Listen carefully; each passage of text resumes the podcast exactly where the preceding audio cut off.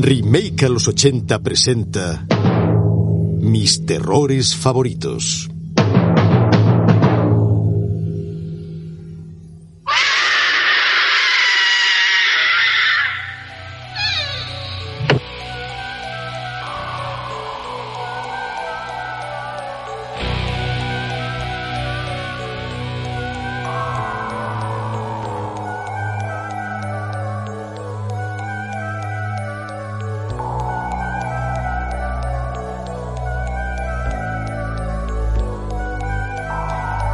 Seguro que has creído que eres el único.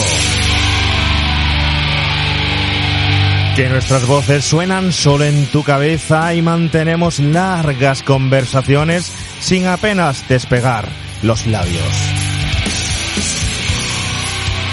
Pero hay más, hay muchos más, aunque la mayoría de ellos no lo saben o no lo creen. ¿Qué pasa? ¿Es que no te dejan hablar de esto? Aquí no hay nada malo. No tengas miedo. Es solo que algunos podcasts son como las personas y resplandecen. Y otros no. Supongo que Remake a los 80 tiene algo parecido. Algo de resplandor.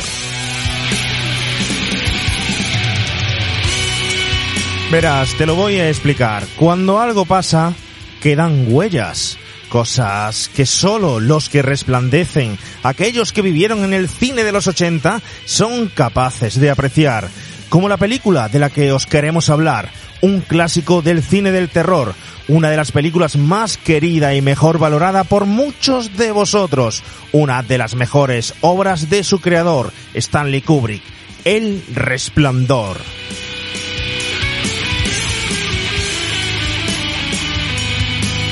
Pero además no solo pueden ver cosas que ocurrieron, también pueden ver cosas que van a pasar.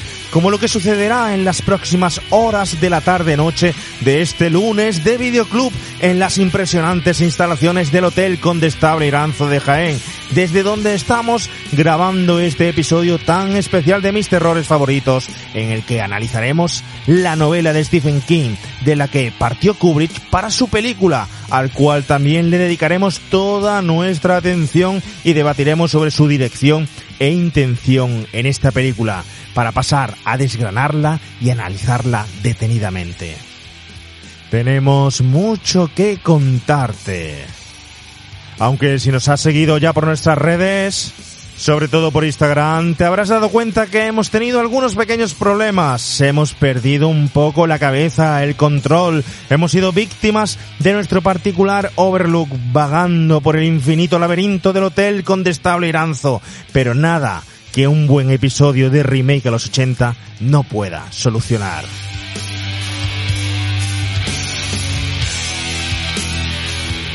Escúchame, ahí donde tú estés.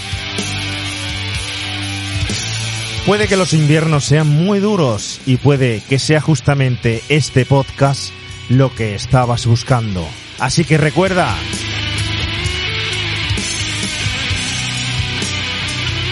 mucho trabajar y no escuchar este podcast hace de un remaker un chico aburrido.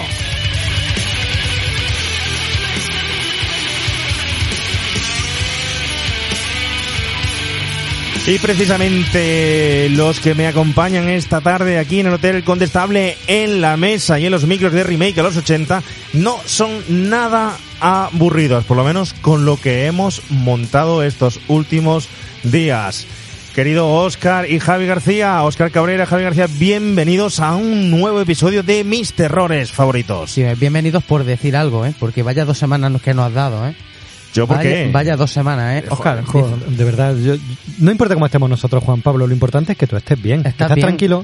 Estás bueno, bien, estás eh, mejor. había venido un poco tranquilo, pero ya a estas alturas, hora y media montando, tenemos por ahí unos ruidos extraños también de fondo que pueden que escuchen nuestros queridos oyentes. Pues uno empieza ya a transformarse, ¿no? Me habéis tirado los micros, me habéis tirado todo. Eh, no sé, no sé, no tengo a Fran Delgado, tampoco los mandos técnicos estoy yo con, un poco con todo. Javi me toca las narices también de vez en cuando. Oscar, no sé, el hacha, sé que no me la habéis traído hoy. Pero si somos No los más entiendo. buenos del mundo. Tengo una agujetas, tío. Tengo una agujeta. De darle al triciclo, ¿no? Pues no sería por los pedales. La Virgen, te juro, de, te juro de verdad, esto luego, lo- esto luego lo meteréis en, porque soy unos, unos cabrones, seguro que hacen unas tomas falsas por ahí. Tengo un dolor en los cuádriceps de la PUTA bici. Oye, perdona que, que una bici maravillosa, ¿eh? Sí, sí, sí, No, ha, sido, ha una semana intensa aquí encerrados, tío. Pero Sí. bueno, valió la pena. La, la verdad es que se comió muy bien aquí, el servicio estaba siempre limpio. O sea que me hubiera gustado poder probar las camas y dormir en algún momento de las dos semanas, pero bueno. Yo me encontré algo raro en una habitación. Había como una especie Sí, de oso, una especie de oso haciendo una felación a un tío, no sé, era algo Nos viste, extraño. ¿no? sé qué pasa aquí en el No, Hotel pero eso no era un fantasma, luego te lo cuento. Luego me cuentas. Es que no me depilo. Javi, ¿desde desde cuándo hace que no montabas en bicicleta, tío? Uf, mm, décadas.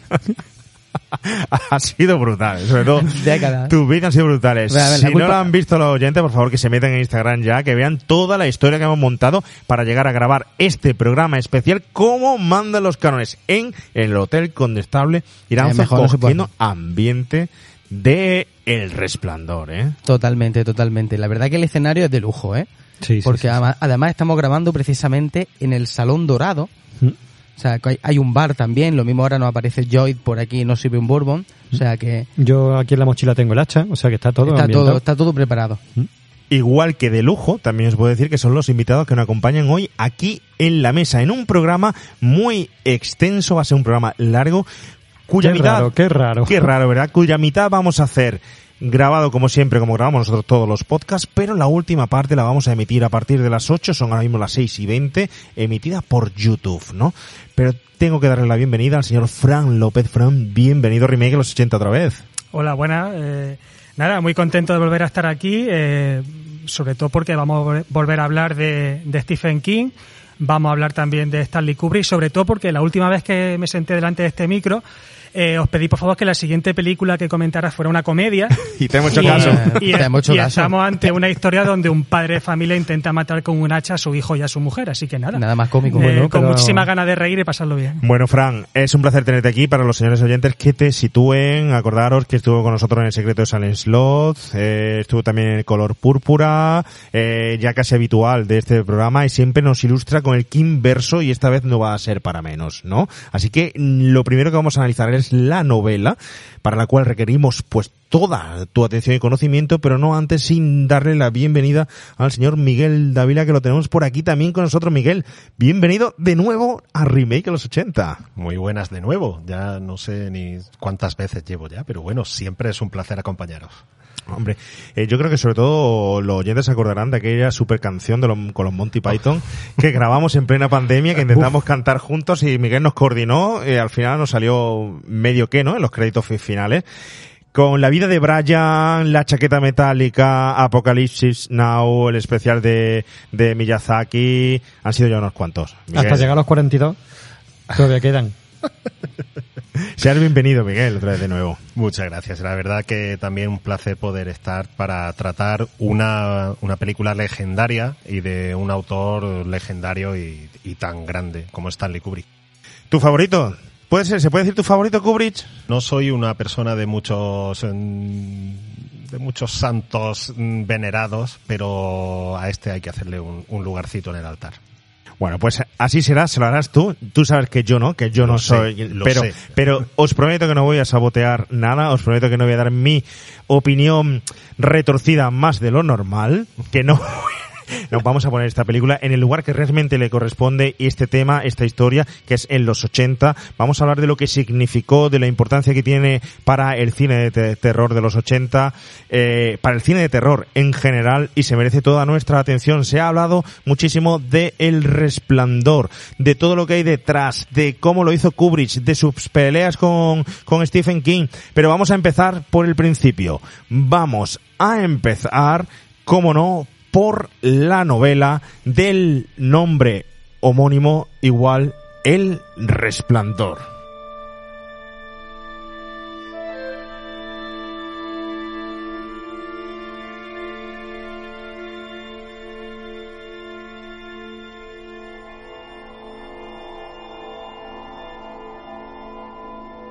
Esta música que ustedes están escuchando no es nada más y nada menos que la banda sonora de aquella adaptación que se hizo posteriormente, años después del Resplandor, eh, de manos del propio creador de la novela, el señor Stephen King. Aquella especie de TV movie que duraba cuatro episodios y la cual muchos quieren olvidar. Pero está ahí, está ahí. Y según King es su verdadera adaptación, ¿no? Vamos a empezar, sobre todo, Fran, a comentar cómo surge, cómo surge eh, este proyecto o la idea de que, de que el señor Stephen King haga un relato de hoteles y vamos a empezar haciendo un recorrido sobre todo para situarnos en qué momento Stephen King decide hacer esta, eh, esta novela. Creo que él por aquel entonces ya había tenido la oportunidad de publicar, lo habían publicado Carrie, ese guion que todos sabemos, ¿no? No es nada nuevo que eh, se lo, lo, tiró a la basura, su mujer lo rescata, eh, lo convence de que no era una porquería, lo lleva a una revista y esta revista a su misma vez lo publica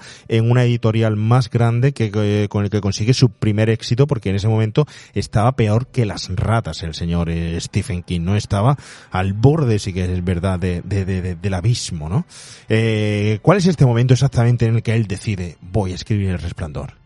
Claro, en primer lugar, a la hora de hablar de Resplandor y de Stephen King, habría que situarlo dentro de su bibliografía y efectivamente es tal y como comenta. Eh, el Resplandor es su tercera novela.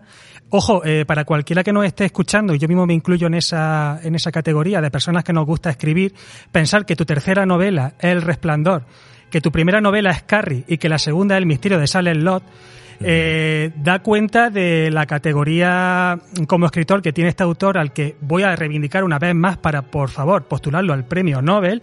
Sé que soy muy reiterativo con esta cuestión, pero hasta que no se lo den, yo no descansaré. Entonces, eh, su tercera novela, con ella sí que es verdad que ya, eh, digamos, empieza a ser un escritor superventa. Este es su primer eh, bestseller, el que ya le empieza a hacer ingresar eh, más dinerete. Y ojo a, al dato, eh, sigue siendo eh, a día de hoy una de sus novelas más vendidas. Y como curiosidad os voy a dar un dato que es el número de ediciones que tiene El Resplandor. 42. Pe Frío, frío. Eh, pensar que en los tiempos en los que estamos, en los que se publican muchísimos eh, libros, que un libro llegue a su segunda edición ya es un logro. Pues, ¿cuánto creéis que tiene de número de edición Eh, siete. este, este título? Siete. 137. Frío. A ver, 400 o algo así. 386. ¿Qué dices? Es decir, 386 ediciones. Pensad eh, que cada edición tenga, vamos a poner un, una media de 50.000 ejemplares. Si saca un euro por cada ejemplar, eh, este hombre tiene la luz pagada de por vida. Entonces, esto... Por mucho eh, que suba, ¿no? Por mucho que, por mucho que suba, eh, a, a Stephen King no le Además que afecta tiene el la- resplandor, ¿eh? Sí, sí. A ver cómo hilamos. no, le, no le afecta la, la edición, Y o sea, perdón, la un, inflación. va a tener un repunte ahora de ventas por lo visto después de nuestro podcast. Sí, eso es. Yo lo estoy viendo. Mi Estamos- está diciéndome eso. Estamos patrocinados igual que el Hotel Condestable Iranzo va a tener un mayor número de asistencias a sus habitaciones, ¿no? Pero por favor, no, las por favor. 2.17. A ver, sí que es verdad que yo me llevo comisión por cada uno de los libros que vende, entonces ya veis la insistencia que tengo en, en que él venda. Eh, a ver, el género en el que se inscribe esta, esta novela, lógicamente, es el terror. Sí que es verdad que eh, cuando él fue a publicar esta novela, uno de esos editores le dijo, eh, Stephen, en el momento en el que esto llega al gran público, te van a tomar como lo que eres, un escritor de terror. Lejos de tenerle miedo a esa etiqueta, él la aceptó como un halago y efectivamente se identificó con esa etiqueta y es una, una que ha llevado con, mucho orgullo. Como influencia, eh, sí que es verdad que, eh, por ejemplo, el título se lo debe a una canción de John Lennon que se llama Instant Karma y eh, Stephen King tiene una cosa muy buena y es que eh, él se sabe deudor de sus maestros y los reivindica siempre que puede. Y a la hora de hablar de la influencia literaria que tiene esta novela, pues hay que mencionar, entre otras muchas, tres fundamentales.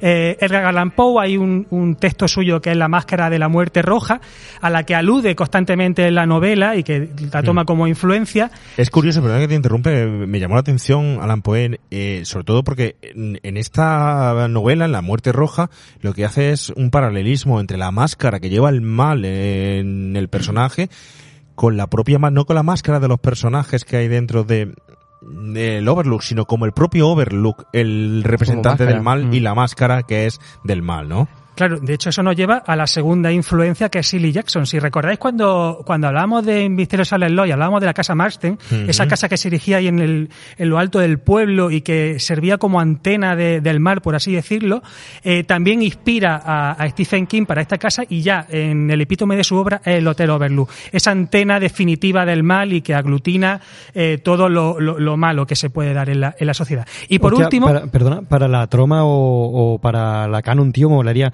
una película en la que se enfrentaran el Overlook con la Sagrada Familia, tío.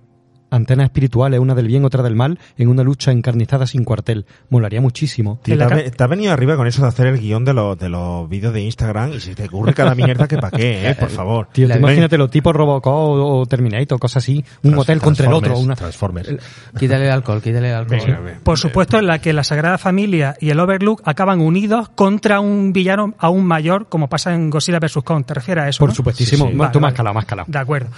Última eh, referencia y a la que él eh, siempre eh, acude, que es Richard Matheson. Richard Matheson, un escritor eh, americano del que aprendió a situar las historias de terror en un, en un ambiente cotidiano. Eso lo vimos eh, muy bien en el Misterio de Saleló, en ese pueblo en el que se empieza a infiltrar el mal y, y lo en- enrarece todo. Eh, ¿Qué es lo que sucede? Que la literatura de terror a la que estábamos acostumbrados siempre se daban en castillos, le- en lejanos, en territorios míticos. Aquí no, aquí lo, lo sitúa en la casa de al lado de tu vecino o en un hotel al que vas de vacaciones.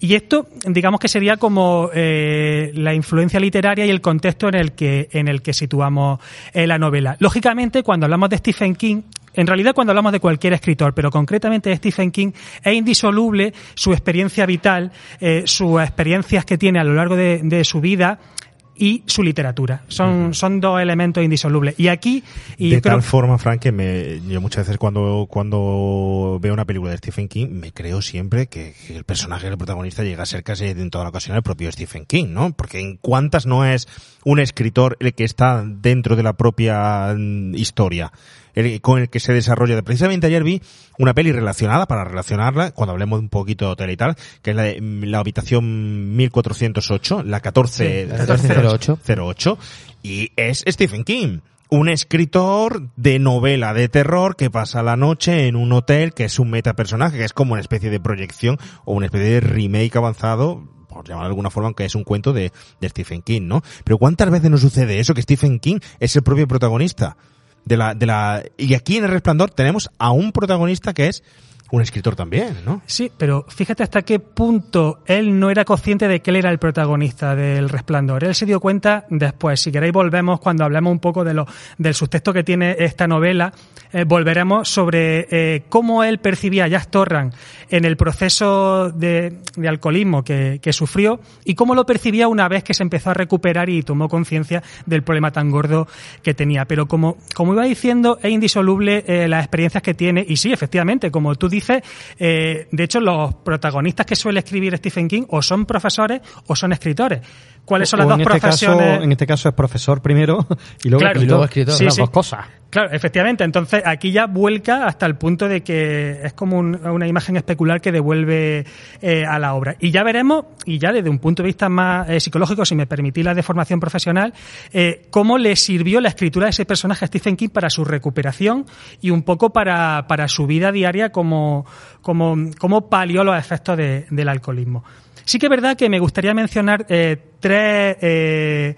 como tres eh, elementos eh, que son pertenecen a su biografía y que tienen mucho que ver en, en la base de esta novela.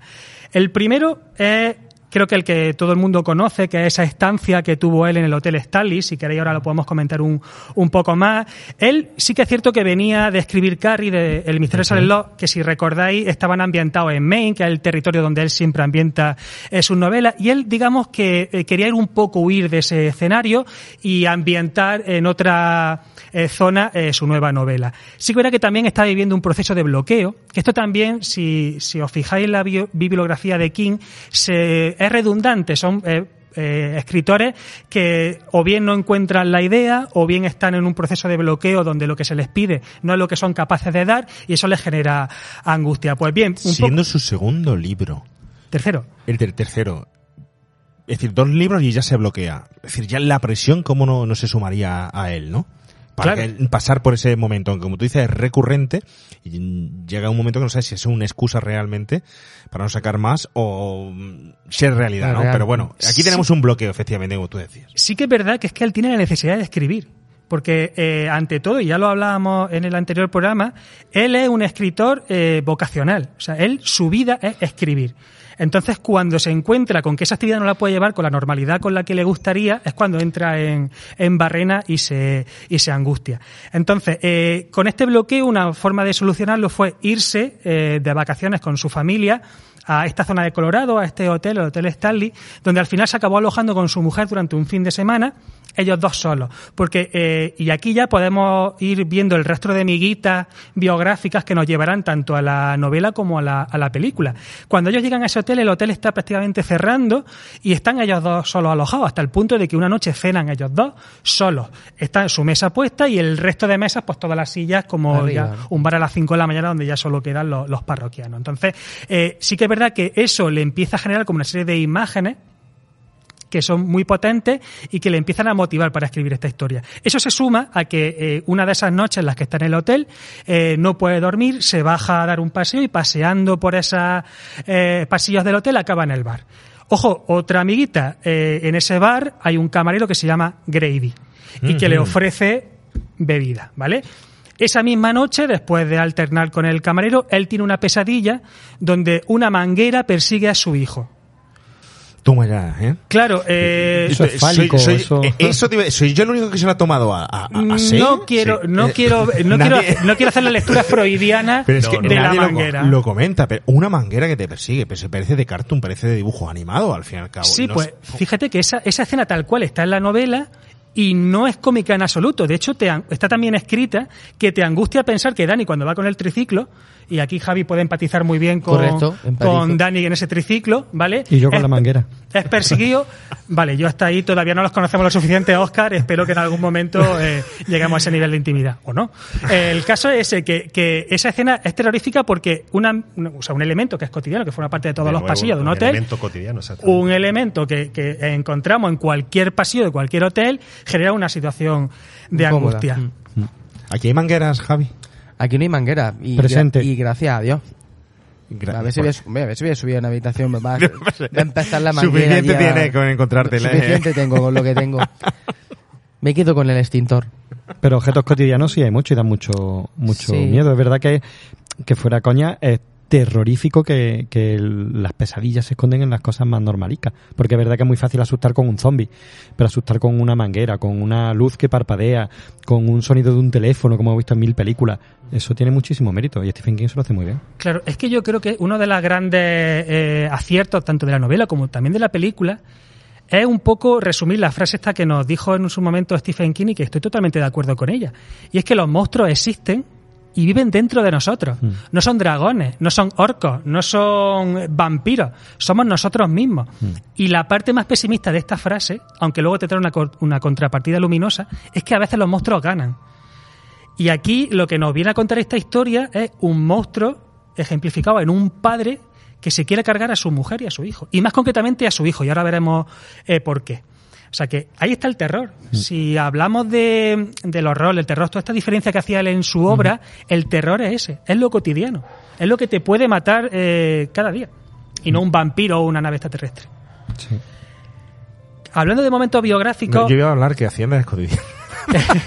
también te puede matar. Bueno, no, También te puede sigue, por favor, que Pero sí, también sí, es muy cotidiano. sí, y además Sí. para mí es un elemento recurrente también. Y la- Es cotidiano y la- recurrente. De hecho, todos estamos viviendo hoy un, un fantasma llamado inflación, que Sí. parecía una cosa del pasado y que ahora pues nos está poniendo el kilo de patata a dos euros. Así que bueno, eh, si queréis eh, elementos con los que tener pesadillas esta noche, pues simplemente pensar en 10,5 de inflación. Enlazamos, hablábamos de tres momentos biográficos. El primero es esta estancia que eh, ya hemos comentado. Eh, el siguiente tiene que ver en cierto modo con, con esta estancia y concretamente con el hijo de Stephen King, con Joey Hill, que por cierto es también escritor, también eh, es un superventa, escribe literatura como su padre. Por cierto, yo sostengo la teoría de que no existe, que es él, el mismo Stephen King, porque son iguales y si ¿Verdad no, sí? eh, remito a los oyentes a que vayan a internet, busquen una foto de Joe Hill y otra de Stephen King de joven y verán que son iguales. O sea, yo mi, mi teoría es que eh, Joe Hill es un seudónimo de Stephen King para Se seguir escribiendo. Ya Se ha rejuvenecido. clonado. y- Efectivamente. Los dos tienen el resplandor, los dos escriben igual. los- Bueno, pues cuenta Stephen King que un día llegó eh, de su casa, o sea, llegó a su casa y en un- uno de sus manuscritos con los que él esta- estaba trabajando lo tenía su hijo Joe en las manos y lo había garabateado. Lo había hecho polvo, lo había dibujado, en fin, pues como un niño pequeño, imaginaros cuando coge un, un papel lo que puede Me- me hacer. imagino, Vamos, que tiene-. Claro. Tenía Ahora bien, eh, Stephen King tuvo un pensamiento cuando vio a su hijo hacer eso que le sirvió como base para escribir esta novela y que también voy a corroborar con los que sois padres y, y me confirméis si efectivamente habéis tenido pensamientos de este tipo alguna vez. Sí. Stephen Con- King con hachas. Sí. Miró a su hijo, vio que su trabajo lo había emborronado y pensó, pequeño hijo de puta, te mataría. Hombre, hasta el punto de un asesinato. No mientas, no mientas, que O tú lo has llam- dicho aquí. O de insultarle. Sí, de insultarlo, sí, de un hachazo bien dado también, pero no mortal. No es que luego tengo que volver a empezar otra vez el proceso, otra vez los pañales, otra vez lo... Que no, que no, que no. Y la, la- tara psicológica que le dejas y todo eso, ¿no? Bueno, soy psicólogo, coño, luego se la curo. Ya.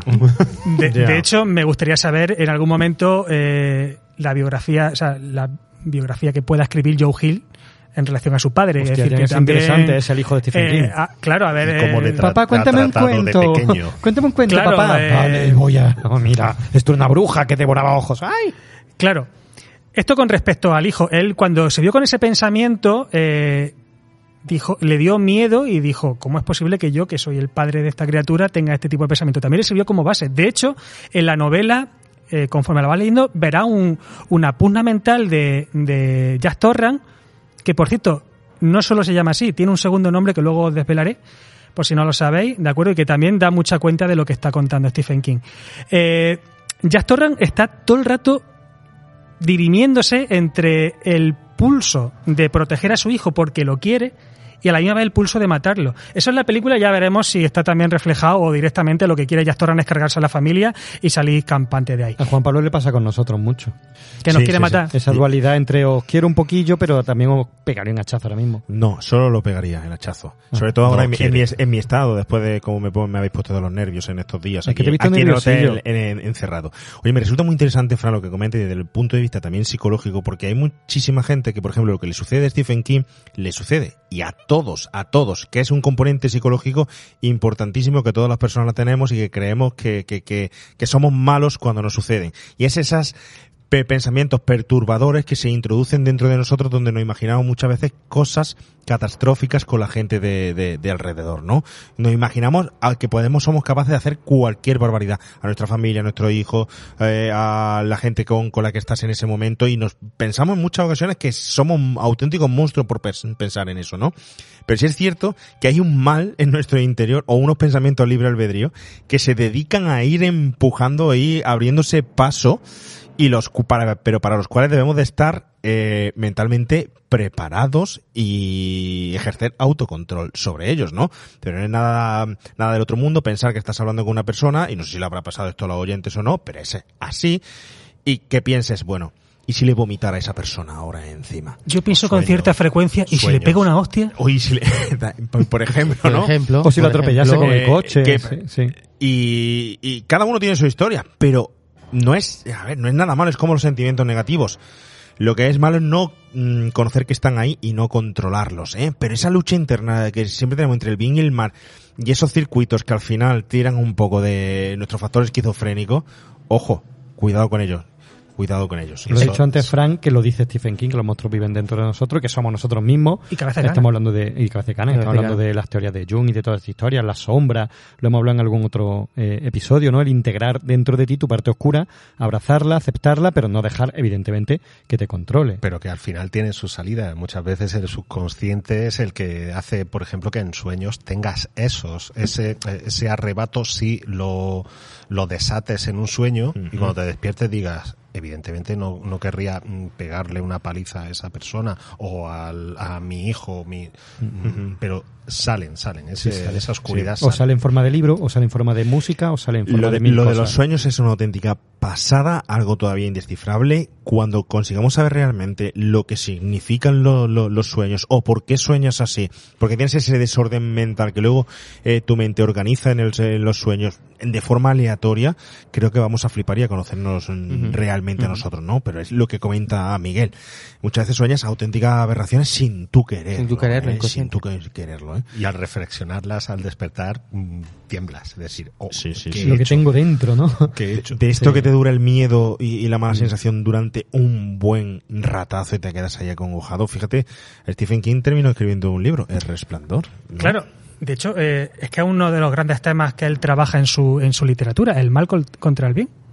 Es que aquí se ve eh, en una persona, en un escenario mental, que luego acaba, en fin, reverberando en una serie de comportamientos, pero que está ahí, la pugna. ¿Mato a mi hijo o lo protejo?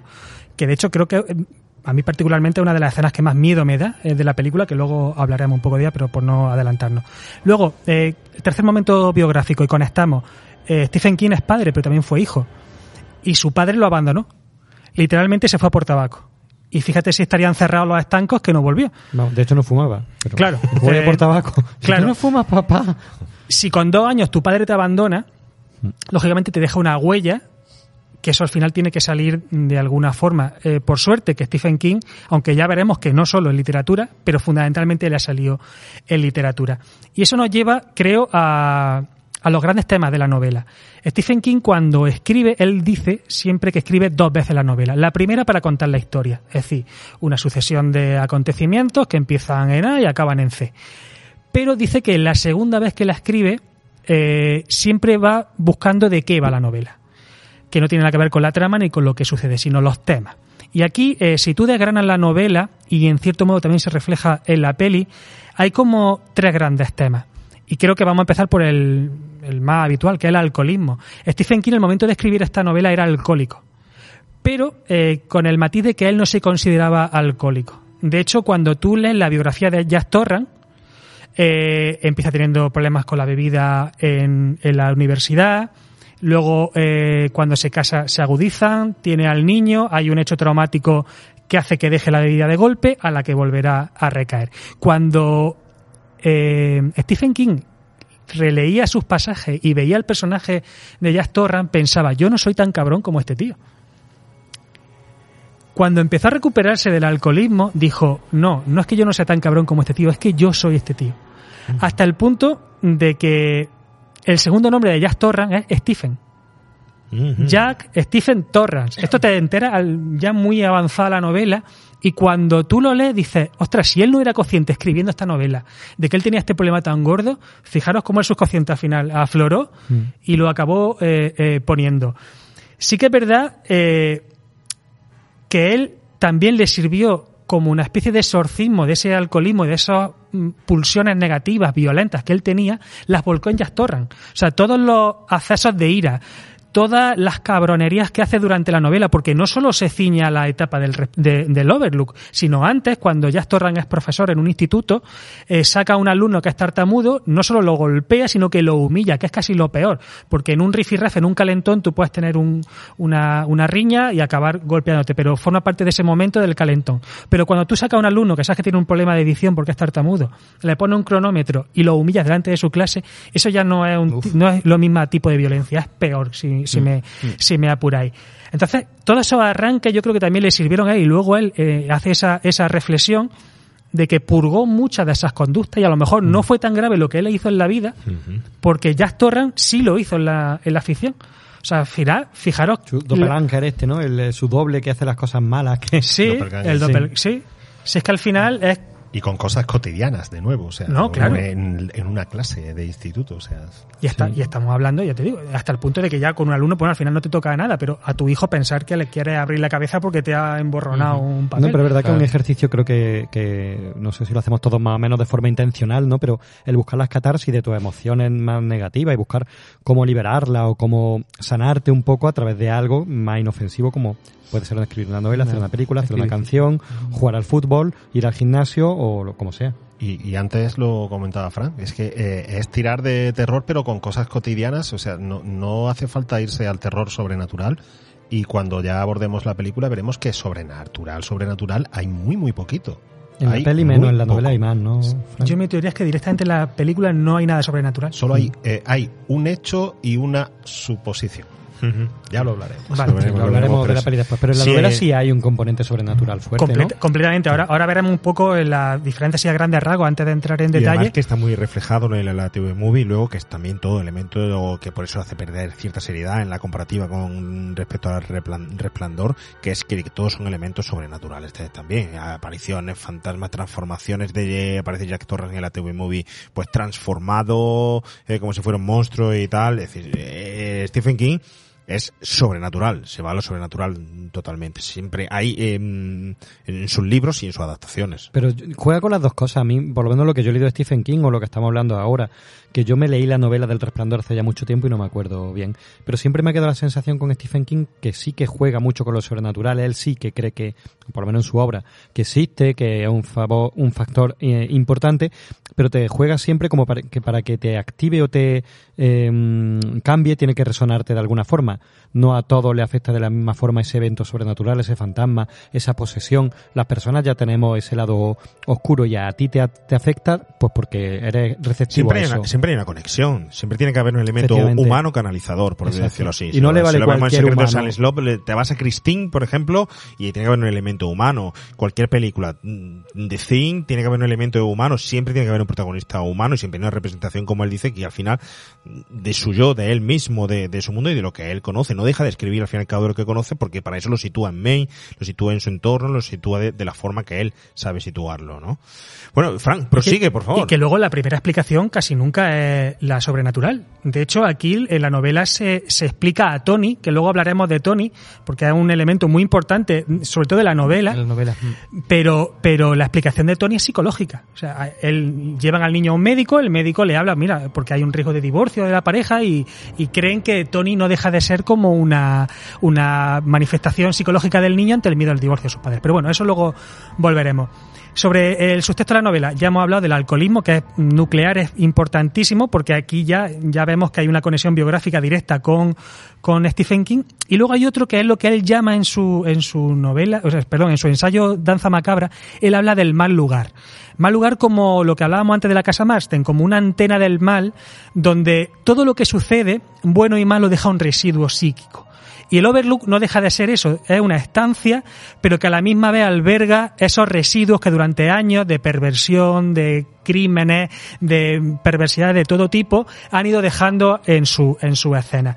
Aquí eh, lo perfecciona hasta el punto de que empieza eh, planteando la casa Marston como ese tipo de... Pero si recordáis la novela y, también en la película es casi un, escenario de fondo, aquí no, aquí ya toma un, un con- conciencia de, que es un personaje más de la historia y tiene su importancia que luego, luego veremos. Pero sí que es cierto que, que también esto toma como referencia, como ya hemos dicho, de, de Shirley Jackson, pero es también eh, importante en el subtexto de la novela, porque eso es una creencia que tiene Stephen King, de que los sitios albergan residuos de lo que ha pasado. De hecho, hay un pasaje muy importante sobre la historia del Overlook. Empieza, como hemos dicho, los en el principio del siglo XX, por ahí pasan desde rodajes pornográficos a la mafia, asesinatos, eh, en fin, eh, cualquier perversión que se ocurra tuvo lugar ahí. Pues yo no digo nada, Juan Pablo, pero a ver si es lo que te ha pasado a ti aquí, en estas dos semanillas, que has bebido así un poquito de la energía negativa que De los residuos, de los residuos. Te voy a decir Claro. yo lo que me ha pasado luego termine el programa y me tengas que ayudar a recoger todo. ¿Te has Sigue, tomado, Fran. te has tomado la pastillita hoy o no? Sigue, Fran, por favor. Sigue, No, no, no, sigue. está empeorando otra vez. Y Sí, por sí, último, el subtexto, y creo que ya lo hemos mencionado un poco sobre los temas que trata la novela, es la relación de padre e hijo. Eh, no solo de Stephen King como padre o de Jack Torrance como padre, sino de Danny como hijo, qué función cumple con respecto a esa, a esa relación. Y, y ahí en la novela se profundiza mucho más, en la película ya hablaremos cómo se plantea esa, esa cuestión, pero esto digamos que son los temas que yo he rastreado, entre otros muchos, como puede ser, por fin, la, la propia vida de los, de los hoteles, porque hay un pasaje en la novela donde se dice algo así como que todos los hoteles tienen una historia, porque entre, entre tanto ir y venir de la gente, pues lógicamente ahí pasan cosas. Algo que era. Oye, Frank, y, y una pregunta te voy a hacer. A ver, luego hablaremos del resplandor dentro de la, pe- de la película, ¿vale? De, ese poder, de esa magia, de ese elemento sobrenatural, que es uno de los elementos sobrenaturales que se supone que tiene la película, ¿no? Aparte de lo que sería el propio Overlook, lo hablaremos. Pero ¿cómo describe aquí eh, en la novela el tema del el resplandor? ¿Y explica lo que es?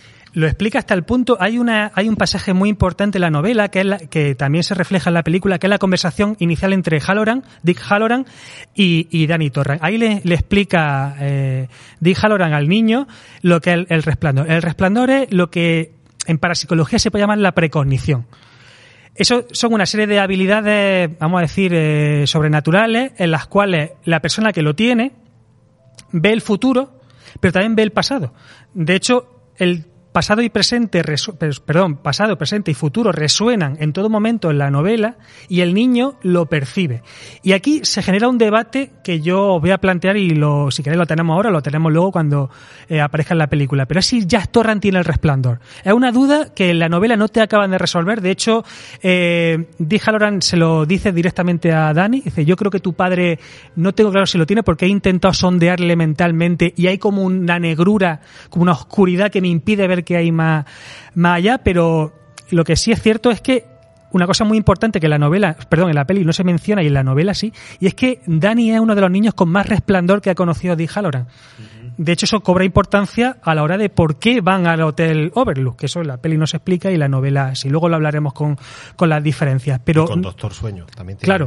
ahí sí Claro, se- es que ahí es importante, ahí es importante lo que te- tú comentas. es que el resplandor es nuclear, por eso era el título de la novela al final. Es que no podemos hablar dentro de ese debate, dentro de la propia novela, puesto que yo, por ejemplo, no me he leído la novela, como algunos sí lo habéis hecho. No sé cómo, de la forma que se describe dentro de la novela ese resplandor, pero si tuviera que decirte, nada más que viendo la película, y aquí nos estamos metiendo un poco en la película, pero mm, no creo que esté mal que, que comentemos esto.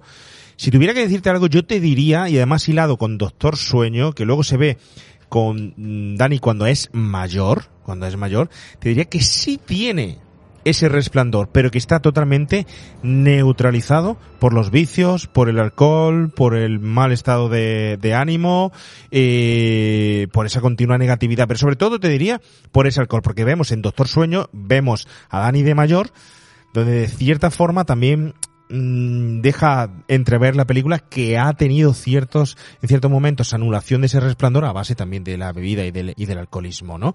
Yo, esa es mi teoría. No sé si es cierta o no es cierta. Yo coincido, pienso que sí, que es como una especie de evolución pervertida de Dani, en la que eh, si no canalizas bien ese resplandor, si no es capaz de aprender a vivir con ese talento, esa habilidad, pues puede acabar frustrado, reprimido, asustado de, de ti mismo. Y creo que lo que Jack Torrance le pasa es, es eso, pero no creo que sea simplemente el alcohol el que puede neutralizar el resplandor de Jack Torrance, sino él mismo se bloquea o se cercena esa parte, no la acepta, la rechaza, no le da importancia y, y, de hecho un hombre frustrado y amargado porque cuando no te aceptas a ti mismo o no, o no te identificas contigo mismo, te frustra y eres un amargado de la vida.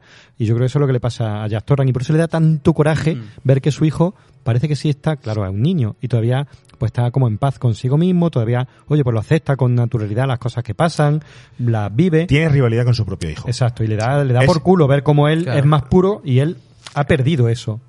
Pero, creo. pero vuelvo a decir, lo hablamos desde el punto de vista de la, de la película, Sí, porque sí, sí, no sí. tenemos la perspectiva de la novela. No sé si es así, Frank, en la novela, o no. ya digo, no se aclara, te lo deja un poco a tu interpretación. De hecho, en todo momento, lo único que son capaces de ver lo que está pasando en el Overlook, por ejemplo, lo de la mujer de la habitación 217, en la novela es 217, en la película es la 237, 237.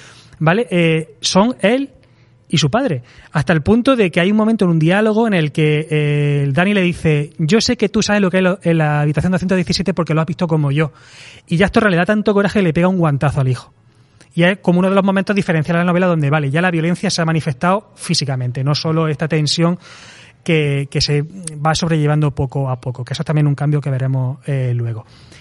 Yo creo que con esto un poco eh, hemos tocado todo lo que son los, los temas del, de sus textos de la novela. Si os parece, pasamos ahora a un, a un apartado que a mí me parece muy divertido, porque eh, si has leído muchas novelas de Stephen King, vas viendo cómo te va diseminando autorreferencia a sus obras posteriores. Y aquí, eh, en El Resplandor, hay la aparición de un elemento eh, que yo no sé hasta qué punto es intencional, pero que es muy, muy curioso, que es It. Hay un, un enfrentamiento entre Dani y el hotel, y ahora explicaremos por qué, por qué es esto, en el que se refiere al hotel como eso, en inglés It. Es la primera aparición en la bibliografía de Stephen King de It, ojo, no del payaso Pennywise, No, porque entidad, Pennywise, efectivamente, es una representación, es una máscara, volviendo a la máscara de la muerte, de ese It, de esa... No, estás hablando del mal, la primera representación Claro. Eh, de eso, efectivamente. del mal. Yo creo que es un Como inverso. del mal. Claro, por Es el ah, vamos. Eh. Decepcionaría a mi público si no hablara aquí del Kinverso. Entonces, hasta el punto de que Dick Halloran eh, aparece en la novela de It. Eh, ¿Recordáis más o menos, si no habéis leído la novela, pero sí la película? El eh, Mike, el, el- el niño negro, su Sí. padre, eh, esa, familia suya muere en un, en un incendio, pero su padre se salva porque hay alguien que lo salva. ¿Vale? Eh, ese que lo salva es Dick Halloran. Entonces, ese personaje aparece hace como una especie de cameo en It. Ya están conectados el Resplandor y e It. ¿Habrá más referencia al Overlook en otras novelas de Stephen King? Por ejemplo, en Billy Summers. Hay un momento que eh, eso es una novela de, de reciente publicación, tendrá cuatro o cinco años, donde aparece el Overlook. No, sí, es verdad Vaya. que muchas novelas tienen como esos elementos, ¿no? Pero es que Stephen King se divierte mucho con... La Es que muy- autocita. La autocita. autocita. Claro, entonces- Yo lo haría, como- si yo escribiera y tuviera talento, haría eso. El propio Doctor Sueño, al fin y al cabo, que es una novela de, si no me equivoco, año 2000 y algo. ¿no? 13, 2013, si no me equivoco. 13, es decir, que estamos hablando bastante años después y vuelve otra vez a introducir el Overlook y de una forma Bueno, pero ahí es porque es secuela, ¿no? potente. Claro, pero bueno, sí, es una secuela, pero secuela. está escribiendo al fin y al cabo de, de lo mismo. Está Sí, claro, utilizando claro. otra vez su, su mundo y está haciéndolo, su- haciéndolo más grande, ¿no? Ujú. Sí, esto ya es desarrollar, no es autocita, ya es seguir. Claro, ahí es seguir la historia. Así es, así Sí, pero es. siempre es como que te, como lector te, te provoca una sonrisa cuando ves alguna, por ejemplo, Sí, en el sí, instituto aparece el pueblo de Jerusalén Lot, cosas así que a mí parece que enriquecen un poco la lectura. Por cierto, Fran, ¿has llegado a ver la serie de HBO, la de Shaping Weight? eh? Sí, sí, sí, sí. Yo eh, ¿Eh? tengo que confesar que he visto el primer episodio nada más porque no me ha dado la vida para seguir, seguir viendo. ¿Qué tal está la serie y las referencias? A mí, es- a mí me gustó, a mí me gustó mucho. Sabéis que adapta un relato corto de, bueno, es más bien un, un- sí, un, un relato corto de, de Stephen King que se llama El misterio del gusano, ¿vale? Y te habla de, de cómo se funda ese pueblo y cómo es invadido por los vampiros y, y lo, en fin, lo colonizan. Y está, eh, hay como una apuesta más por el terror gótico, que no tiene tanto la, la novela porque está ambientada a la actualidad, y hay una evolución hacia el terror y una apuesta, pues ya digo, por ese tipo de terror que es muy interesante y, y en algún momento te pone los pelos de punta. Buen, buen, buena elección ahora La- para víspera de Halloween, este mes de, octubre, donde hay que ver terror, nada más que terror. Oye, Fran, ¿te dejas algo por comentar de, de este King verso y de esta eh, presentación de la novela de Stephen King? recomendaros la lectura del Resplandor, simplemente eso, no, no empequeñece ni estropea la visión, el visionado de la película, creo que son dos experiencias completamente diferentes, las dos se disfrutan y si tenéis oportunidad, leer la novela porque es una novela buenísima. Eh, se- además, se lee en un- de hecho, me la he releído esta semana y ¿Qué dices? ¿Cuántas páginas son? son 600 y pico. Y te la has releído. Te la bebes. Es que te la bebes. Luego me te lo juro, eh, cómo lo es haces. una, no, no, no, es, un- es una, es una novela que, que sin querer lleva ya 100 No, páginas. además, como has visto la peli, puedes No ir tiene saltándote hijos. capítulos. No tiene hijos. barbaridad. Frank no tiene hijos. Tú sabes que nosotros somos más de película, somos más de, de película. Así que, Cada- pero cada uno tiene su los vicio. oyentes, los oyentes son de película y de libro. Por eso esta pequeña introducción tan importante. Y ahora sin más, ¿qué os parece si nos vamos ya al Overlook, al Resplandor, película de Kubrick?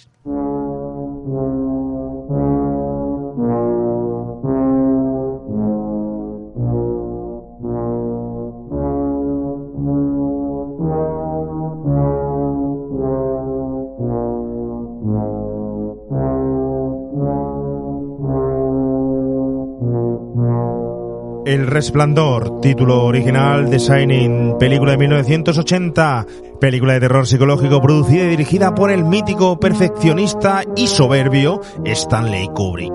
Está protagonizada por Jack Nicholson en el papel del esquizofrénico o poseído o alcohólico fracasado padre cabeza de familia Jack Torrance, quien intentará cazar a hachazos, según las órdenes del Overlook, a Shelley Duvall, quien encarna a su mujer, Wendy, a su vez madre de Danny Torran, quien es interpretado por, precisamente del mismo nombre, Danny Lloyd, quien además de descubrir sus retorcidos y resplandecientes poderes, descubrirá quién es realmente su padre y su lado negativo.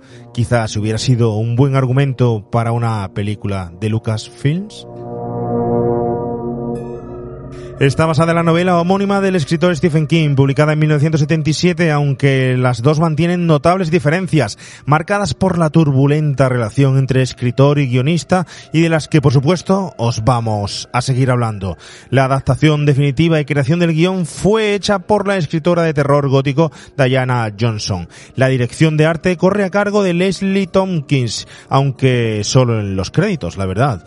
El montaje y sus diferentes versiones eh, imaginamos que también el encargado de quemar los negativos descartados por Kubrick corre a cargo de Ray Lovejoy, quien usa tan solo un 1% de todo el material finalmente filmado.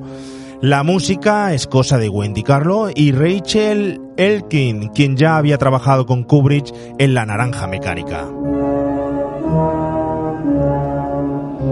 Con un presupuesto de 19 millones de dólares, recauda una tímida taquilla de 44 millones en USA, pero una generosa y frondosa crítica por parte de la audiencia.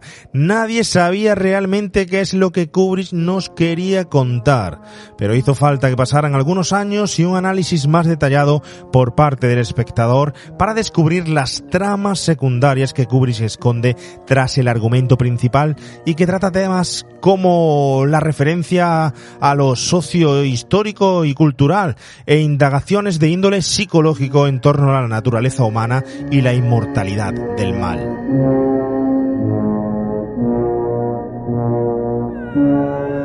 A pesar de las críticas negativas que recibió al principio, que incluso le valió dos nominaciones a los premios Rache o anti-Oscar, y de no disponer ni de una nominación a los premios Oscar y mucho menos un galardón, es considerada hoy en día una obra maestra del cine, del género de terror y una película de culto, ideal, ideal para todos aquellos que quieran pasar los inviernos fríos en soledad.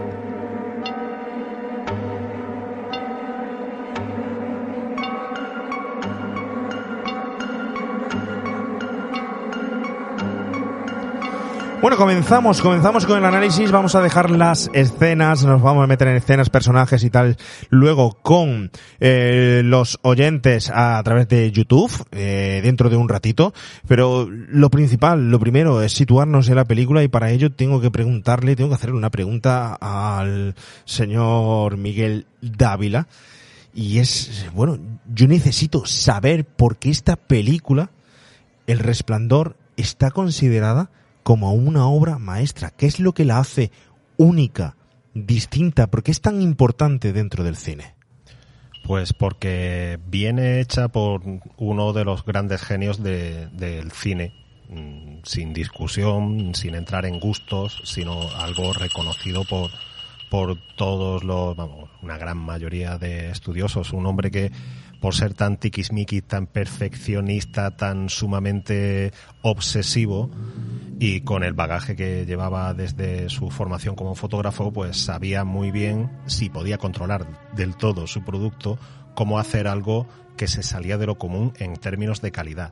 Y esta en concreto es una película que surge de, de su mente después de que quedara eh, un poco él mismo aburrido de haber hecho Barry Lyndon por ser una película de recreación histórica que no le aportó mucha innovación técnica, porque aparte de autor, sesudo y todo eso, Kubrick era eh, un, director de cine, un cineasta bastante completo, porque también era montador, también, eh, que quería siempre innovar.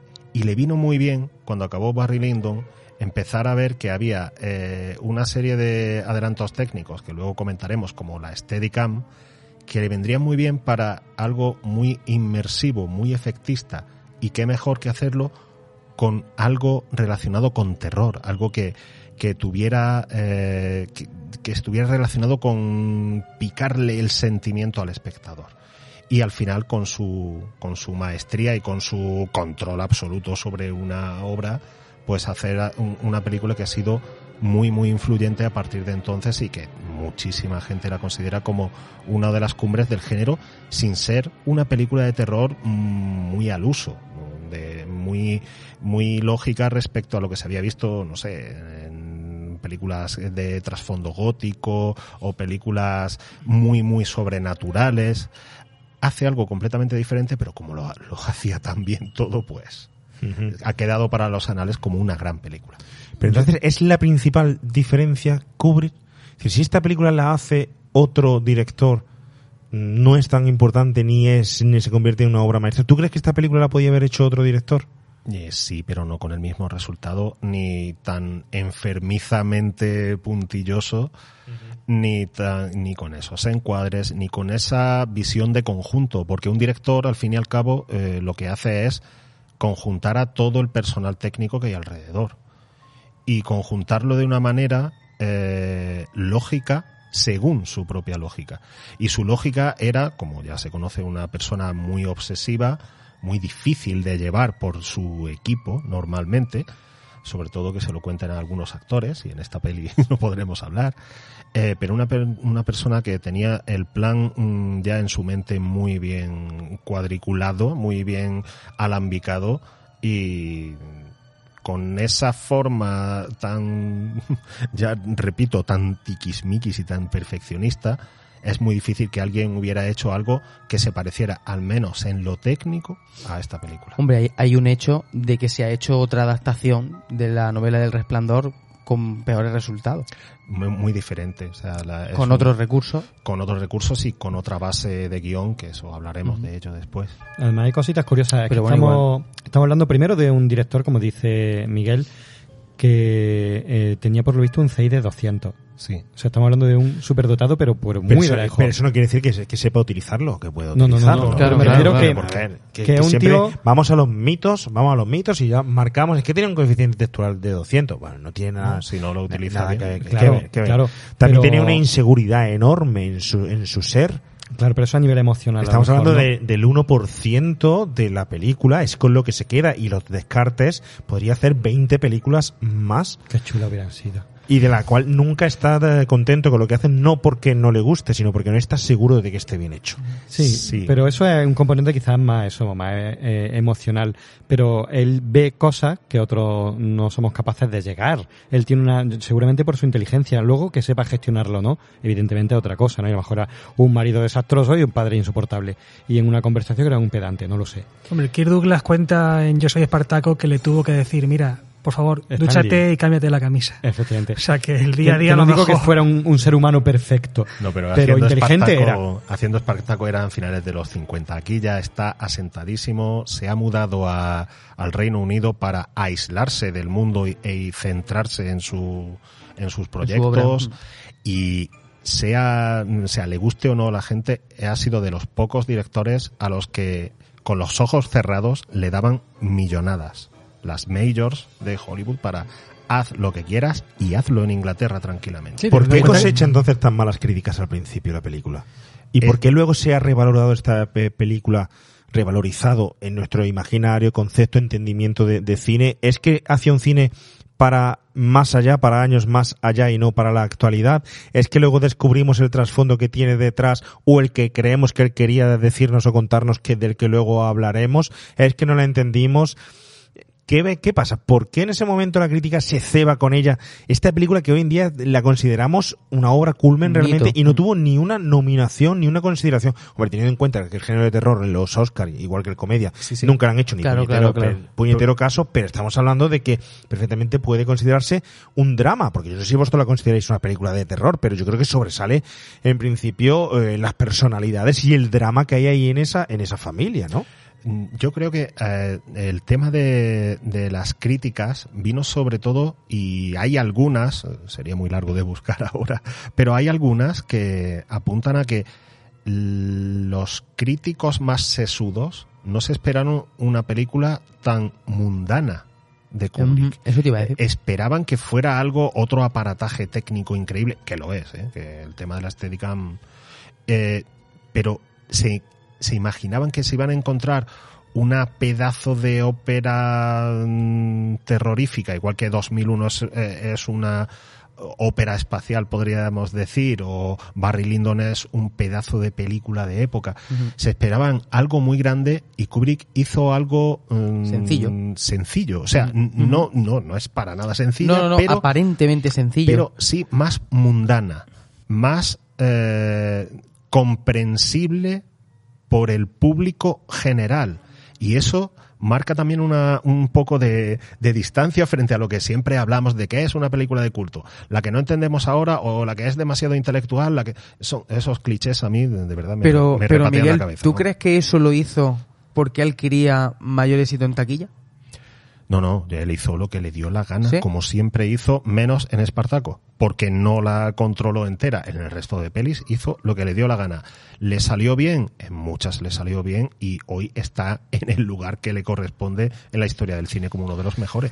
Tú créeme, creo, y si no me equivoco, me corrige Miguel, creo que el problema era el- la menor de sus problemas y de ambiciones y tal. De hecho, fíjate, La Naranja Mecánica, era una película que estaba dando buen resultado en taquilla y tal, y él se pelea con la Warner y la quita de en medio Sí. porque había eh, referencias a ciertos actos vandálicos Sí, y, hubo- y sádicos que hubo que referenciaron que era culpa de la película de Kubrick y él no le tembló el pulso fuera, decir, ¿no? la Tembló. quito y ya está. Así que No, no, él hacía lo que quería. Es una ver, persona, por eso, no, entonces. eh, es una persona que la, frase que podríamos decir es se lo podía permitir porque iba sobrado, o sea, sobradísimo. En ese ese hecho de la naranja mecánica ya te dice lo sobradísimo que iba, pero sobradísimo en mi opinión para bien. Hay quien lo considera un pedante, un, un hay podéis considerarlo lo que queráis, pero su obra está ahí. Y ya eh, hablo de calidad, ya no hablo ni de gusto ni de nada. Eso es algo que nos podríamos meter a discutir, que no lo vamos a hacer, porque Mejor. estamos hablando de resplandor, no estamos hablando de, de cubre y persona y tal, que No, es no, la, no. la diferenciación entre la obra y la persona. Si obra y persona van unidos, o si puedes diferenciar entre la obra y la persona. Allá ya cada, cada uno. Yo directamente puedo decir que no, que me resulta muy difícil, porque al final la obra también define a la persona. Pero no me voy a meter en eso, ni Uf, creo que sea, ni creo que sea, que sea el, el tema, y también es cierto que la obra está ahí y que también tiene una influencia y hay que valora- valorarla sí, claro, por lo que ha hecho al respecto Totalmente, al- del claro. cine. Pero bueno, tenemos ese guion, tenemos esa historia. Una historia también que esta chica, la guionista, también tenía sus... Bueno, bueno, le gusta mucho cómo escribía Stephen King también, donde también es cierto que, que King y, y Kubrick tenían buena relación al principio, ¿eh? Claro. Entre ellos se llevaban bien y Se tal. llamaban y Sí. todo. Y se llamaban por la noche a todas las horas hasta que ya noche, King dijo... "Uf, Tened en cuenta una cosa, o sea, un pedazo de director con un bagaje increíble detrás, como Stanley Kubrick, va a adaptar una novela mía. Mi tercera novela. tercera o sea, novela. ¿Vas a hacer una harían- novela tuya, tío? Eh, ¿Qué pasada, Miguel? le harían, le harían chiribitas los ojos, diría, di- vamos, le haría el clink, clink, clink de los dólares, le haría a Stephen King diciendo, o sea, me va a coger uno de los grandes. Y claro, luego cuando ves que No ha cogido, te ha recortado, recortado, recortado, recortado y ha rehecho, eh, no quiero decir rehecho, pero sí adaptado a su manera. eh, eh, Stanley Kubrick, eh, tu novela, pues, por una parte, Yo lo entiendo, ¿eh? yo como autor Sí, claro. puedo pensar que Claro. decir, joder, te has cargado mi novela. Claro. No, no, eh, o sea, lo que tenemos que tener en cuenta, también tenemos mm, metido, yo creo, hoy en día el tema de las adaptaciones. ¿Tienen que ser fieles? ¿No tienen que ser fieles? Buen Son transposiciones a otro medio. ¿Por qué tienen que ser iguales? ¿Por qué tienen que ser palabra por palabra? Eh, a ver, repito, a Stephen King evidentemente le cayó eso como una patada en la entrepierna, pero nosotros como espectadores y lectores posteriores, Fran lo ha dicho antes, son dos experiencias diferentes. ¿Por qué no disfrutar de las dos? De Pero hecho, claro, a mí la película me parece maravillosa, ¿eh? quiero decir que no, no voy en contra ni muchísimo menos de la película, al revés, me parece una de las películas de terror que más me espantan junto al final de la escalera y, Sí, sí. y la profecía, o sea que en ese sentido es lo que tú dices. También es verdad que hay que entender a Stephen King, Claro, una novela tan supuesto. personal como la suya y venía ya de, de haber adaptado Carrie, quiero decir que, que, que él ya tenía experiencia en el tema de la adaptación y por Brian de Palma, por ejemplo, que tampoco era un Además, Mindundi. tam- además, tampoco sabemos si hubiese sido más fiel a la novela, a, la novela, a lo mejor también se hubi- hubiese sido un pelotazo. Claro, es que lo que habla Miguel, no se trata de, de adaptar eh, tramo por tramo todo lo que sucede en la novela, hay que adaptar el espíritu de la, de la historia. Y eso es lo que tampoco hace Kubrick. O sea, ni siquiera eso. Claro. Entonces, claro, cuando tú Yo vuelcas, vuelcas tu corazón, tu memoria, tu, tu experiencia en una novela, consciente y conscientemente, Y en la adaptación se cargan todo eso. Es como, tengo Mm. mi juguete, ese juguete lo ha cogido Kubrick, le ha quitado el corazón, le ha quitado la memoria y me ha dejado un armazón. Y Que llamamos el resplandor, pero no es mi juguete ya. y encima ya, por una cuestión de ego, encima triunfa. Con una novela que no es la mía. Claro, hasta el punto de que, fijaros, en realidad lo que ha pervivido en el imaginario son las imágenes de la novela, o sea, perdón, de la De la película, película. no de la Pero eso novela. es, eso es relativo. ¿eh? El triunfo ese es ahora que estamos hablando no sé cuántos años después. Bueno, estamos hablando 40 de... y, 40 y algo millones sobre 19, Eso es duplicar un- solo es un fracaso. un- no sé si llega a fracaso, Sí, sí. pero En los cumplir, tiempos- cumplir. En los tiempos de los 80, lo que sí es verdad que cumple una misión muy importante que es abri- abrir el género de terror en el cine en la época en la que estamos. Estaba el exorcista, aparecía por ahí la centinela en los 70, Casas Sí. Encantadas, tal. Mm. Eh, nos venimos también aquí al Overlook, a- al Resplandor y abre un abanico de, de- de cine del cual luego hemos disfrutado muchísimo todos. Ahora, el tema de adaptación o no, primero hay un término legal. Los acuerdos legales a los que hayan ah, claro, llegado claro, y eso es así, es decir, si te compro la novela y puedo hacer con Ah, ella lo que quiera correcto, o tal, correcto. ya ahí mm, es libre interpretación del director como si luego la reinterpretan de otra Estamos forma. de acuerdo, otra de cosa es que ella tenga que respetarla de tal forma, tal y cual. El típico debate de adaptación o no adaptación, No. de si sí, si no y tal, es que es al final esto es como los colores, son son, parece- son Es gustos. que os gusta, Hay tú. cosas que te apetecerá más que te lo adapten fielmente a la novela, hay cosas que mejoran con la novela y mejores que, que Y cosas cosas que buscarás, elementos que buscarás, que a lo mejor en la novela funcionan muy bien y que tú, como experto en cine, sabes que en, que en la gran pantalla no va a funcionar. Me parece Y que me- lógicamente lo Lo de los setos, sin ir más lejos. Por un, ejemplo, un debate setos. inútil, es que me parece un debate Sí. inútil. Ah, No, no, no, si Yo yo, no, la interpretación- si yo no la pretendo debatir, yo lo No, único que digo no, que, no, que entiendo aquí. Sí, pero que nos da, aquí, nos da para entiendo. mucho. Lo iremos viendo bueno, con, esto, con- claro, con la- claro. con las escenas, porque sí es verdad que hay una interpretación de King y de Kubrick que la escena se va a ir viendo también bien. Pero, pero Miguel, cuéntanos que tienes ahí algo que, que- Sí, que nos va a eh, interesar. por ejemplo, es que eh, hablando de cómo le sentó Stephen King De bien. esta de bien esta adaptación, o sea, palabras suyas, eh, me parece ah, recordar haber descrito El Resplandor, película, como un coche grande y hermoso, pero carente de motor en su interior. Es un film que tiene todos los tipos de estilo y es vistoso. Lo puedo ver cualquier día. Creo que es maravilloso para ser visto, pero es una película... Stanley Kubrick quería hacer un film de horror e hizo El Resplandor. Y lo que yo sentí fue que había hecho un film sobre el vacío total, sin entender las bases del género. Es decir, estas palabras de Stephen King tienen, por supuesto, tiene todo el derecho a decirlas y tienen todo el sentido para un novelista que ha visto cómo se han cargado su novela y, hombre, poneos en su lugar. Es que nadie podría hablar de, bueno, se ha cargado mi novela, pero le ha salido un peliculón de... No, no. Un Es peli- duro, una película es duro, vacía. Él dice una película vacía porque tiene que decirlo. Es que si no lo dijera no tendría corazón. Por mucha gente que se cargue. De hecho, Stephen eh, King. Stephen King tiene mucha retranca y muchas veces cuando habla del trabajo de Kubrick destaca su fotografía. Y dice, Sí, tiene una sí. que eso es como decir que un niño en vez de, como- si es feo, le dices que es muy gracioso. Pues sí, lo mismo, es como, dice eh, la fotografía, pero luego vacío de contenido. Claro. Y, y viene de un hombre que es escritor y es guionista. Y viene dicho sobre un director cineasta que empezó como fotógrafo. O sea que eh, yo, uniendo estas dos frases, no tengo ningún problema por una parte ni por otra. Es decir, son complementos. Stephen King hizo una novela estupenda y, y Stanley Kubrick hizo una película estupenda.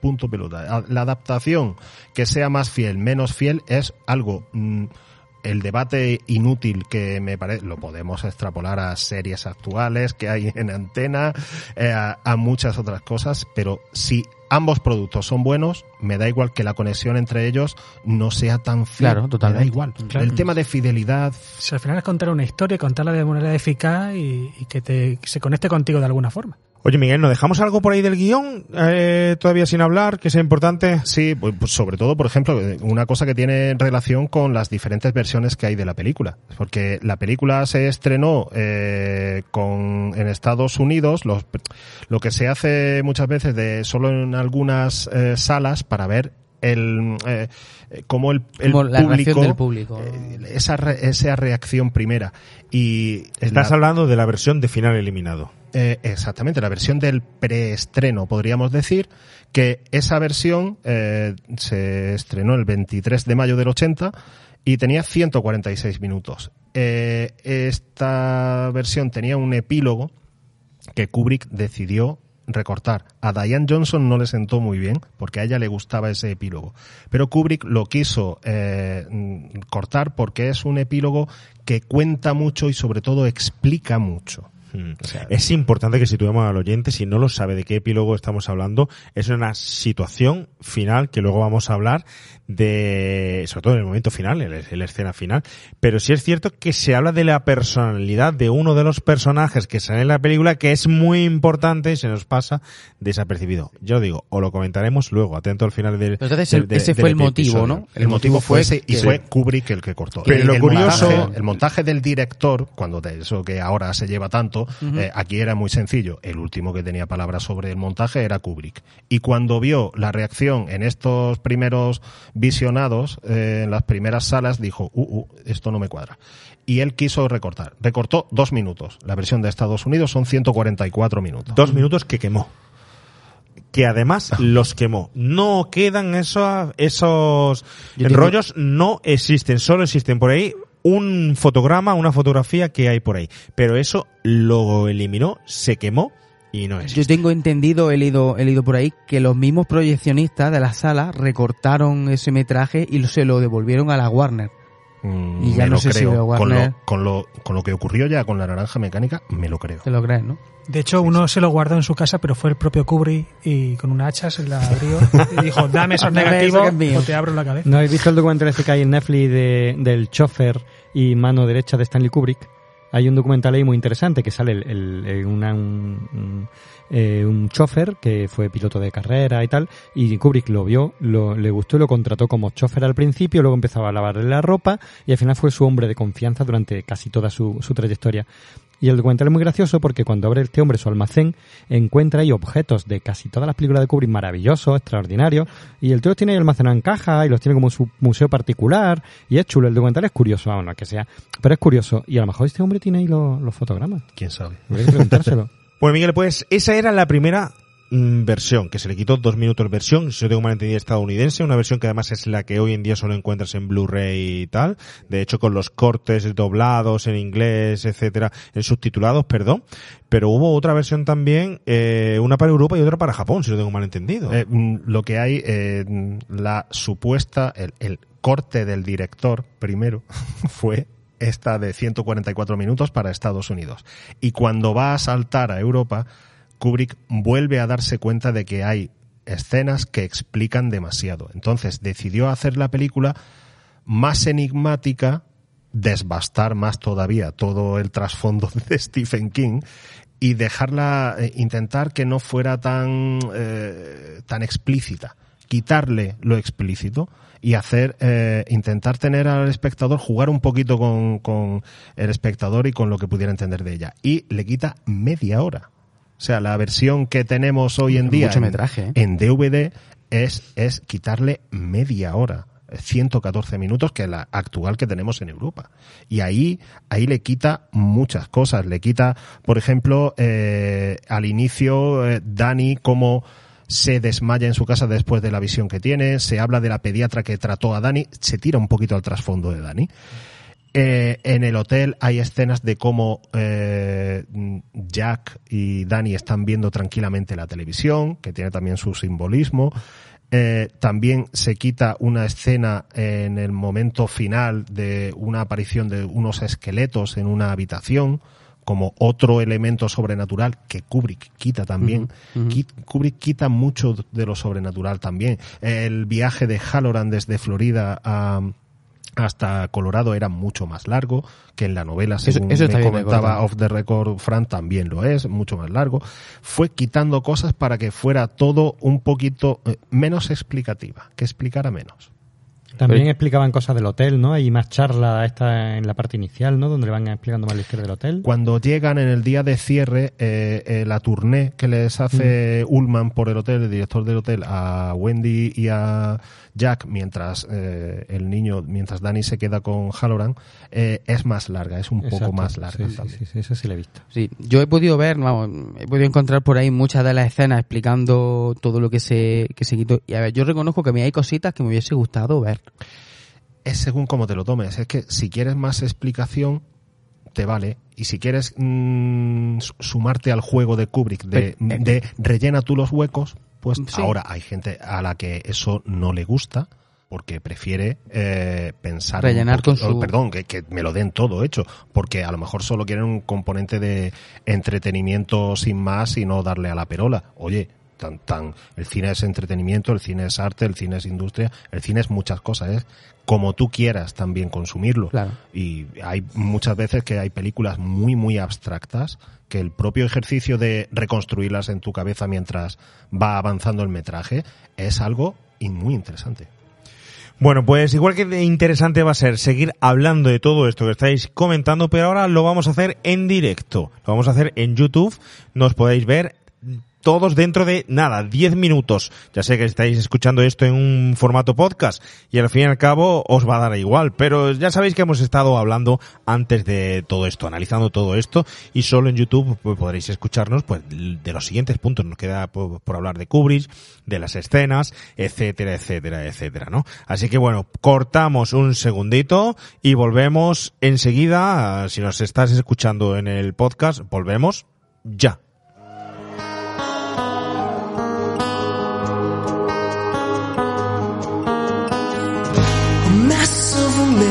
His fate unknown. One drink away from a broken home. He can't give up, but can't go on like this. A five-year-old longs to be free. Visions he can't help but see. When a mother who can't understand that the writing on my walls will tell you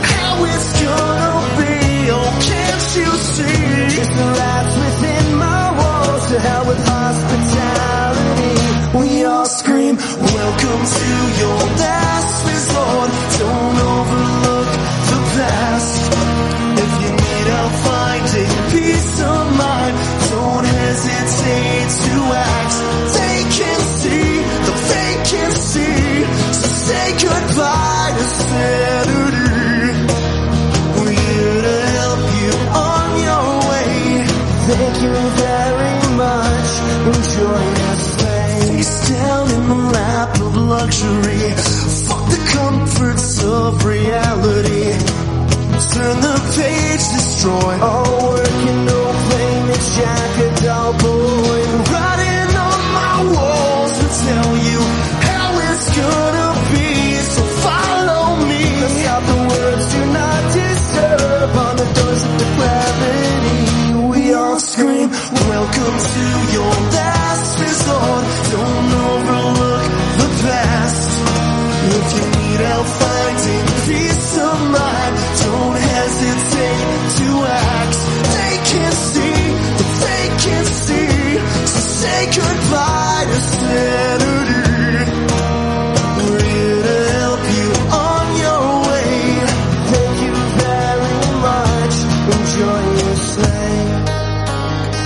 me hear it.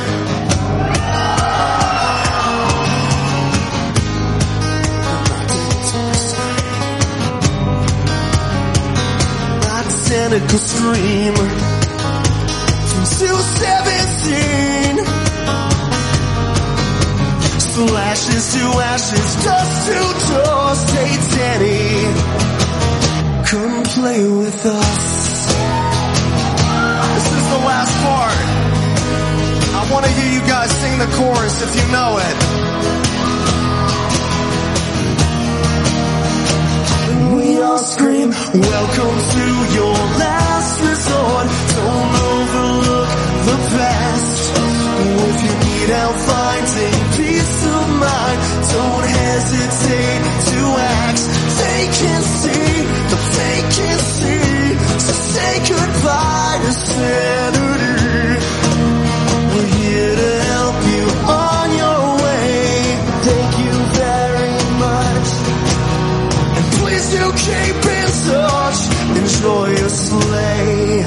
Thank you guys. Little pigs, little pigs, let me come in.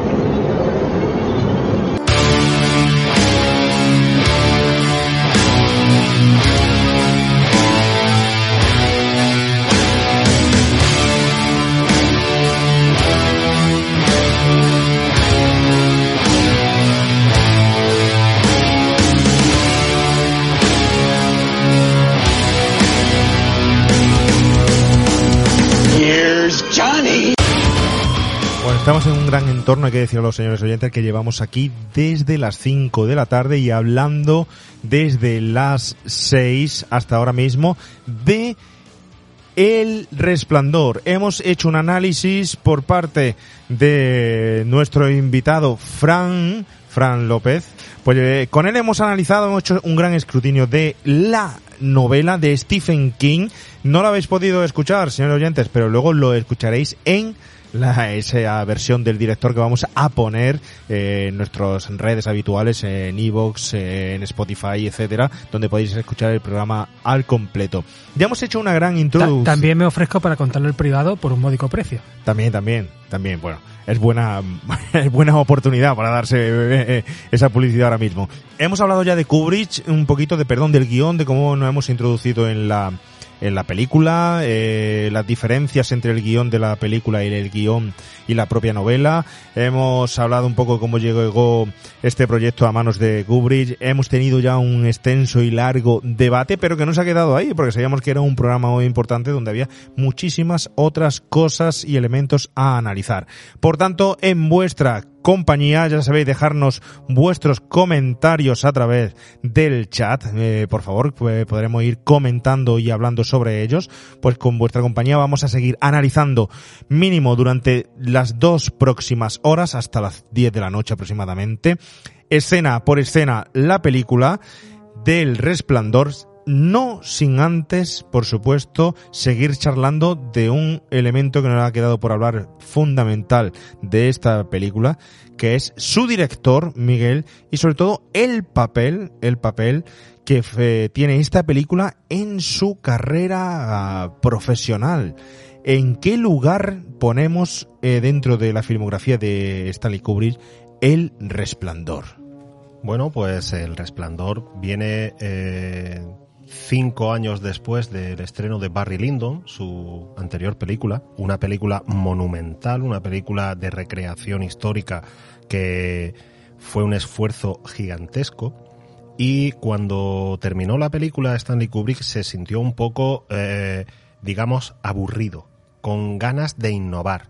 Y su manera de, de hacer algo innovador fue meterse en otro género distinto a los que había tratado hasta entonces. Y también eh, aprovecharse de adelantos técnicos. Eh, Stanley Kubrick siempre fue un director que intentó estar al día de los últimos adelantos técnicos y uno de ellos fue la Steadicam, la cámara... Eh, Steadicam, la traducción sería la cámara estable, la cámara que se queda quieta, es decir, era un brazo que, que permitía que la cámara no tuviera, que mantuviera un poquito eh, la, mm, la, su posición sin que hubiera traqueteo. Y con eso eh, vio que la posibilidad de, de desarrollarlo en alguna, en alguna película. Y cuando le ofrecen la, la novela de Stephen King, El, Res- El Resplandor, todavía en galeradas, todavía sin, sin editar, pues ve la posibilidad de utilizar todo, de, de aunar esas dos cosas, nuevo género y, e innovaciones técnicas. Bueno, si tú tuvieras que poner dentro de la filmografía de, de- de- perdón, de Kubrick eh, esta película en un lugar, ¿dónde la pondrías? Uf, es difícil porque eh, Stanley Kubrick tiene muchas obras muy distintas eh, en géneros muy distintos. Algunas eh, en cuestión de gustos gustarán más, otras menos. Pero esta es otra, otro de esos hitos. Eh, si Stanley Kubrick tiene hitos en diversos géneros, esta es su hito en el género de terror, además con, con una influencia posterior muy, muy grande mm, dentro de su... Soy muy malo para hacer listados o, puntuaciones, pero esta es de las mejores. Es que es difícil hablar de las peores. Es su mejor película de terror. Eso sí. Pero bueno, te- tenemos que analizar también otras cuestiones eh, importantes. Fijaros, voy a dar paso un poco a los oyentes, porque hoy yo estoy aquí un poco, luego dicen que me cabreo y que me se pierdo el control, pero estoy un poco hombre orquesta. Tengo aquí a, a Javi, a Oscar, que no me llevan las redes, no comentan por el chat, ni a lo- Bueno, la gente que se bueno. mete. Y Tenemos un montón de gente dentro que no hemos saludado. Tenemos, por ejemplo, a nuestro amigo de Videoclub Pérez, tenemos a Fran Villa, ¿no? Que nos dice eso de, espero que comentéis lo de el tema de, del maravilloso doblaje, ¿no? Bueno, eh, ¿es momento de comentarlo? Lo habíamos puesto para comentarlo Un poquito más adelante. ahora, un poquito más adelante. Bueno, eh, ya ves, ya ves, eh, Fran, fíjate, un poquito más adelante, ¿no? Eh, tenemos a Jordi también a quien saludamos. Eh, habla de la reacción de la habitación 237 con Stanley Kubrick y su filmación en la llegada de la luna, ¿no? Estamos hablando de ese número que al final decían que era la distancia que había entre la luna y la Tierra y que lo reflejó ahí como meta- em, como elemento introducido eh, en la película haciendo referencia, ¿no? Yo sí tengo que hacer referencia forzosamente, Miguel, tú bien lo sabes, a esa vez que nos visitó el señor Colin Arthur aquí, Sí, del señor. cual os remito a todos los oyentes que vayáis a ese programa especial entrevista con Colin Arthur y él trabajó con Kubrick, de hecho la sangre del resplandor nos explica cómo la hizo él, ¿no? Cómo consiguió esa sustancia, él eh, trabajó en todos los efectos visuales. Os remito a ese programa a buscarlo Aunque no, está, resplandor. aunque no está ni acreditado, ¿eh? No está ni acreditado, pero así es. La sangre del ascensor la hizo Colin Arthur. Y él hablaba tam- también de que había cierta, cierta mm, habitación cerrada en, en los estudios donde grabaron. En los un- ¿no? En los Elstree. En fin, en donde no se sabe lo que estaba grabando, pero estaba herméticamente cerrado durante un buen tiempo que se me quedó allí metido Stanley Kubrick. Bueno, lo dejamos eso ahí, porque no es cuestión de ello. Saludamos también a José Manuel Martos. A José Manuel Martos, qué formal se pone. José Pato Rojo. José Pato Rojo de toda la A vida. Juan Vicente, por supuesto. Nacho Villar me dice esto, Javi. Me dice, como compañero de Javi puedo asegurar que no es de sus películas favoritas. que de sus razones. Que de sus razones. Defiéndete. A ver, no, a sí, ver, ya, ya lo defiéndete. dije. No, no, no, si no hay muchas razones que, que dar, ya lo dije el otro día, ¿no? Que no es una de mis películas favoritas, que eso no quiere decir que cuando la viera en su momento no me acojonara.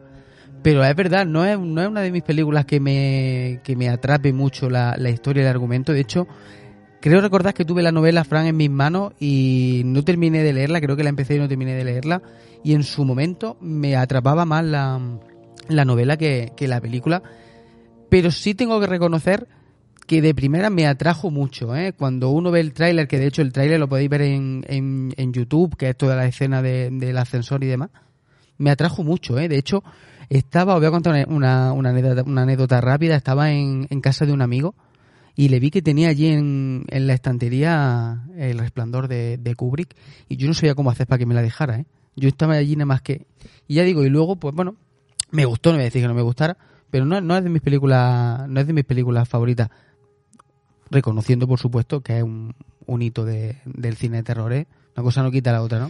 Ya Bueno. lo que hemos muchas veces hablado de cuestiones de gustos, ¿no? Aunque no sea de tus películas favoritas, Javi. Oye, ¿qué, qué, qué otros elementos tenemos importantes del rodaje de la película y de Kubrick antes de que pasemos a las escenas? ¿Qué se nos queda por ahí? Bueno, no sé, no hemos hablado todavía, por ejemplo, de los decorados, ¿no? Y, y de, de los exteriores. Mira, tengo por aquí apuntado. Y, y de hecho cuento anécdota. Que utilizaron como toma exteriores el Timberline Lodge. Esto es un, un hotel en Oregón, en el Monte Hood, que bueno, pues que encontró allí Kubrick, que utiliza como escena. Y fíjate, qué Ojo, curioso. Ojo que Kubrick mandó durante unos cuantos meses a personal de producción para que mirara hoteles por Estados Unidos, Exacto, como siempre, exacto. su planificación y Joder, que no me den a mí ese trabajo. Muchísimo Vete hotel, por a eh. viajar por ahí de hotel en hotel y me haces A fotos de las fotografiar muchísimos Pero hoteles, muchísimas que mirara, instalaciones. Que mirara y copiara. Y copiar. Sí, sí, sí. Hombre, sí, Bueno, que- recreara. Vamos, Porque fíjate, recreara. fíjate qué, qué cabeza, esas son las cosas que no me eh, cuadran de Kubrick. Esa cabeza.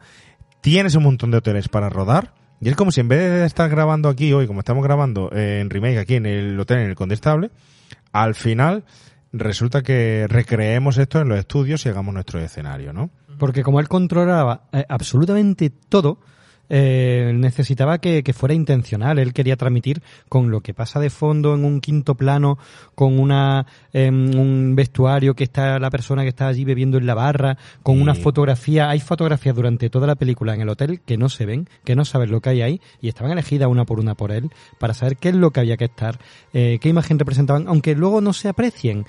Él necesitaba transmitir con todos los elementos ju- jun- juntos, haciendo un, un todo, desde la psicología de la gestal y todo esto, veríamos cómo ofrecía una imagen que entre mil cositas diferentes daban una, una cosa, una sensación global, que eso es lo que él quería transmitir. No olvidemos que también eh, crear un decorado, aunque sea copiando piedra por piedra la fachada de un hotel, te permite que tú luego puedas eh, modular dentro para rodar. ¿eh? Eso, eso es muy, muy importante para Claro, un rodaje. claro, es decir, claro. puedes coger el cascarón de fuera, es decir, incluso hacer algu- algunos planos sí son reales de el Timber Lodge, el Timberline Lodge, pero luego el interior crearlo a tu avío porque necesitas mover la Steadicam, porque necesitas que todo esté muy cerca, tampoco puedes hacer unos pasillos eh, muy alargados para que todo sea más fácil para el rodaje. Ojo, para un rodaje que duró un año, Un año. año y pico. Además me llama la atención, parece que cada planta del hotel tiene un estampado diferente en las paredes, No, tiene todos un- esos detalles, Increíble, todos ¿eh? al dedillo y los cuadros Increíble, que hay ¿eh? colgados, los tapices que hay colgados, Increíble. todo. El chicle Increíble. pegado en la moqueta, lo- lo- todo, todo, todo. Increíble, Pero increíble. porque al final es una película profundamente proyectiva en el punto de vista psicológico. Es decir, tú te acabas proyectando en diferentes elementos que se están mostrando, resuenan en ti de diferente manera como lo puede hacer en ti. O sea, que cada uno tiene su...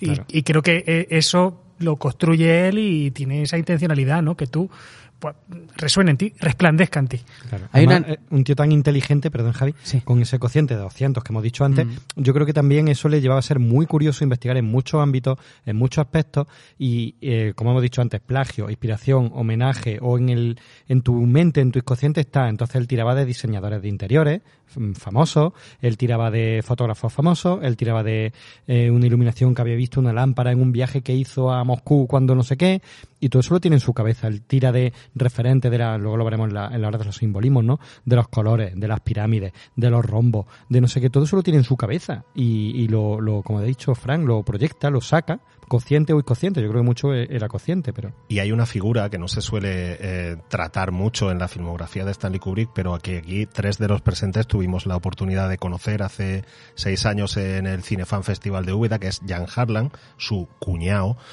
El cuñado de El- Kubrick. el cuñado de Kubrick. Eh, Es que, es, es que da para podcast. eh, Sí, Miguel, sí, perdón, el es, es que eh, Pero un el podcast que se llame El cuñado, El cuñado de Kubrick. Kubrick. El que Hablar daba de- las noches viejas. De toda la profundidad de- de- del cine, porque era un gran amigo al fin y al cabo de, de, de Kubrick y, Sí, sí, y, y- estaba en todas sus producciones. ¿no? De- desde La Naranja Mecánica en adelante, eh, hace de productor ejecutivo de todas sus películas hasta la última, hasta Ice White Shut en el 99. Eh, y él, eh, en esa ocasión que le tuvimos la oportunidad de entrevistarle y de preguntarle, eh, como decía que eh, no solo lo, lo detallista o lo obsesivo que era Stanley Kubrick, sino la planificación anterior con todo que claro, luego se reflejaba en todo ese detallismo en pantalla. Y, y el, no sé, para la chaqueta metálica en su momento, en el programa que hicimos, eh, comentar que los tanques no encontraba ninguno y los encontraron en Bélgica. O sea, darse una buena vuelta por el mundo encontrando cosas necesarias para la película. Las palmeras las puso era en Londres. Jan Harlan, eso era Jan Harlan. que lo. No quiero imaginar cuando ese hombre viera las facturas como productor. O sea, le daría un Bueno, poco un microinfarto cada Productor vez que- ejecutivo.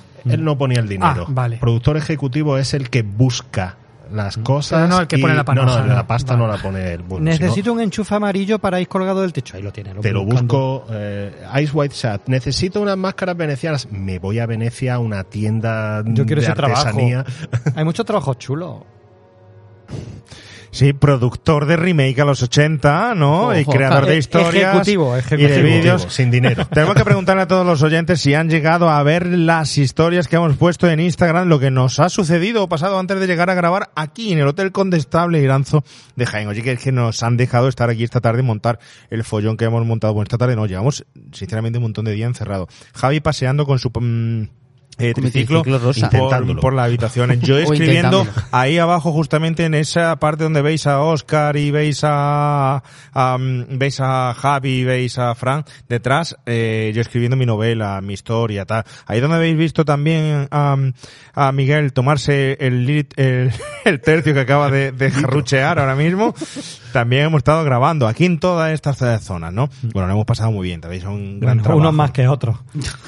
bueno a ver si no sabes torear Manolete para que te Yo lo que no sabía es que íbamos a traer un hacha, tío. Si tú me llegas a decir que traemos un hacha, yo no vengo.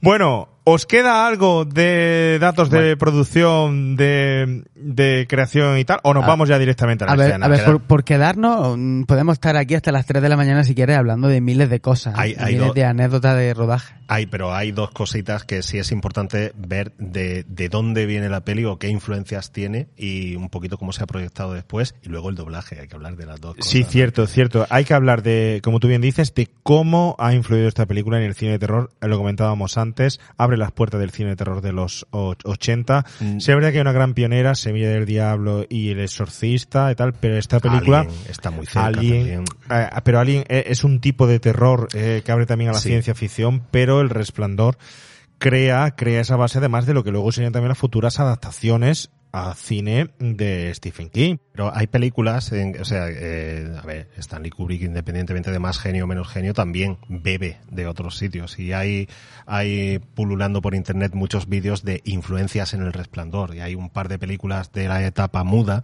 que hay que mencionar, que son Lirios Rotos de, de Griffith del año 1919, en la cual hay una mujer que se queda encerrada, su marido la encierra en una habitación, es Lillian Gish, la actriz del cine mudo Lillian Gish, y fue una gran inspiración para, para eh, Shelley Duvall, para su personaje de Wendy. La carreta fantasma de Víctor Sjöström, de una película sueca del año 21, hay una escena con un hombre no para entrar, sino para salir de una habitación a hachazos con una puerta, que es una, una eh, eh, influencia directa. Las Diabólicas, una película eh, francesa del año 1955, en la cual hay unas escenas muy, muy inquietantes en una bañera que muy bien podrían haber influido en Stanley Kubrick en la habitación 237. En el puente sobre el río Kwai, ya por ejemplo, y en otra película anterior de los años 30, ya aparece ese ese dicho, ese refrán en inglés de eh, todo tra- mucho trabajo y sin y sin diversión hace a, a que Jack sea un, un tipo aburrido. Eh, Repulsión de Roman Polanski del año 65. Hay eh, algunos, incluso yo diría encuadres que Kubrick tiene muy en cuenta en esta película. Y lo comentábamos antes también, eh, como eh, el papel de Jack Nicholson en Alguien voló sobre el nido del cuco tiene mucho que ver con, con la elección por parte de Stanley Kubrick de, mm, Nicholson para esta película, darle un poco, darle salida desatada a esa locura. Y también hay un par de interesantes autocitas de, de Stanley Kubrick, asimismo. En Lolita, en el año 62, hay también una escena en la bañera muy parecida. O como en un momento dado está besando a la madre, pero está mirando a la, a la foto de la, de la hija. Y en 2001 incluso, eh, del año 68, eh, las escenas finales eh, grabadas con helicóptero que están veladas en, en otros colores, tintadas en otros colores, son muy muy parecidas al inicio eh, de esta película con el, con el helicóptero, con esas escenas eh, preciosas de naturaleza. Del helicóptero que se veía la sombra. Sí, sí, en algún momento se ve. Y que, por Aunque cierto, no es- no- fue- nunca se ha podido llegar a ver realmente porque eh, hablábamos antes, mm, oyentes, queridos eh, oyentes, espectadores, de, de esa parte de, de producción de la película donde eh, el helicóptero se puede ver la sombra, pero hay según según el montaje Ay, sí, se según puede ver lo- el, según si el formato, si esté comprimido o no, bueno, no me acuerdo cómo estaba hecho, si Sí. por ejemplo. qué tamaño, pero en algunas se ve, en otras no, dependiendo si es copia europea, si es eh, estadounidense, Pero, pero- Por pero ejemplo- fue error, fue error. Fue- no, fue que, que él rodó mucho y luego, por ejemplo, Ridley Scott con los descartes de estas Ah, bueno, sí, imágenes de helicóptero, pero con un formato diferente en el cual no se veía la sombra del helicóptero ni el coche, las utilizó para Para Blade Runner. Runner. Dos años después. Yo Y- intento conseguirlas para nuestros trailers y nuestros vídeos de no, cuando me la han pasado. Y Ah. fue, y fue, ojo, eh, desinteresadamente Stanley Kubrick le dijo, coge, coge, simplemente no cojas ningún fotograma que yo he puesto en la mía, punto. ¿Así? ¿Se lo dio desinteresadamente? No me lo creo. ¿eh? Era buena ¿Kubrick? gente, era buena gente. Era buena gente, ¿no? Era buena. Era, Sí, era, seguro. era un cabronazo con cuernos para algunos, pero que se, se lo digan Trabajando, aquí. trabajando tenía que ser un poco difícil. Se pero en digan la vida personal, contractor, Hombre, sí. un rodaje Bueno. de 51 semanas cuando estaban previstos 17, pues dime, tú, Pero la- las pagó, las pagó. dime tú, hombre, claro. Y luego la influencia posterior. Es que Y el eh, psicólogo de después lo pagó también. Sí, los psicólogos, los psicólogos. Además que como fuera conductista que en lo que- en aquel tiempo no me da cómo se, han- se han quedado, ¿eh? Ah, anda ya. Y luego eh, lo apuntaba un poco Juan Pablo antes, o sea, la influencia que tiene esta película, no siendo una película de terror al uso, porque es una película que rompe un poco porque elementos sobrenaturales hay muy poquitos, agobio sí hay mucho, y es una película de terror que tiene muy poca oscuridad, ¿eh? muy muy Es poca. verdad, hay es mucha una luz, película muy sí. luminosa, pero es la atmósfera general la que te genera todo ese. Y eso es muy influyente luego en los años 80. No, no todo el cine de terror de los años 80 son es oscuridad, sus tacos repentinos. No, no, no, no, no. También hay muchas películas que son atmósfera agobiante.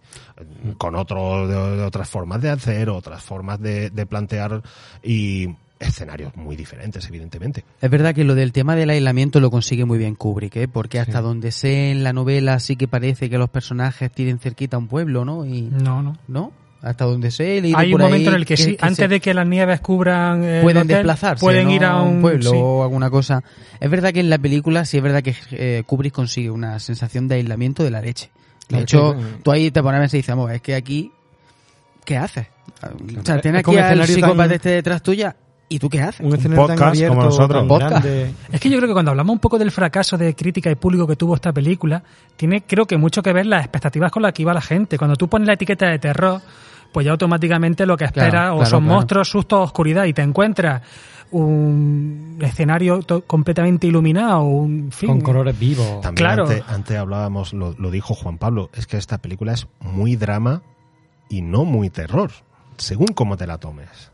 Un Claro, drama es de que, terror. mm, Como Un queda drama, encajar. un Yo, sin embargo, el terror, tal y como hemos hablado de él antes, hablando de la obra de Stephen King, es que eso es el terror. O sea, tu padre contigo sentado en el regazo diciéndote, te- diciéndote no te voy a hacer daño. De hecho, el ni- propio niño le pregunta, eh, papá, mm, ¿me va a hacer algo? No, tranquilo. Pero en realidad tú la mirada que le estás viendo diciendo, hijo mío, juega lo que puedas porque te voy a abrir la cabeza en cuanto tenga... Creo que es una, una fuerte influencia luego en José Luis Moreno. espero, que no vi- espero que no viera el espejito, Sí. el espejito de las narices que había justo aquí en, en el plano. Sí. Si lo vio el niño, Mm. Esa carita vacía, papá. Vosotros, fijaros lo que dice aquí Violeta Postigo, ¿no? que yo estoy muy de acuerdo con ella, que eh, en esas atmósferas y ese ambiente, cómo lo consigue con el sonido, ¿eh? El sonido, un elemento fundamental en el terror, el cual, pues yo siempre indico que, que nos acordaremos de él, en la película se habla de El sexto sentido, la ausencia de, de sonido, pero es que aquí tiene un papel fundamental. Es que eh, está totalmente coordinado Sí, sí. con la música y el sonido, con cada escena y crea la atmósfera, junto a colores, etcétera, pero... Pero hay, hay un detalle para hablar de ese sonido que es perseguir al triciclo y ver cómo cambia el ruido de las ruedas entre Sí, moqueta sí, sí, sí, y sí. o entre moqueta y suelo de eh, eso solo con ese sonido que tiene ya te genera incertidumbre, ya te genera y simplemente estás viendo un niño con un triciclo. O sea que eso podría ser incluso serviría para una comedia, no sé, es pero, que- pero aquí es que ese sonido eh, y te pone nervioso. Que por lo visto no lo tenía previsto, se lo encontró en el rodaje. Fíjate, una de las cosas con tanto perfeccionismo, he leído por ahí que él no tenía pensado ese cambio de sonido según la superficie Es sobre que la se que mete, volaba se mete el sonido el de la, se mete el sonido de la silla de ruedas también. Es decir, eh, eh, lo hemos comentado antes, este Dican y tal, pues eh, no podía en este caso, eh, este tipo que iba, no me acuerdo el nombre. Sí, John Alcott era el John director de Alcott, foto, pero no Era sé- un tipo muy alto, muy grande, no podía coger su cámara, este Dican, tirarse al suelo e ir rodando, corriendo, junto con el tri- triciclo. Mm. Era una barbaridad. Que, mm, tío, que, que, que se asfixiaba da- dando dos pasos de esa forma. Garrett como Brown. más o menos como Javi el otro día cuando se montó en el, Correcto, en el triciclo de, de aquí en el hotel, ¿no? correcto. Pues tú corrías muy bien detrás de él, ¿eh? ¿Qué hizo? Se montó en una silla de, de- de ruedas y en la silla de ruedas fue detrás de él. ¿Qué pasa? Que se metió el sonido también de la silla de ruedas y no se lo esperaban y que eh, no quedó mal al final. Fijaron muchas cosas que salen de imprevisto y al final el resultado queda. Y hay muchos, hay muchos silencios en la película que de repente se ven rotos por un sonido estridente o por un sonido seco. Una puerta que se cierra, un hachazo, un... hay, eh, el sonido es que está cuidadísimo. Es y, que es hay una distorsión parte- gradual también de, los de los sonidos, aunque ya empieza a tocar, ¿no? Pero cada vez más acentuado el, lo disonante, lo, los chirridos, la... Eso en la música. La sonancia, música, la sonancia. Estamos hablando de, la, de, de Wendy. Carlos y Rachel Elkin, sí. Sonido también, bueno, eh, ya electrónico que también consigue, Con sintetizadores. consigue Sí, introducir con el sintetizador. luego, pero- Ya, eh, eh, Wendy Carlos ahí que, que, bueno, que trabajó con, con él en la naranja mecánica. Ya lo hizo, Y puesto, eh, podía esperarse que lo hubiera echado o no hubiera utilizado su música fuera de descarte, pero al final le pasó a Alex North. eh, Claro, por lo que le pasó. 2001. Ah, que tiene algo con todos los, los músicos, no sé por Otro, qué. club, otro del club de fan con Stephen King. Sí, de- sí, de, de Stanley Kubrick, sí. Pero un elemento que no han mencionado antes, que también es muy importante, y va siendo momento de hablarlo también, es el tema del doblaje. El doblaje. El mal logrado o no mal logrado doblaje. O volvemos otra vez a esos mitos que tenemos al final sobre lo que hay que doblar bien, mal, o cómo tiene que sonar, o como otro mito es lo del doblaje original. Yo empiezo como siempre, ¿eh? Yo os tengo que decir, no voy a defender que este doblaje sea bueno, aunque tampoco digo que sea malo. Eh, voy a deciros que son unas circunstancias especiales en este doblaje. Mm, puedo saber lo sumamente tedioso que es cubrir doblando, porque acordaros que en ese episodio de la chaqueta metálica hablamos de cómo me contaba mi José Luis Angulo, nuestra voz al inicio del programa, que él fue el director de doblaje de Wise Sight y eh, Kubrick le llamaba y le escribía correos todos los días para ver qué había hecho por la tarde, por la mañana, dónde había ido a pasear, dónde había ido a comprar y lo tenía totalmente Lo que- controlado y decía que lo tenía hasta la nariz. Él como director de... de, Lo que viene de- siendo un de- cansino. Pesado, cansino, el cansino. pesado. Habría lo que verlo a este y al cuñado en Nochevieja. Claro, claro, claro. Pero además... ha llegado el cansino. Además tenemos un, un doblaje aquí donde ya habían tenido experiencias previas con la dirección de doblaje Kubrick y sabía también lo que, lo que quería. Ahora, yo creo que hay más fallo del montaje de sonido y la incorporación dentro de, la película que del propio doblaje. Es decir, hay un efecto cuando hay un doblaje en el que tú ves si, la- si el doblaje o la voz o el sonido está bien introducido dentro de la filmografía de la cinta original. Y aquí es como si tú estuvieras escuchando, viendo la película y el sonido de la película y la música por un lado, y estuvieras escuchando las voces por otro Sí, auricular sí, sí, sí, distinto. Mira, yo cuando, y ese es el problema. Cuando, cuando estuve en, en Polonia, allí los doblajes no se hacen intentando que, el, que los fonemas se, vamos, se, se concuerden con la gesticulación de la boca. Allí da lo mismo. Allí tú ves que el personaje está moviendo la boca y hay una voz que te está diciendo en polaco lo que está diciendo el personaje. Como los que no- documentales True Crime, donde Co- hay una voz en correcto, inglés correcto, y alguien correcto, por correcto. encima. Exactamente. Eso no mola. Y Behind the musgo. A mí, en la, a mí en la película me ha pasado varias veces que me ha sacado un poco el, el ver que no coincide la, la gesticulación de la boca con, con el sonido, ¿eh? Me saca, ¿eh? Tengo entendido que Kubrick alega razones de que quería que los timbres de voz de los personajes, de los actores reales, fuera Ahí igual, ¿no? Lo compro, vale, lo compro. vamos. Y entonces estoy de acuerdo es. con Juan Pablo. Creo que quizá el problema ha ido más bien por el montaje del propio doblaje. Es que hacer la perfección es una mala idea. Y cuando tú quieres que sea técnicamente perfecto, porque quieres que se equiparen los, Los timbres, timbres. pero el- la cuestión emocional, que a veces tiene que ver con cómo declamas, cómo, porque no suena igual el inglés que el castellano. Exacto. Entonces, claro, una decisión que a priori es perfecta, a la hora de reflejarlo en un producto final, pues Te genera esa disonancia de lo que tú dices. Estoy viendo a Jan Nicholson con la cara desencajada, donde es que ya prácticamente está como una cabra, y sin embargo la voz es monocorde o no le da esa... Hay, hay un ejercicio muy sencillo de hacer con esta película que es ponértela un ratito en versión original Y dormir. y luego otro ratito Versión doblada. doblada.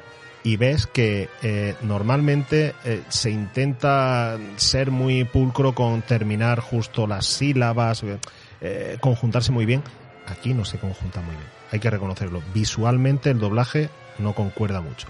Ahora, la elección, o sea, eh, esto es otro de las ramificaciones de, de la, mm, del perfeccionismo de Kubrick. Quería esto. Él quería a Carlos Saura haciendo de eh, director de doblaje y que él, él eligiera. Y eligió, como habéis dicho, a dos personas, eh, hablo de los personajes principales, pero, pero en realidad también eh, el tema de Halloran también es una... Todos son, el timbre es casi casi igual.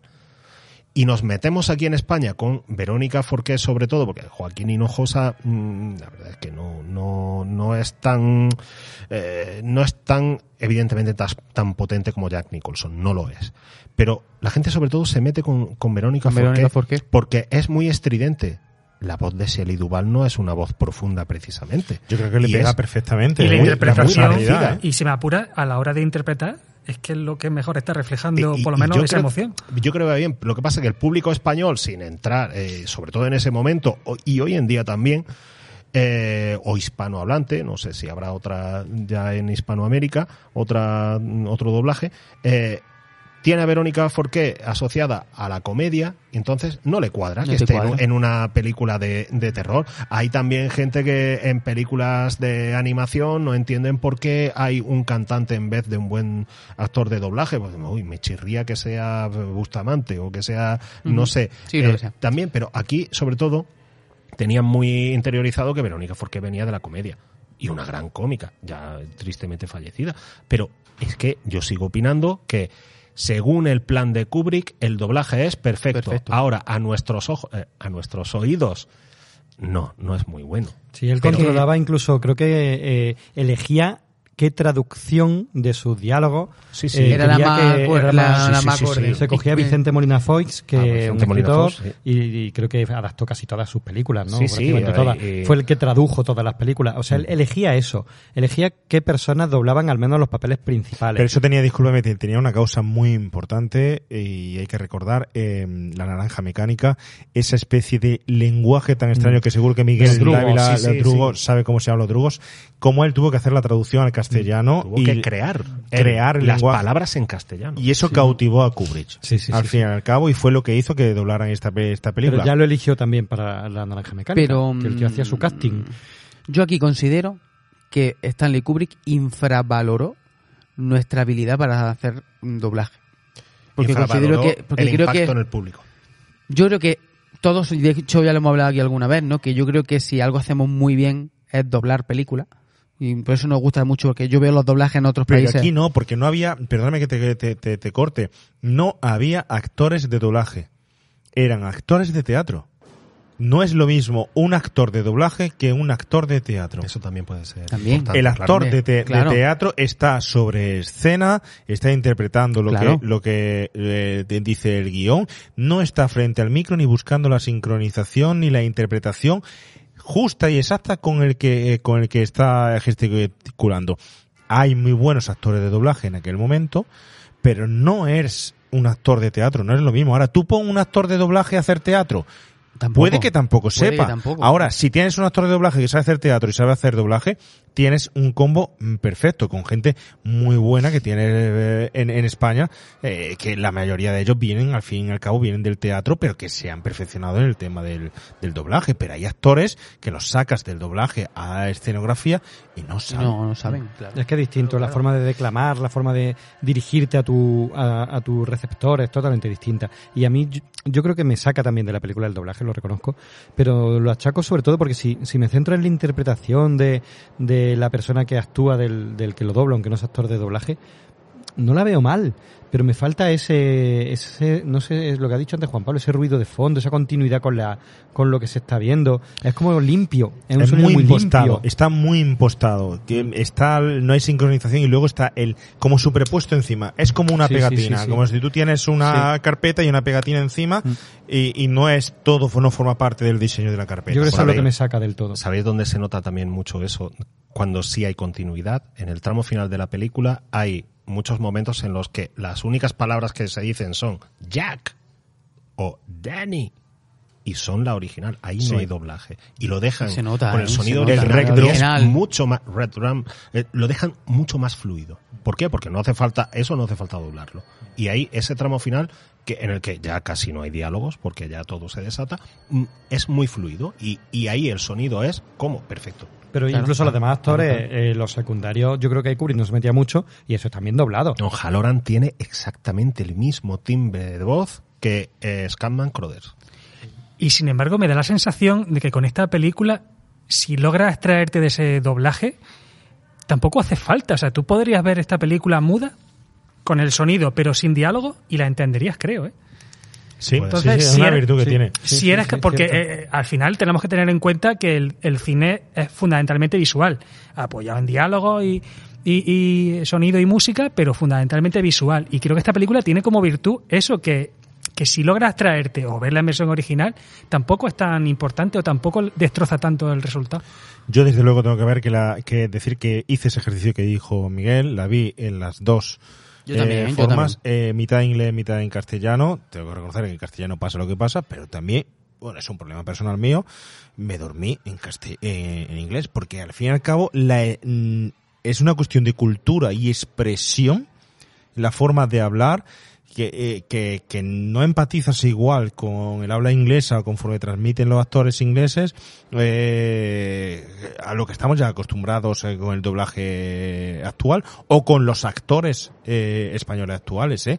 Tengo que decir para, que para mí me siempre que escucho una película en inglés me sumerge en un profundo sueño como cuando estás leyendo un libro que terminas al final durmiéndote. Pero yo creo Ojo, que- no estoy creo que es diciendo que, sea no bueno ni malo ni tal. Estoy diciendo Mm. porque no me llega a mí a transmitir ni a poner el vello de punta como otra. Yo creo que es porque Quizás no, si no entendiera está el con- inglés, pues no sé. Yo creo que es porque no estamos acostumbrados. Y fíjate que, A- que eso- Jack a esos Nicholson timbres, esos tonos, está eh. sobreactuado, ¿eh? Quiere decir que, sí, sí. que Sí, sí, pon- sí. pone de su parte para, en fin. Sí, eh, pero muy histriónico. Cuadra, muy histriónico, pero cuadra con lo, con lo que, con lo que Kubrick quería. No, Vale, no, ya está. Volvemos vale. a lo mismo. Vale, ¿eh? vale, vale. No es novela, es, es la peli. Pero yo creo que Kubrick, aparte le dijo, tío, sácate la chorra, haz lo que quieras, porque eh, darle, Bueno, bueno, pues una vez que hemos analizado ya el doblaje, hemos analizado todo lo que es eh, Kubrick en esta película, la posición que forma y todo lo que hemos hablado anteriormente, eh, recordar ahí, llevamos dos horas anteriores hablando de esta película que podréis escuchar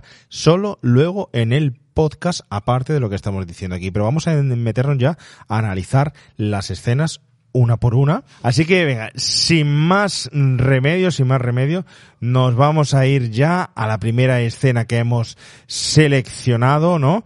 Donde, bueno, eh, ya han llegado, ya han llegado nuestros protagonistas al hotel. Eh, Dani está pa- por allí, se lo ha investigado, le ha dado vueltas. Eh, Jack está escribiendo en la máxima soledad, intentando hacer las labores de trabajo que solo hace su mujer, porque él no hace nada de eso, ¿no? Eh, pero previamente, previamente ha tenido que pasar una entrevista, ¿no? Vamos a ver qué es lo que sucede y le cuentan en esa entrevista. ¿Qué me dice de su mujer y de su hijo? ¿Cree que se amoldarán tan fácilmente? Les gustará. Estupendo. Antes de que. de que vea el hotel con Bill, hay algo que considero necesario que sepa usted. No pretendo impresionarle, pero se trata de un hecho que influyó para que otros antes que usted se lo pensaran mejor. ¿Me intriga usted? ¿Significa eso que no le dijeron nada en Denver acerca de la tragedia que tuvo lugar aquí en el invierno de 1970? No, no me dijeron nada. Verá, mi predecesor en este puesto contrató a un tal Charles Grady aquel invierno. Grady vino con su mujer y con sus dos hijas de unos ocho o diez años. Consiguió este trabajo con magníficas referencias y, según lo que me han contado, se trataba de un tipo totalmente normal. Pero a medida que avanzaba el invierno, algo extraño sucedió que le hizo perder completamente la razón. Atacó a su familia y Los mató a todos con un hacha. Después eh, los amontonó en una habitación del ala oeste y a continuación se disparó con una escopeta en la boca. La policía lo atribuyó a lo que los colonizadores llamaban fiebre de las cabañas. Una especie de reacción a la claustrofobia que se produce cuando un grupo de gente queda aislado durante mucho tiempo. Vaya. No es una historia muy divertida. No, no lo es. Todavía me resulta difícil creer que eso pudo suceder aquí. Pero sucedió. Y ya se imagina por qué he creído necesario contársela. Sí, claro que sí. Y ahora entiendo perfectamente por qué los de Denver prefirieron que me la contase usted a mí. Bueno, yo comprendo que a mucha gente no le guste nada la idea de quedarse a solas en un sitio donde ocurrió algo tan especial. Bueno, puede estar tranquilo, señor Ullman, porque eso no me va a pasar a mí. Y en lo que respecta a mi mujer, cuando le cuente esa historia, estoy seguro de que le va a encantar. A ella le entusiasman las novelas de misterio y las películas de terror.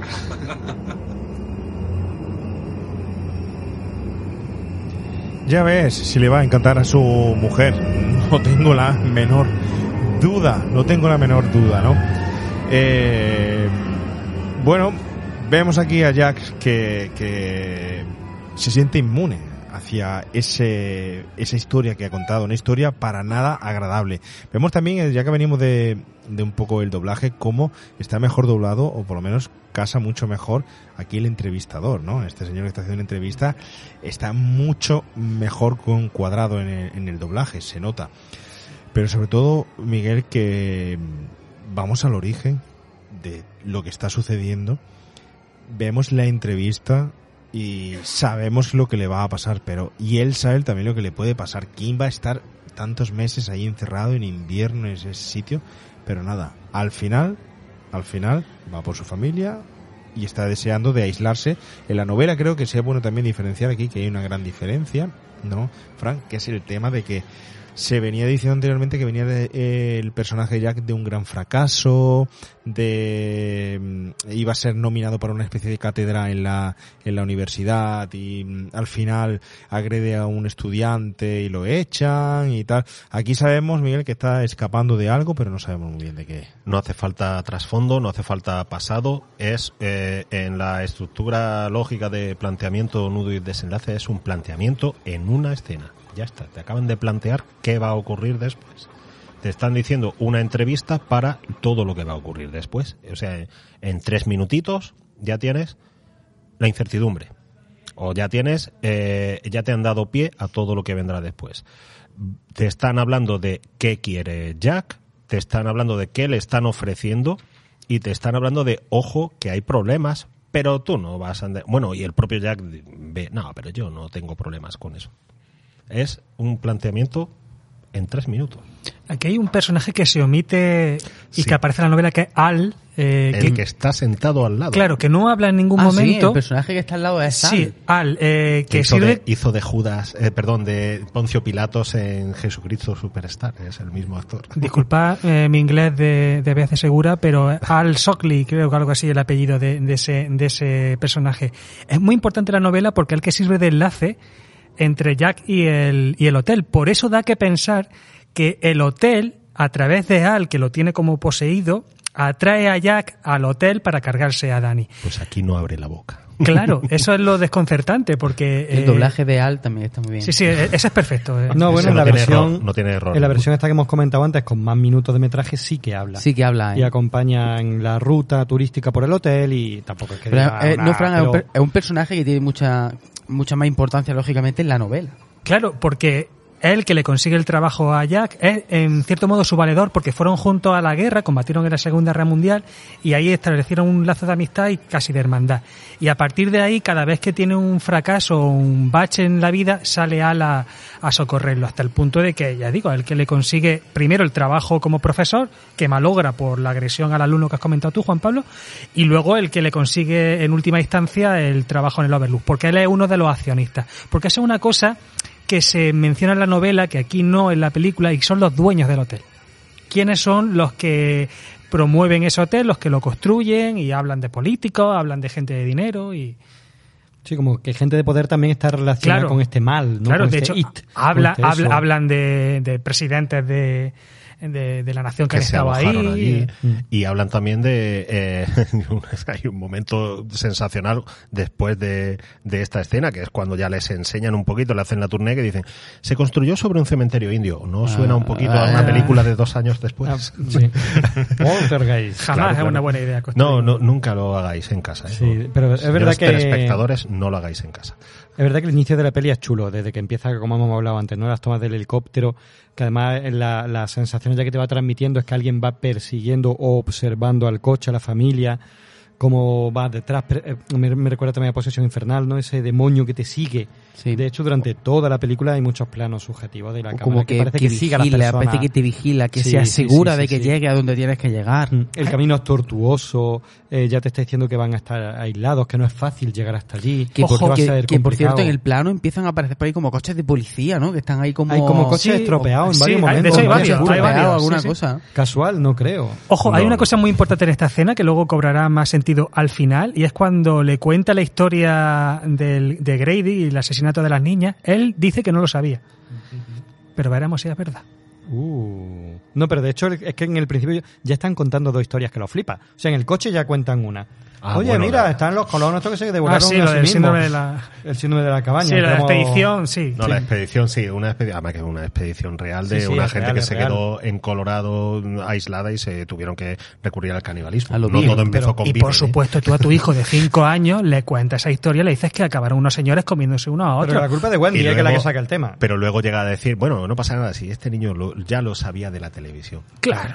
Porque Porque cuenta lo- esa historia, luego cuenta la de Grady. O sea, perdona, tío, ya hay muchas señales de aviso en ese inicio de película. en Eh, el que te amiga, date diciendo, cuenta, aquí No no. vayas allí. No hace falta el resplandor, ¿eh? No, no, no. Conoces gilipollas, te das cuenta ya de que algo no va bien. Pero bueno. Totalmente.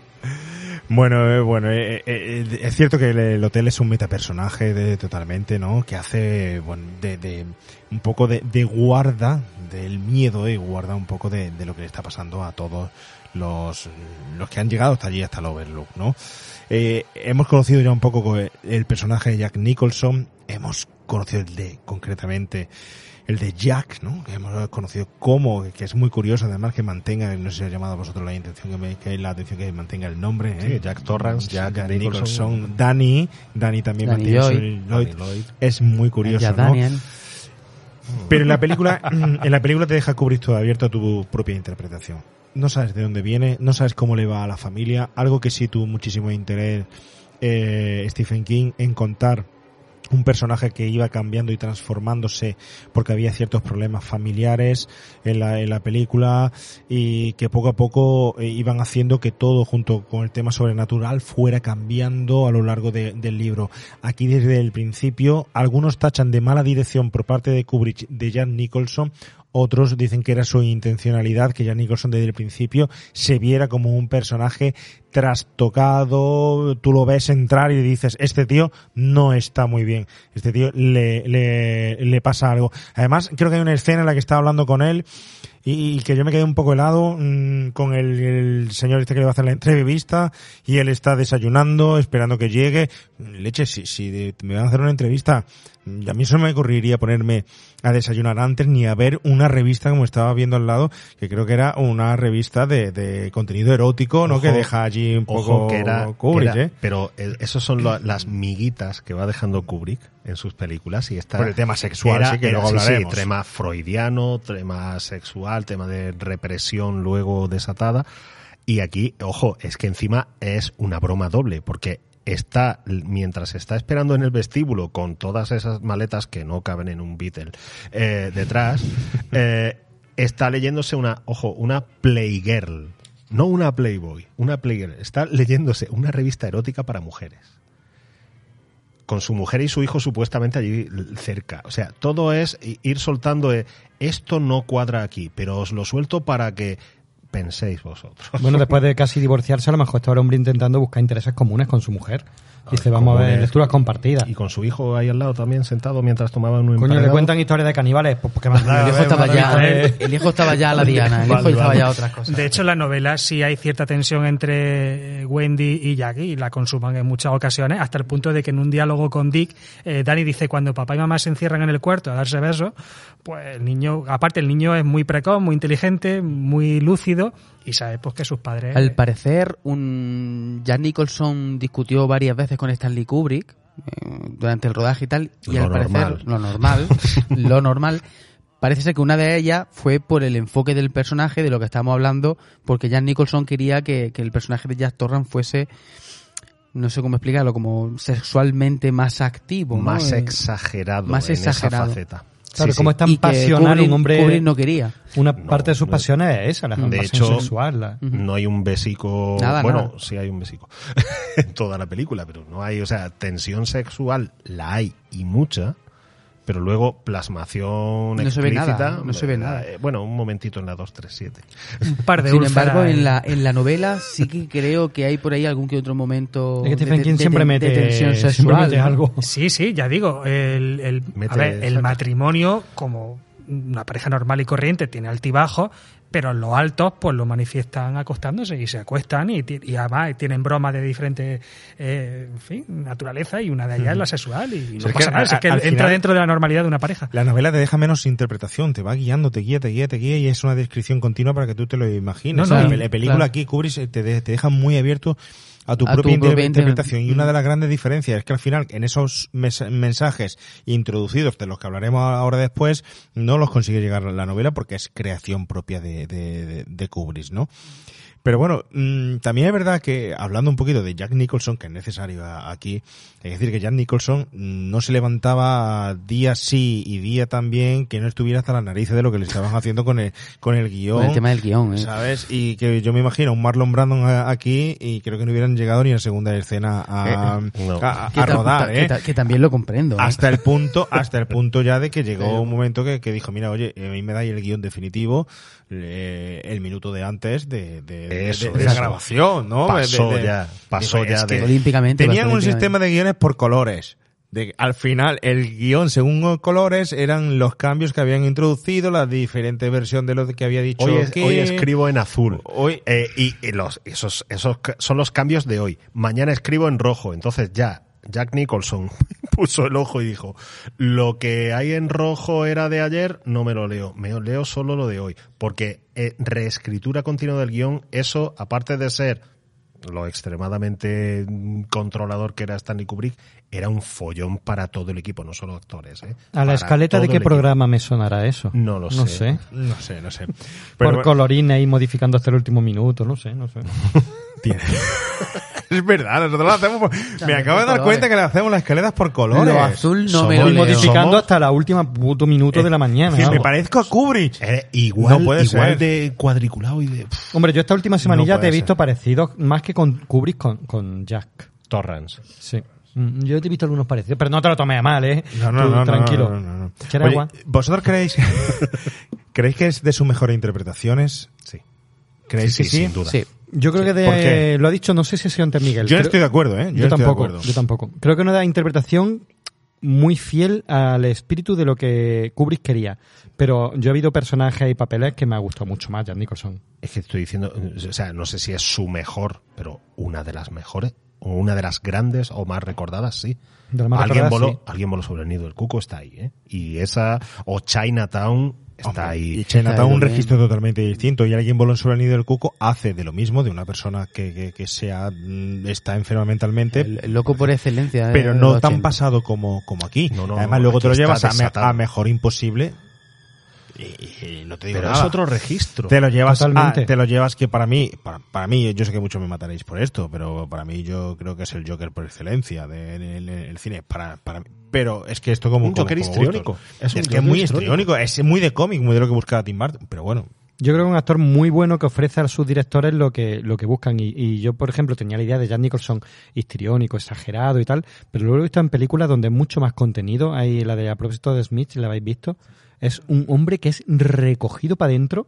Una cosa también, Pero con una una- cejita así y ya está. Pero hace un, ahí hace un retrato de, de una persona de la tercera edad, pero desequilibrada. muerta por Y- dentro. Y, y, oh, o sea, bueno, no desequilibrada, es eso, es muerta por dentro.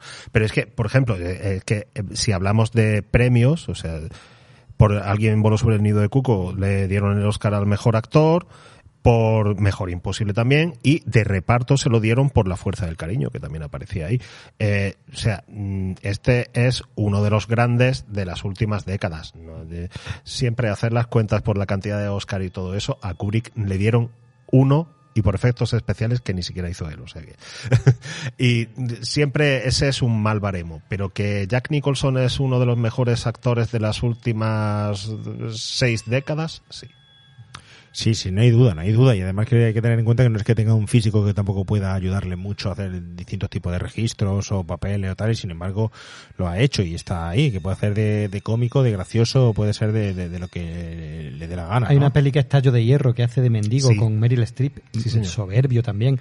A mí es que no me parece, Brits, sí, no me parece de los mejores papeles que él tiene. Yo creo que me pero, quedo con pero el- me funciona muy bien en esta película. Con algunos hombres buenos, eh, fíjate, eh, hay en, en algunos hombres buenos está muy desatado también, porque además la parte del juicio ya sabemos todos que es icónica, pero sin embargo no, no es histriónico en esa... Es muy intenso, No, no, eh, refleja muy bien la ira. Ahí el que pero es ahí- histriónico es Tom Cruise. Claro. Entonces a mí me gusta más cuando tiene un registro así intenso, mm, muy emocional, pero tiene como ese... al- Sí, sí. Es Ha que echado aquí- el ancla ahí. Claro, pasa un poco como- no buscaba el naturalismo, buscaba el histrionismo, buscaba lo- Sí, sí. la irrealidad. hasta el punto de ser artificial. Porque Efectivamente, eso, es que arqueo de artificial. ceja, Mirad, yo hice una, un ejercicio preparando el programa, eh, ir parando eh, película y tomando fotogramas de caras de, de Jan Nicholson. Tiene un ¿eh? registro, tiene un registro, o sea, hay tanto gesto diferente, es increíble. O sea, Jack Nicholson, Jack Nicholson, desde luego, eh, Jack Torrance en este papel, ya hemos, nos hemos adentrado un poquito en él, ¿no? Hemos visto al final los problemas que puede tener la interpretación que puedo dejar al espectador que está viéndolo en, en- en este papel. Yo coincido mucho con lo- que dice Oscar, pero vamos a seguir avanzando un poquito en la película. Nos dejamos ahí un poco atrás a Barry Nilsson, ¿no? Que es este señor que hace al final Simple- de la entrevista, pero Que simplemente, pues, bueno, da una mención, simplemente fue el primer James Bond de la historia. no me Barry digas, Nelson. ¿sí? Hizo Casino Royale, la versión para televisión. Tengo aquí apuntado el, el año, 1954. Fue el primer James Bond de la historia, de Sean Connery. Bueno, pues dicho lo dicho, vamos a pasar al resplandor. ¿Cómo? Si ya estamos en el resplandor. No, no, no. Vamos a pasar a la explicación y a ver si llegamos a entender de una vez qué es realmente el resplandor. ¿Y saben tus papás lo de tu amigo Tony? Sí, ¿Saben que él te dice cosas? no, Tony me dijo que no diga nada. ¿Y Tony te ha contado algo sobre este sitio? Sobre el Hotel Overlook. No sé. Tienes que hacer un esfuerzo, Doc. Piensa.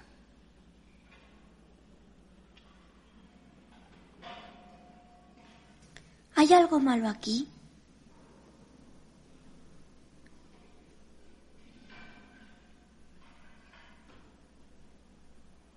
Pues... Verás, Doc, cuando pasa algo extraordinario, pueden quedar ciertas huellas. Es como si algo se hubiese quemado. Incluso puede que hechos que han pasado dejaran otro tipo de huellas. Algunas cosas que la gente no advierte. Pero que aquellas personas que resplandecen sí ven. También pueden ver cosas que aún no han pasado. Bueno. Y otras veces ven cosas que ocurrieron hace mucho tiempo.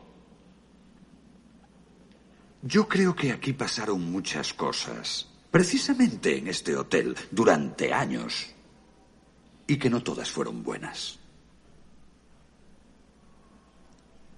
¿Y la habitación 237?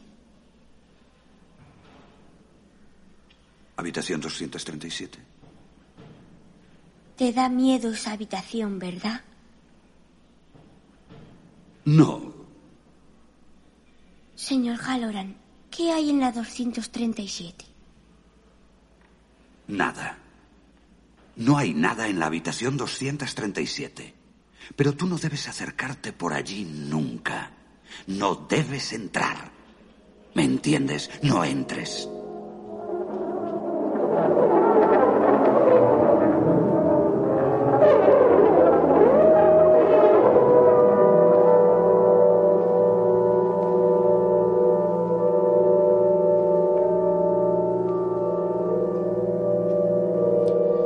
Y realmente el niño no entró, ¿eh? No entró. Quien entró fue su padre. No fue otro, ¿no? Bueno, no entró porque la puerta estaba cerrada. No entró porque la puerta estaba cerrada, a pesar de esa visual que que ha hecho el niño- por todo la planta del, del hotel, esa planta de hotel que dicen que nunca podría ser así con el recorrido que hizo con el triciclo, arquitectónicamente. Fijaros la gente cómo ha hilado y le ha dado vueltas en ese documental que luego se hizo de la, de la habitación 247. Pero bueno. Internet eh, está lleno de arquitectos. Aquí lo que, lo que vamos, oye, mm, yo me resulta, si no sé nada de antes de la película, ni, ni, ni de la historia, o veo esta película de nuevas, yo quiero pensar en esa gente que vea esta película ahora de nuevas, que la hay, es decir, una persona, un joven de hoy en día que diga voy a estudiar cultura del cine, voy a ver el resplandor, me enfrento a esta película, eh, intentando no saber nada o no saber nada de forma profunda. Yo me enfrento a este momento, a esta situación, a mí mi hija me dijo de ver el resplandor. Al final no llegó a verla y tal, vale, lo que sea. Ah, ¿Por qué no viste las dos de gemelas, tío? Lo hubieras traído, tío, hubiera molado muchísimo. Bueno, no, tenían conservatorio, no podía ser, no podía ser. Pero aquí, Bueno, pues- aquí hay un par de gemelos, la tiran a tu espalda. Bueno, pues la cuestión es que mm, yo veo este momento y me cuesta trabajo saber a lo que está haciendo referencia. Eh, no hemos metido en el hotel, hemos visto la- casi la locura del padre, pero todavía no sabemos nada del hijo, no sabemos de situaciones paranormales, no sabemos de nada. Simplemente nos hemos encontrado un momento en el que parece que hay telepatía entre él y, y Dani, entre el señor Harlan y Dani, Harlan es, ¿no? Halloran. Eh, Halloran. Halloran y Dani, y le dice, ¿quieres un helado de chocolate? Se lo dice con la mente. no y se lo dice con, con, con la mente. Y esto da lugar a esta conversación. ¿Qué es el resplandor? Hay eventos que dejan huella. ¿Dónde? En la persona, en su psicología, eh, en el sitio donde estás. ¿Por qué? Además, ¿por qué eso está relacionado con el mal? ¿Por qué tiene que estar relacionado con el mal? Son tantos los interrogantes que se me abren aquí En tres minutitos. en tres vez. minutos que te estalla la, la, la, la- la cabeza, Tú ¿no? es que no tienes un 6 de 200, claro. No, yo tengo... Que es lo que tiene. O sea que sí, que pero muy- eres muy inteligente, tranquilo. Venga, comentadme, comentadme, Miguel. No, este es- momento es- y los personajes, ¿no? Sí. encontrarse con, con este señor. Si antes hemos hablado del, del planteamiento de lo que va a ocurrirle a Jack, este es el planteamiento, aunque ya ha habido un pequeño atisbo con una visión de Dani en el espejo de su casa mientras se lava los dientes, de dos gemelas y de un ascensor echando sangre. Bueno, Aquí- no, bueno no es. Mm, Bueno, es un detallito. Eh, Bueno, aquí ya la he visto también en la Diana, ¿no? Hemos llegado ya ahí, ¿no? Y se ha dado la vuelta. eh, no, no, no, a la Diana todavía no. Yo creo que sí, ¿eh? Yo ¿Sí? creo que, claro, yo creo Ah, que cuando ya- le han yo- dejado solo Claro, y han ya ido estaba a jugando a la. Diana y al día recoger los dardos y darse la vuelta. la vuelta. Sí, es cierto. Está encontrar- otra de la gemela. Que por cierto me mola mucho porque Dani podía haber hecho así como asustarse, quitarse las manos y ya no están, pero no, Dani se queda mirando, las gemelas están así y dicen, pues Y ya hemos van. terminado, Claro, vamos. porque en ese Claro, momento son no sabe que son niñas fantasmas. claro. exacto, Claro, claro. Creer que son, Claro, claro, me mola, por eso digo.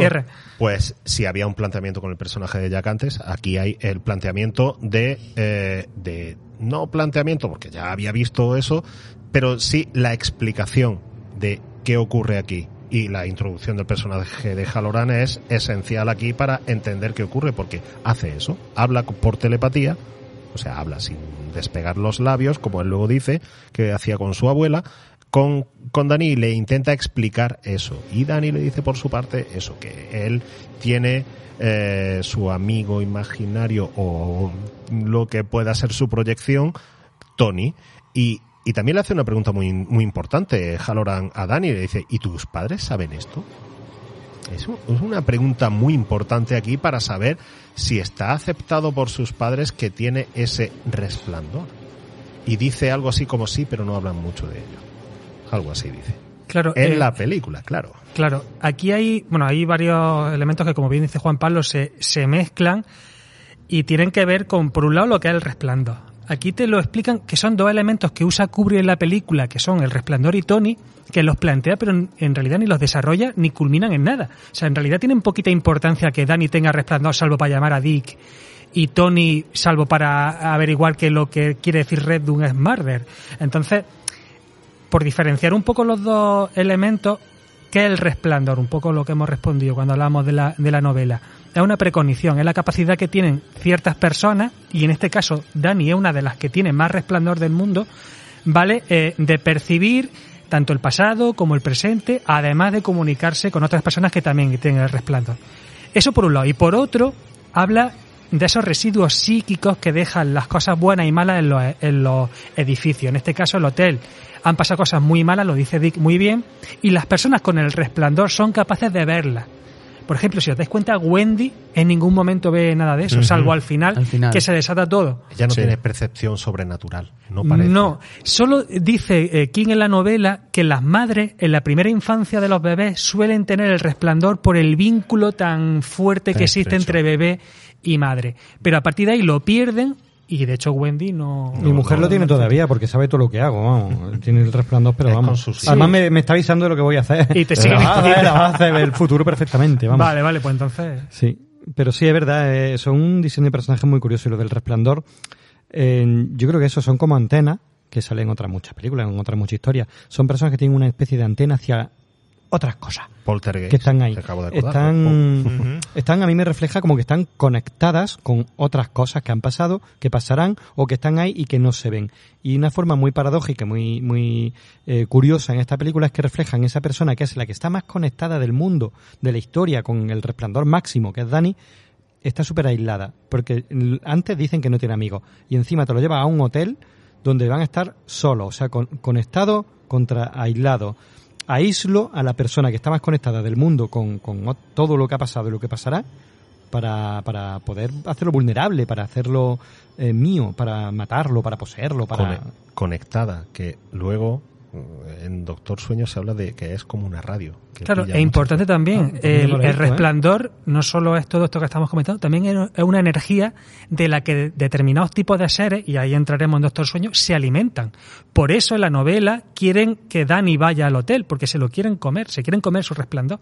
Muy, muy diferente a la película. Claro, es que es otra Sí. historia diferente, no tiene nada que ver con lo Pero que bueno, estamos tiene, hablando. pero tiene cosas. Fíjate que Claro, yo por haber visto Doctor poco- Sueño estoy hablando de conectar y Sí, resulta sí. que en Doctor Sueño sale. Claro, Son como hecho- batería o como pila alcalina. En ¿no? Doctor Sueño- antena y dicen eso, es que eres una radio. Claro, en Doctor Sueño hay un grupo de vampiros energéticos eh, que todos conocemos eh, la vida diaria, los vampiros energéticos que te chupan la energía y basta con eh, pasar que se alimentan de los niños con resplandor, porque Dani no es el único. De hecho, ya veremos que hay otros personajes y otros niños. Pero es chulo porque Dani además...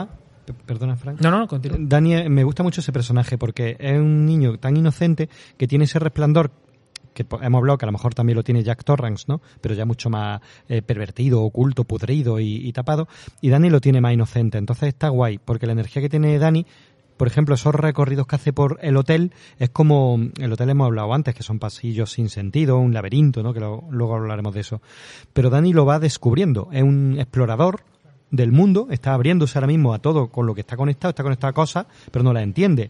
Tiene que ir descubriendo, tiene que ir explorando, va eh, con curiosidad, quiere abrir la puerta y ver lo que hay allí, mientras que a Halloran le da miedo. Dani no tiene miedo al principio. Y no olvidemos una cosa, tiene cinco años. O sea, un niño de años. cinco años hay muchas cosas que ni entiende ni es capaz de explicar. Por eso crea a Tony. Tony no deja de ser eh, ese Dani más maduro que se proyecta desde el futuro hacia él y le explica, Dani, va a pasar esto. To- todas esas pesadillas que él tiene. ¿Estás seguro de lo que estás diciendo? Es decir, eso es en la novela, pero volvemos a eso que comentamos cuando hablábamos No, no, de la, aquí de- no, de aquí- de la Tony es una- ¿Quién es Tony aquí? Porque Tony y, y Dani están totalmente unidos. En la novela, como tú bien dices, se sabe que quieren alimentarse de, de Dani y de su poder, pero aquí no se deja ni siquiera claro cuál es ese poder y ni mucho menos por qué quieren alimentarse de, de él. Claro, porque es Jack el que Ni se lo si quiere. quieren alimentarse ni tal, porque es Jack, al fin y al cabo, Jack es el que quiere alimentarse, quiere el hotel, por qué están allí, qué relación tiene eso con la habitación 247, que al final mm, te estalla la cabeza cuando dices, ¿qué relación tiene al fin y al cabo? Es que sucedió una historia anterior, pero ¿qué relación fundamental tiene con ese resplandor o el poder del chico, del crío que va a, tomarlo el, el hotel? Hay cosas que, que, que, tú unes en tu cabeza, pero que no te, no sé si es que no te la está contando bien Kubrick, o, o- que no, te la quiere contar. o que no Es te lo no quiere te contar, o, o que está centrado en el submensaje que hay por debajo, o que es lo que, lo, Ok. lo- lo que sucede. Pero, eh, Tony, Tony es una posesión del hotel hacia él, del posible mm, reflejo del resplandor que tenga el hotel, ¿de quién? ¿De dónde sale ese Tony? ¿Quién es? Del propio Dani. Es que yo creo que es como lo que... No puede ser, no puede ser una, una, una posesión de su, de su mente. Es que de yo creo que precisamente la película niega lo sobrenatural. Es que yo creo que el hotel no tiene ningún Porque tipo Kubrick de... negaba lo sobrenatural, Sí, pero sí. eso es una interpretación, una, una asociación que habéis hecho, hecho vosotros. Kubrick tenía los discute, las discusiones que tenía con Stephen King, porque Stephen King creía en lo sobrenatural, lo reflejaba así en sus novelas. Kubrick no. Kubrick no creía, no creía ni en el infierno, ni en el cielo, ni en lo sobrenatural, ni en nada de eso. A pesar de que esta película tiene elementos sobrenaturales. Tiene- tiene ¿eh? poquito, pero tiene. Pero tiene elementos sobrenaturales. Pero que lo podrías también achacar a una cuestión psicológica. Pero, hombre, Una psicosis colectiva al claro, final. claro, claro. Yo, yo me voy, no sé, yo- eh, Jack, hemos pasado por alto lo de Jack, pero Jack, ¿qué tiene? Tiene el resplandor, hemos dicho antes. ¿Tiene el resplandor? Bueno, lo, lo hemos comentado antes, pero ¿está poseído por el hotel y el hotel le habla o eso es esquizofrénico? Yo lo que creo que Porque la tiene un esquizofrenia es mucho, en la realidad es mucho más severa que lo que sufre, que lo que sufre. Yo creo que lo que tiene este Jack Torrance ¿eh? es un plan. O sea, él ve en los periódicos que un, un trabajador de ese hotel se cargó a su hija. Él se quiere quitar de encima a su mujer y a su hijo y particularmente a su mujer, ojo que tiene como una especial eh, predilección por, por ella como por- porque la culpa de su situación, de su situación de fracaso como escritor, de hombre fracasado, etcétera. Proyecta hacia ella Claro, muchísimo de su fruto. que eso en la novela no está. La novela, él todo va orientado casi siempre a Dani porque es el hotel el que está usando a Jack para, para atrapar a Dani. Aquí no, aquí él me da la sensación, ojo, esto es un pensamiento mío, que, que lo que quiere es cargarse a su familia porque la culpa y la única manera que tiene de librarse es me ha poseído el hotel o es una ñagaza al final. Bueno, es que incluso hay teorías tan rocambolescas como que dicen que el propio miedo de Dani hacia su padre, porque durante toda la película se ve que le tiene... eh, Porque le rompe el brazo. Efectivamente. Y, y- y eso es lo que se cuenta. Habrá habido 5.000 incidentes más, ¿no? Lo ha visto borracho, tirado en el suelo, vomitando seguro, ¿no? Y le ha gri- gritado mil veces. Pues ese miedo que tiene Dani es lo que, como tiene esos poderes... Se supone que no, porque él deja de beber cuando nace Dani. No, cuando le rompe el brazo. Deja de beber cuando le rompe Deja el de brazo. beber cuando rompe. Eso Sí, lo dice. cuando- Vale, entonces. Cuando le rompe el brazo, a partir de ahí le prometió, de hecho Wandy en una de las escenas eliminadas, hablando con la pediatra, dice, la única cosa buena que tuvo de que Jack le rompiera el brazo a Dani es que a partir de ahí de dejó de beber. vale. Entonces Dani ha visto todo eso y hay teorías que dicen que el propio Dani el que ha creado por ese temor en su mente ve a su padre como un monstruo, como alguien ido, como alguien y eso lo hace no. real en el hotel que amplifica todos esos poderes del resplandor que él tiene y en realidad todo lo provoca Dani. Es como Gran Hermano que magnifica la realidad. Efectivamente. Todo lo, todo lo provoca al final Hay teorías de Dani. eso. Dani o Tony. Porque también en esta conversación que acabamos de escuchar dice, no me deja hablar de eso, Tony. ¿Qué está pasando aquí? Es decir, ¿a- ¿quién es al final? ¿Me lo contáis de verdad? ¿Me lo aclaráis o lo aclaráis al oyente? Porque yo no termino de, de, Hay- de enterarme y de Si, interpretarlo. si Hay te un ciñes a la película, no hay una explicación. No te. No, un amigo pero imaginario. Es verdad que no te explica prácticamente nada de lo que está pasando. Entonces, partiendo de ahí, ya tú colocas las piezas como a ti te venga bien y entiendes lo que te están contando. Pero realmente no hay una explicación de que es Tony, más allá de que es un amigo imaginario que, que ayuda a, a Dani en algún momento, sobre todo para so- sobrellevar esa situación. De También- hecho, de hecho, hay una cosa que habéis dicho, el tema de alimentarse de alguien con resplandor. Ojo, que el hotel a lo mejor también lo que quería era alimentarse de Jack, si tenía resplandor. Fíjate. Quería alimentarse y volver a... Me voy a adelantar muchísimo, vamos, me voy a adelantar al último fotograma de la peli, que es la foto antigua. Pero es que mm, a lo mejor el hotel lo que quiere es que ese hombre con ese espíritu vuelva a él. Va más allá. En la novela, eh, por mm, contar lo que sucede ahí, hay un momento en el que Jack eh, piensa que el hotel lo quiere a él. Porque es escritor. Y lo que piensa, porque hay un momento en el que él empieza a investigar el pasado del hotel, ve fotos, ve, ve documentos, ve facturas, ve eh, toda la documentación que hay almacenada, y él piensa en escribir un- libro sobre el hotel. Y él, él es tan ególatra que llega a pensar que el hotel a quien lo quiere es a él, porque quiere que a través de Jack se cuente la historia del resplandor. De hecho, hay un momento que, que él como cortocircuita dice, ah, no, no, que no me queréis a mí, que lo que queréis es a mi hijo. Claro, eso mm, precipita Pero la caída a los infiernos de, vale, es que soy insignificante. Todo, que es lo todo que eso, le... claro, todo eso en la película. Na- Nada, nada, nada, nada. Por eso digo que hay muchas cosas que enriquecen la historia, pero claro, la- a la misma vez la explican. Y por tanto, eh, en fin, dificultan la, la intención de Kubrick de no De querer esa- explicar nada, de de, que sea todo, que sí. cada uno se monte su película. Hombre, solo con el debate y todas las teorías conspiranoicas, extrañas, surrealistas y absurdas y más o menos razonadas que ha generado la película de Kubrick, ya por mí ya vale. No, claro, ya claro, vale. Yo- me, me parece magnífico lo divertido que es las pajas mentales que nos hacemos. Eso es divertidísimo. Divertidísimo, divertidísimo. Vamos, yo creo que al final es un puzzle, no es como decía ese automóvil sin motor dentro, sino que al final es un automóvil sin puertas, sin ventana y tal, y que cada uno le hemos puesto cada nueva puerta en nuestra ventana que le nos ha dado la gana y hemos, Y- y no es hemos chulo. interpretado. Si ahí lo hace él de esa forma intencionada, perfecto. Ahora, ¿Es intencionado? ¿No es intencionado? Bueno, vamos a, dejarlo ahí, Mm. lo que sea, ¿no? Sí me interesa saber, y creo que el oyente también conocer, ¿qué pasó con estos actores? Javi, Danny, Joy Scatman Crothers. Este señor y, y, y Danny, que creo que, que a los tres meses, o al poco tiempo, dejó de actuar, ya dejó la, la, la De actuación. hecho, Danny Joy tiene por ahí otra película más en, en televisión, Will the Autobiography of G. Gordon Liddy, que es una película que habla sobre el escándalo del Watergate. Y ya, creo que sale, creo que hace un cameo en Doctor Sueño, ¿no? Creo que hace un cameo en Doctor Sueño, quiero recordar por ahí. Yo es que no he visto todavía Sí, la hace un- película, hace un pero... pequeño ca- cameo. Y, y ya. En forma de fantasma, Esa, creo. esa es la, la filmografía de, algo algo de además Danny Joy. algo además de lo que no hemos hablado que me parece muy importantísimo y perdona que te interrumpa es el tema de la relación que tiene esta película con Doctor Sueño que me parece me parece a mí me, independientemente de que te guste la película o no Doctor Sueño a mí me gustó pero yo creo que mm, termina enriqueciendo de una forma además correcta sin pasarse y sin tomar más protagonismo del necesario la primera película El Resplandor y sin hacer referencia justo a lo que pasa en esta familia o tal sino derivándose al propio resplandor a lo sobrenatural que al final es eh, lo que te hace que te dé esa explicación. Un chico cuando ha pasado el tiempo y tal y esos vampiros como hablaba de eh, Fran de la de energía y, y está muy bien hilada, está bien hilada, está bien conectada y te da la explicación sin explicarte el resplandor original, sino que lo que te está explicando es simplemente ese poder y cómo continúa el mal actuando de otra forma distinta. No el hotel, no Jack, no tal, sino el mal. Y como también lo ha intentado utilizar, en este caso Dani, para hacer el bien para esas personas que van, que se ve la película, que van a fallecer, intenta hacérselo de una forma más dulce hasta que al final, pues lo llaman y vuelve a meter a un personaje como es el Overlook, pero además lo respeta perfe- perfectamente. Otra gente puede que, puede que, que haya algo contrario, pero para mí creo que está bien. ¿eh? Lo No que sé. hace Mike Flanagan en esa película es, perdona la expresión, acojonante. O sea, pirueta. o sea, le sale perfecto y era un triple mortal donde se podía haber pegado un ostión increíble.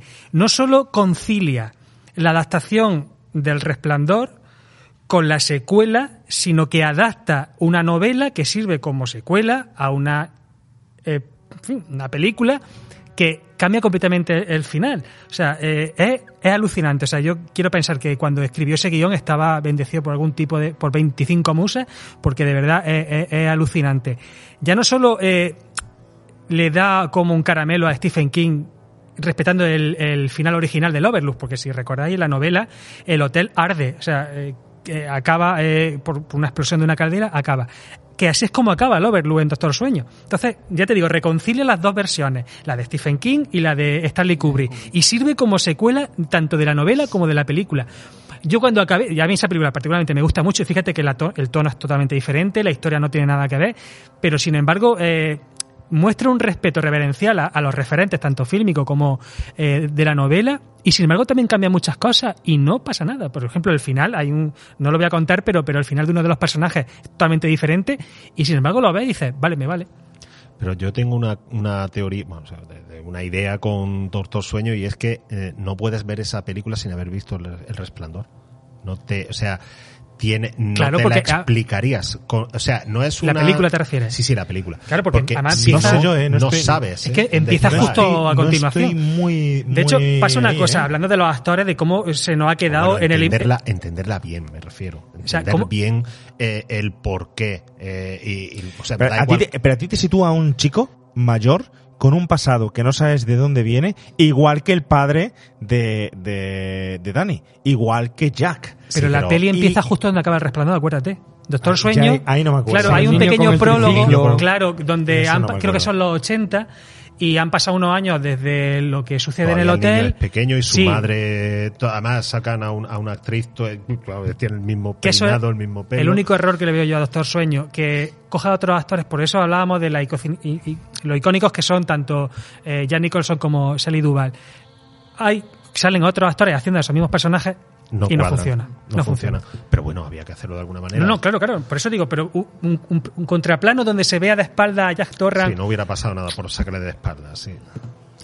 Así es, así es. Javi, eh, disculpa que te hemos cortado con, la, con las de- por favor. Nada, simplemente comentar que mm, el, el papel iba a recaer en, en Cary Gaffey, que es el, el niño de encuentro de la tercera fase. Esa era la, la idea original de, de, de Kubrick, pero los padres pues rechazaron la oferta de Kubrick porque decían que no querían que su hijo participara en una, en una película de terror.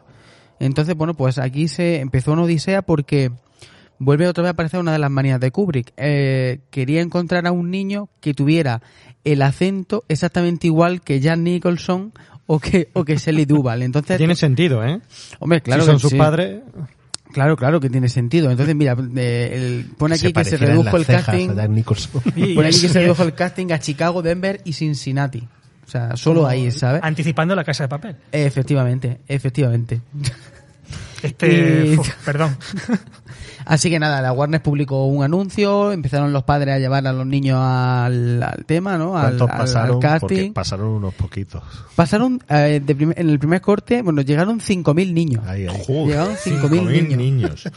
Y de los 5.000 niños se quedó en 5. ¿A cuánto ¿Era abofeteó? perfeccionista o no? De 5.000 se quedó en 5. cinco niños, cinco meses hacía que le había roto eh, el brazo a Dani. ahí, ahí, Ah, cinco- pues, psiquiatras infantiles. Así que nada, pues Cinco una- en esta mesa. Cinco en esta Ritalin.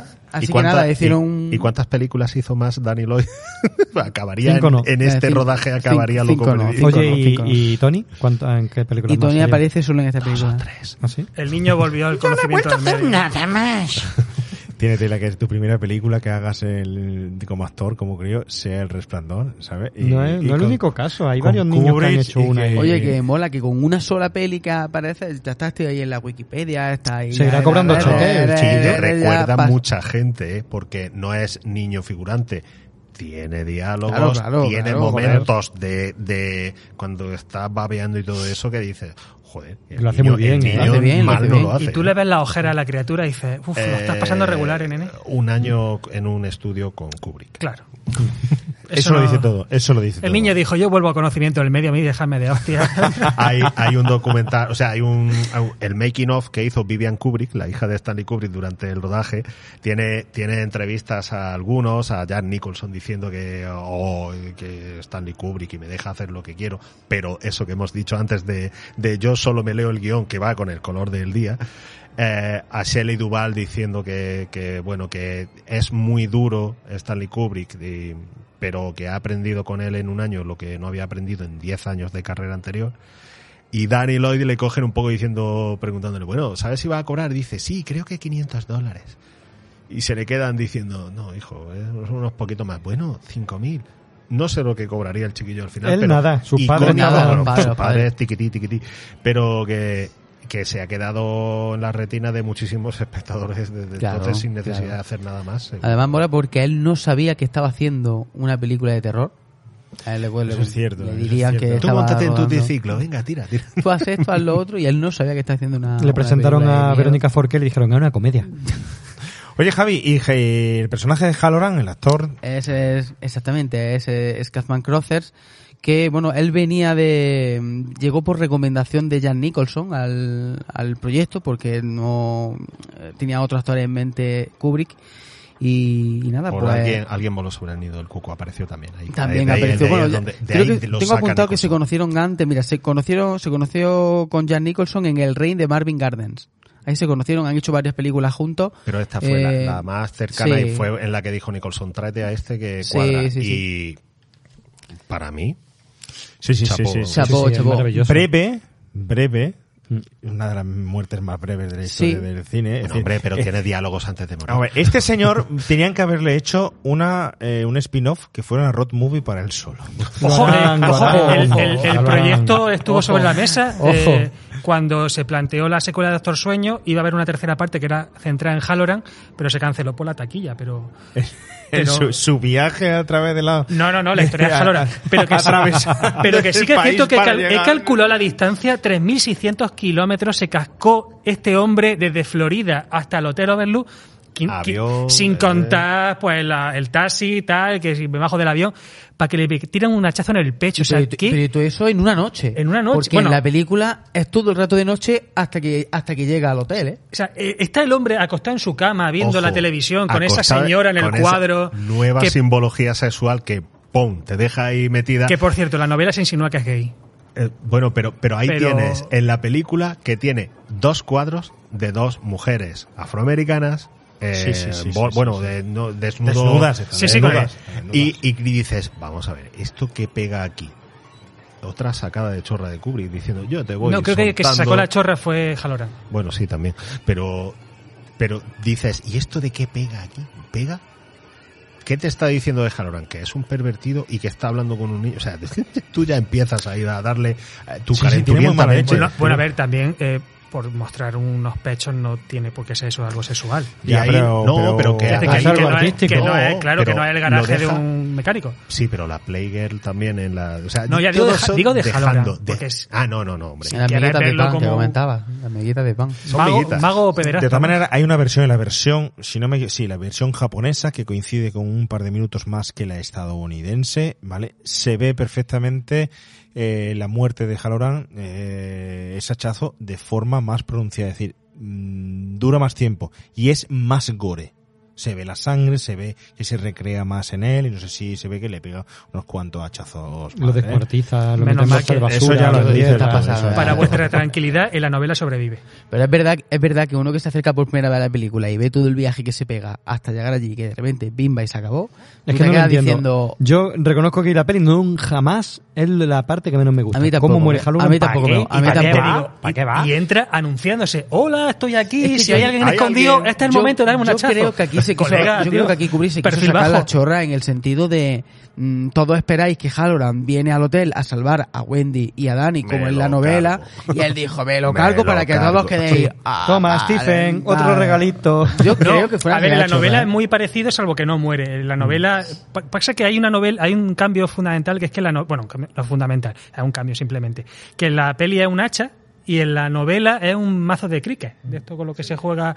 Entonces lo que le hace es que le pega un viaje en la cabeza con eso, lo deja malogrado, pero sobrevive. Ya que hablamos de cómo llega Halloran allí, hay un detalle que deja Kubrick, otra amiguita, pero esta es contra Stephen King, que es el Beatle que tenía que aparecer al principio en la novela era de color rojo, pero él por sus narices dijo que amarillo, pero cuando Halloran está llegando al hotel hay un camión que ha aplastado a un Beatle rojo. Es decir, tu Beatle muy- rojo Eso a es la muy mierda. pasivo-agresivo. Que tiene Sí, cojones, o sea, toda la película de rojo. Mete el rojo en todos los lados. Te estás comiendo un puto caramelo rojo, encierra, A abre y, está- y coge el coche y lo quiere amarillo. Pero porque Eh, está querría, de- claro- de- querría describir eh, algo distinto eh, en el color y no quería que se lo utilizaran por algo, porque el color, vale, ese baño que por ejemplo utiliza de color rojo totalmente entero, o sea, que esa diferencia de colores que hace pa- según quizá para esos momentos que pueden ser más o menos sobrenaturales o según lo que quiera contar, ¿no? En fin, ¿Estás justificando tú a Kubrick? yo no estoy justificando. Bien, a- bien, bien, a- bien, yo lo que- defendiendo. Lo que, lo que tengo que justificar es que tenemos que ver lo que pasa con Wendy y tenemos que pasar a, a la, a la siguiente, al siguiente momento y a la siguiente escena.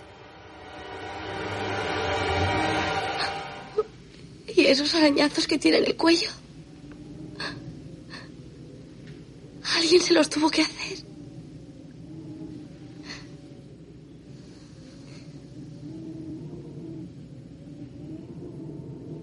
Creo que se los hizo él mismo.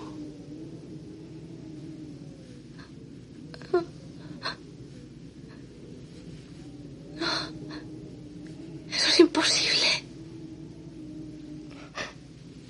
Wendy. Suponiendo que no fuera cierta su versión de lo que ha pasado, ¿qué otra explicación puede haber?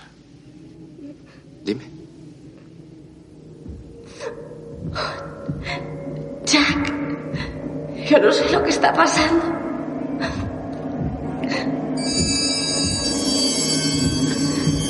Pero tenemos que sacar a Dani de aquí.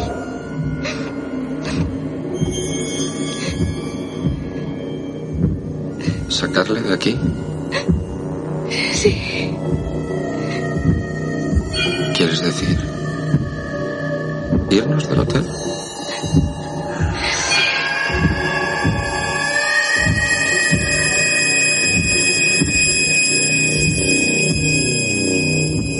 Eso es lo tuyo, joderme. Inventarte un problema cuando me pongo a trabajar y tengo oportunidad de hacer algo.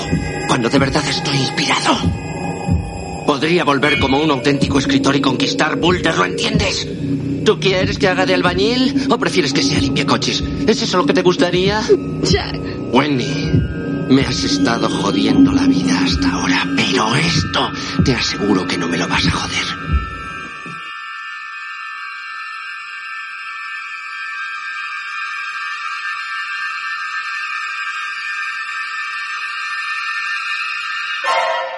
En este momento, eh, sinceramente, yo veo más, yo veo más, no sé lo que opináis vosotros, pero yo veo más un momento de abuso doméstico y de violencia de género que cualquier otro tipo de elemento sobrenatural. Historia. Veo un elemento totalmente machista. Ni, incluso me sobra la sobreinfluencia del hotel o del mal o tal. Que además podemos proyectar este momento perfectamente al momento de que, que, por cierto me sentó muy mal y te voy a aclarar ahora por qué, ¿no?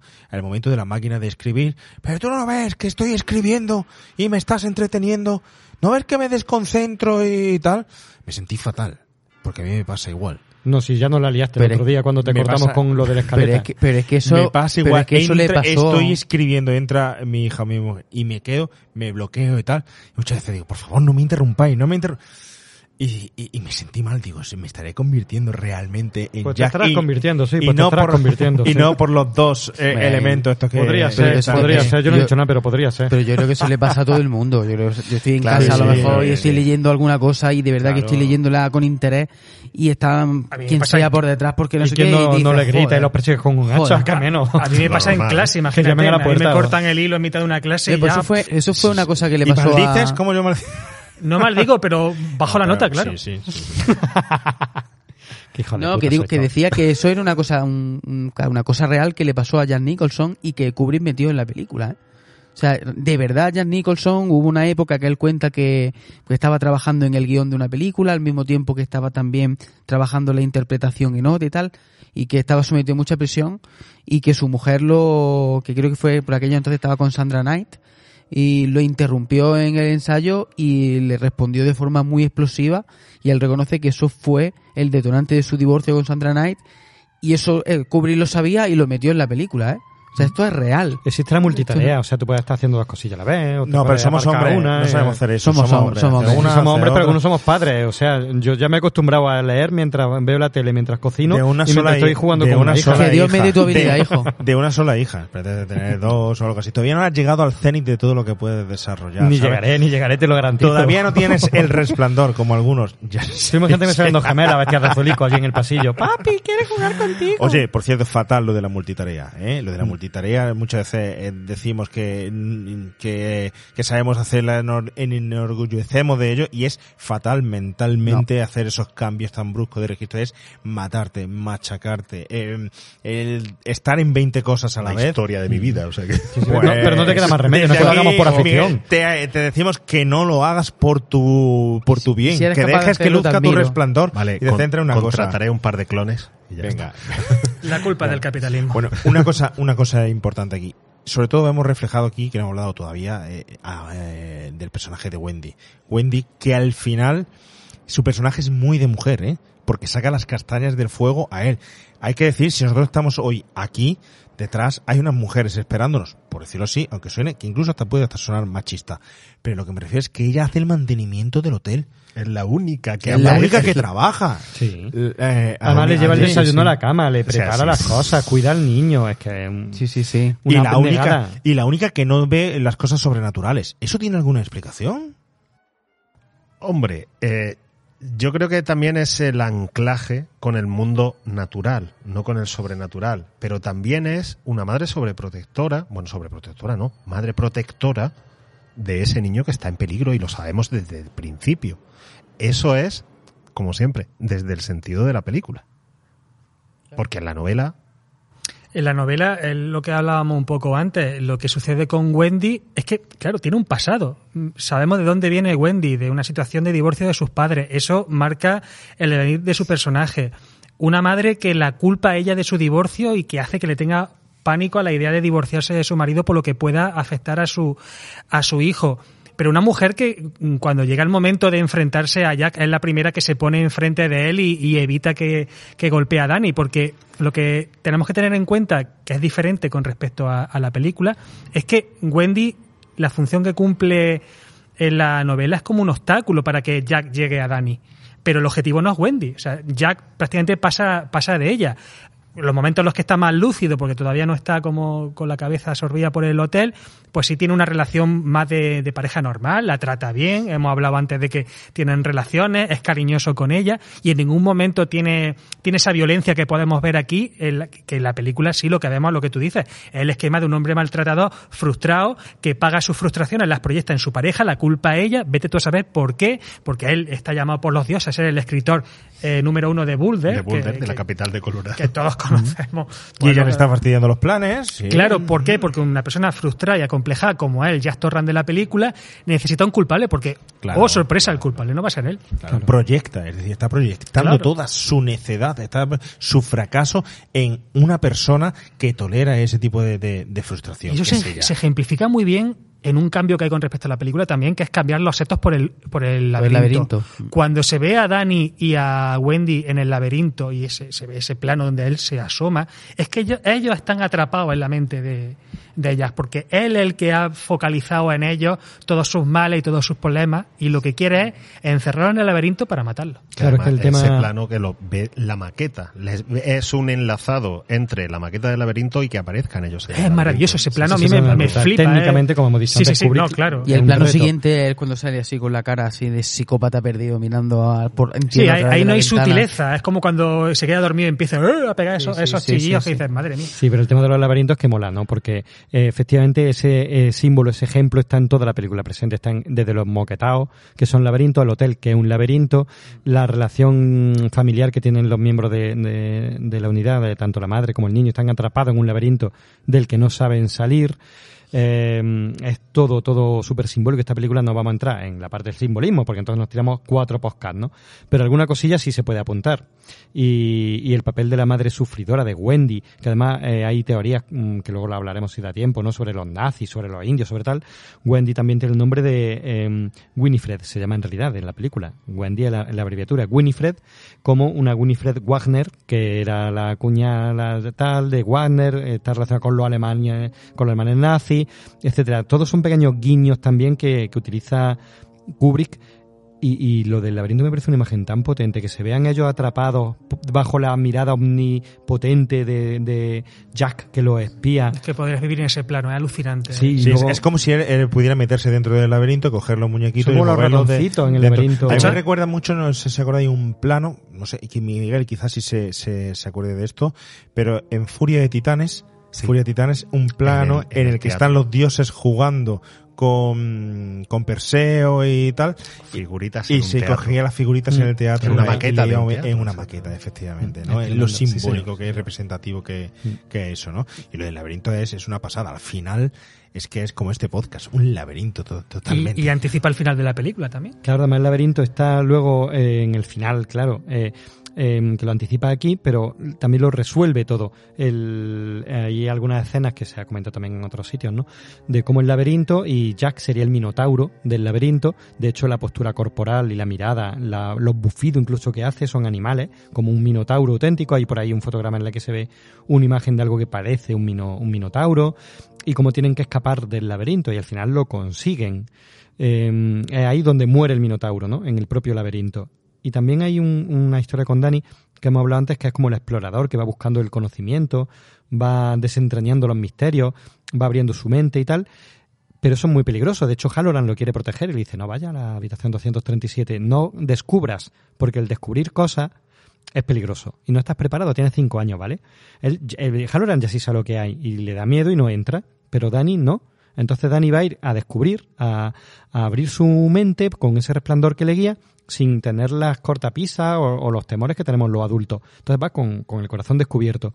Y de hecho ese es el peligro de Dani, yo creo que todo se desboca, pues porque Dani llega un momento en el que mm, no entra en la habitación 237, pero sí que empieza a entender lo que está pasando. No, pero sí entra. Eh, eh, En la película hay una elipsis, pero él entra. Sí, cierto. Claro, cuando él Sí, viene en con el abre la cuello. puerta, en la película claro, entra y en la que se novela. sale y a raíz de ahí empieza a explica- desbocarse todo. Claro, y ahí claro. deja la interpretación de si el que está dentro es Jack o no. Claro, de hecho, lo, lo lógico eh, es que lo, es lo que piensa Wendy, que ha sido Jack el que le ha estrangulado. Porque de hecho, exacto. ella está con él en la habitación, que creo que es posterior a la escena en la de.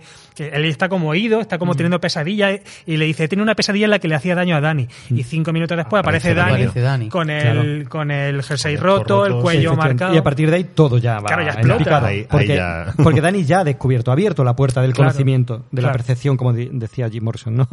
Y William Blake. Entonces, a partir de ahí empieza toda la decadencia. Y al final, me parece muy gracioso, o simbólico también, que la forma de Dani de salvarse es volver atrás sobre sus propios pasos. Es curioso, se ha llegado demasiado lejos. Ha llegado donde no tenía que haber llegado, tenía cinco años. Y se salva volviendo atrás. Eso también me parece muy interesante. Y ahí se pierde su padre. y Claro, muere. eso es también un poco el viaje del héroe, ¿no? O sea, Eh, empieza en un tam- punto. también acaba es extraño que sale y, se- y sale fuera del hotel, la madre consigue echarlo y vuelve a entrar al hotel, ¿eh?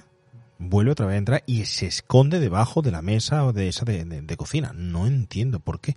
Eso es una de las cosas que no te dejan muy ¿Dónde va ahí? ¿Dónde va ahí? Ya hace mucho frío fuera. No lo sé, sí, podemos decir que va por su madre o tal, pero bueno. Oye, ¿qué, qué simbolismo tiene de representación o de qué sirve en esta película? Y a lo mejor voy a hacer una pregunta muy tonta, pero creo que es necesaria. La sangre y el ascensor. Uf, es que es complicado. Por ejemplo, yo entiendo que Dani, como hemos estado hablando, va buscando el conocimiento. y ¿Es de un hecho- McGuffin? A ver, la- eh, A ver, el ascensor sube y baja. Dani está subiendo hacia el conocimiento. Y abajo está la sangre de los indios en un cementerio. Que se basa. Joder, eh, es- es- es- eso está enrevesado, enrevesado, ¿eh? mm, Pero también, eh, o sea- ¿Qué pasó en el, en el corazón del ángel? ¿Te acuerdas del ascensor que bajaba a los sí, infiernos? sí. Esto igual, el ascensor baja a la sangre, donde están mm, ca- cadáveres. La civilización actual, también hay muchas historias sobre esta película sobre eso, ¿no? Está basada en, en asesinatos, en homicidios de los indios, de tal. Eh, no hemos mm, creado y hemos, no hemos desarrollado a base de matar a otras personas, de, sang- de sangre. Y entonces el ascensor, cuando baja, creo que baja hasta ahí. Y eh, Dani se eleva. Y Dani va ascendiendo por el hotel. De hecho, empieza en las habitaciones de abajo con su triciclo, cocina, salón, hall. Y Va cada vez subiendo más planta. va subiendo, va Mm. subiendo planta, va subiendo planta, va subiendo planta, hasta que llega a la 237, que está arriba. segunda No, está planta. en la segunda planta. no se ve en la planta. segunda planta, se ve en la primera, ¿eh? Ya, pero supuestamente en todos los hoteles. Claro, claro, No sé si eso en la primera Supuestamente, pero, pero no sucede en la película, ¿eh? Pero no sucede en la película, en el ¿eh? mapita, a lo mejor, de, de Kubrick, ¿no? Pero no lo sé. Claro, fíjate el simbolismo de todo lo que estás comentando y sin embargo la novela es mucho más peregrina en la explicación. Es que Dani, para escapar de su padre, como él lo ve venir, en la escena en la que él va con el hacha, en este caso con el mazo, Dani con su resplandor sabe que Jack ha logrado escapar de la nevera y va a matarlo, entonces él sube en el ascensor y se esconde en el sótano. Entonces el ascensor sirve para saber a Dani en qué piso está su padre, porque el momento en el que él oye a Dick, sale de la habitación, deja a Wendy, le golpea a Dick, lo deja malherido y usa el ascensor para subir al sótano. Perdón, al ático. El ático es donde Danny tiene la conversación con Tony y se revela quién es Tony. Y también el ascensor sirve para bajar a las calderas, que es donde se producirá el último eh, momento de la, de la novela, que es cuando le dice eh, Tony a Dani, tú recordarás lo que ha olvidado tu padre. Lo que ha olvidado tu padre es bajar la presión de las calderas, que eso se apunta en algún momento en la película, pero luego no tiene ningún tipo de, de reflejo en el final. Aquí es importantísimo, porque si no bajas la presión de la caldera, explota. Bien, Doctor Sueños, ya sí. Ahí sí Claro. se desarrolla. Como Jan Nicholson, que si Por no eso baja digo la que Mike. Flanagan concilia el final de uno con el otro y hay que señor. ponerle un altar a ese hombre. Sí, esta película es todo, está todo plagado de símbolos que... Claro, aquí sin embargo lo de la sangre pues puede tener la interpretación en realidad que tú quieras darle. Pero es un McGuffin, lo has dicho muy bien. Es una masacre, una matanza, se Además, estamos hablando de un elemento que aparece muy, muy pronto de la película y ya Sí. te, te está soltando pon. Que sepas que algo malo va a pasar con un ascensor que luego vas a ver pon. Luego lo ves allí, ya. Conforme llegan. Claro, porque de hecho se puede decir que incluso las, las chicas, las gemelas, tienen su sentido, los elementos sobrenaturales que se van introduciendo tienen su sentido, pero aquí el tema del ascensor, pluf, ahí de repente, bueno, pues no sé. Hay cosas como lo del oso, el hombre hecho de, de oso haciendo una felación. Yo al principio cuando vi la peli era esto, ¿qué pinta? ¿Con qué? ¿Por qué? Es Rusia, ¿no? Es muy, Eh, luego hay muchas explicaciones. es muy sencillo porque eh, las fiestas que se daban en el hotel había un el hijo de uno de los dueños se le pilló con uno en esa ¿En serio? sí, sí, sí, es por eso. Pero eso en la novela a lo mejor es algo anecdótico, pero en la película no, no, no se centra en anécdotas. Ahí lo que está, lo que te está explicando la película es cómo resuena la historia del Overlook en el presente. Y todo lo que tú estás viendo, la fiesta en el hotel- en la sala Golden, eh, toda esa escena de perversión, Grady con la cabeza, Con la abierta, cabeza abierta. son eventos que han sucedido en el, en el hotel y que Jack se supone que ha ido investigando. Y Bueno, final- pero una, una cosa muy importante, una cosa muy importante. Eh, esta chica, la actriz, que no hemos hablado de ella, que hay que hablar de Shelley sí. Duvall. Esta señora lo pasó fatal, pero fatal, pero fatal. Esta sí que necesito psicólogo del bullying que le hicieron. Yo creo que, que tú ves en el diccionario bullying y al lado la foto de esta señora. ¿Vale? Eh, además que metida allí tantísimos meses y no iba a ser la primera opción, ¿eh? Porque si no me acuerdo mal, recuerdo mal, creo que fue Jessica, Jessica Lange, Lange, esa la que la, sí, la propuso Jack Nicholson, ¿eh? Creo que hubiera Claro. sido Después del cartero siempre llama dos veces. Claro. pero hubiera Que sido dos, brutal. ¿eh? Yo Yo creo, creo que, que El rescatero esa- ya fue después, ¿eh? Sí. Yo creo que, que Jessica Lange le pega dos hostias a Stanley Kubrick cuando empieza a gritarle. Sí, hay el genio que tiene esa mujer. bueno, no sé, porque aquí hay un momento en el que en el que Wendy mm, llega al final a ser una mujer que, que, que se sobrepone en la situación. Pero no terminas de creértelo por esa forma destartalada que, que lleva, ni que haya sacado esa fortaleza, ¿no? No sé, bueno, Javi, cuéntanos un poco de todo esto. No, nada, Shelley Duval, que también fue la primera opción de, de, de Kubrick y que también supuso un, un enfrentamiento con Kubrick, porque entre Jack Nicholson y Kubrick, por lo que hemos comentado, porque creían que no era la no creían que no era la actriz idónea para, para el personaje, que de hecho me llama la atención leyendo eh, que Kubrick, de- Kubrick decía algo así como que el, el, el personaje de su Wendy, de la película, tenía que ser alguien a quien el espectador también quisiera matar. Joder. Hombre, un poco cargante es. Pero Ojo, para matarla tampoco. Ojo, ¿eh? Yo, Viene- yo veo una madre inexperta, asustada, y lo veo ahí bien representado, ¿eh? Yo ahí soy Pero- duro, yo ahí soy duro y- no y sé. soy Pero si, muy si lo has dicho, si es, si un esquema de maltrato, es una mujer sojuzga. Claro. Entonces tienes que Eh, entenderla en ese Desde, desaliñada estéticamente no se quiere, no se cuida, sometida, él le habla a él fatal. Hombre, es que ella le dice, vale cariño, encerrados". vale cariño. Es que es verdad que, eh, exactamente, o sea, a mí me habla ese tipo así, y cualquier otra señora dice, mira, cojo a mi hijo y aquí te quedas. con todo el historial que previamente se Claro, apunta. claro, y sin hay embargo una cosa ella que- aguanta. Y una en cosa esa que época ahí- no, en esa época no, perdóname. En esa época no. no eh, pero el leí lo que personaje, porque pero, no, en esa época pero el no es personaje de como la ahora. novela, el personaje de la novela, yo creo que si el, per- si la Wendy de la novela la extrapola a la película, esa Wendy se larga. Esa Wendy se larga y deja allí a, a Jack. Wendy Aquí, no se larga en la más- novela ma- por la más sencilla razón de que no tiene dónde volver, porque hay un tiempo en el que la madre de Wendy se muda con ellos para cuidar a Dani y le hace la vida imposible a su hija, porque es la típica madre eh, que le explica a su hija cómo tiene que hacer las cosas, no le da libertad, no le da margen de maniobra, la culpa, como ya he dicho antes, de lo del divorcio y le hace la vida imposible. Entonces no tiene no tiene asidero donde ir. Entonces no se hubiera ido porque no tiene dónde ir. Otra cosa es que hubiera ido se hubiera ido ella, ella sola con Dani, pero también un poco por el contexto de la estamos hablando de los años 70, quiero decir, no Claro, estamos claro, claro, lógicamente en el contexto social de ahora, por desgracia. Entonces, Ya, pero también hay una historia que yo con eso soy muy, muy hijo de puta, ¿no? Muy inflexible y poco empático, lo, lo reconozco. Y es, em, Jack se apunta que ha maltratado a su hijo, incluso hablan de teoría de pedofilia, de que podía abusar sexualmente. Este osito también, eh, haciendo una felación, dicen que es un símbolo de la infancia y de Dani, eh, eh, siendo eso, abusado eso en las películas se apuntan. Mm, Se apunta mm, con una tensión extraña que ese miedo que tiene el niño hacia su padre, No esa se postura apunta. corporal, No se apunta. se, no se apunta. No se apunta. En la Mente no-. Se lo inventan. Ojo, en la novela tampoco. O sea, de hecho, Bueno, eh, bueno, le- Dani adora a su padre. Y en de la hecho, novela él- a lo mejor, pero en la película no se ve que adora a Jack en absoluto. Se le ve un miedo patológico porque le rompió un brazo una vez sin querer jugando. Vale, sí. Se apun- yo creo que se apunta que hay algo más. No sé si abusos sexuales, pero no es la primera vez que Jack le ha gritado a su hijo. Y Wendy, eso em, está ahí. Está ahí y no lo rompe.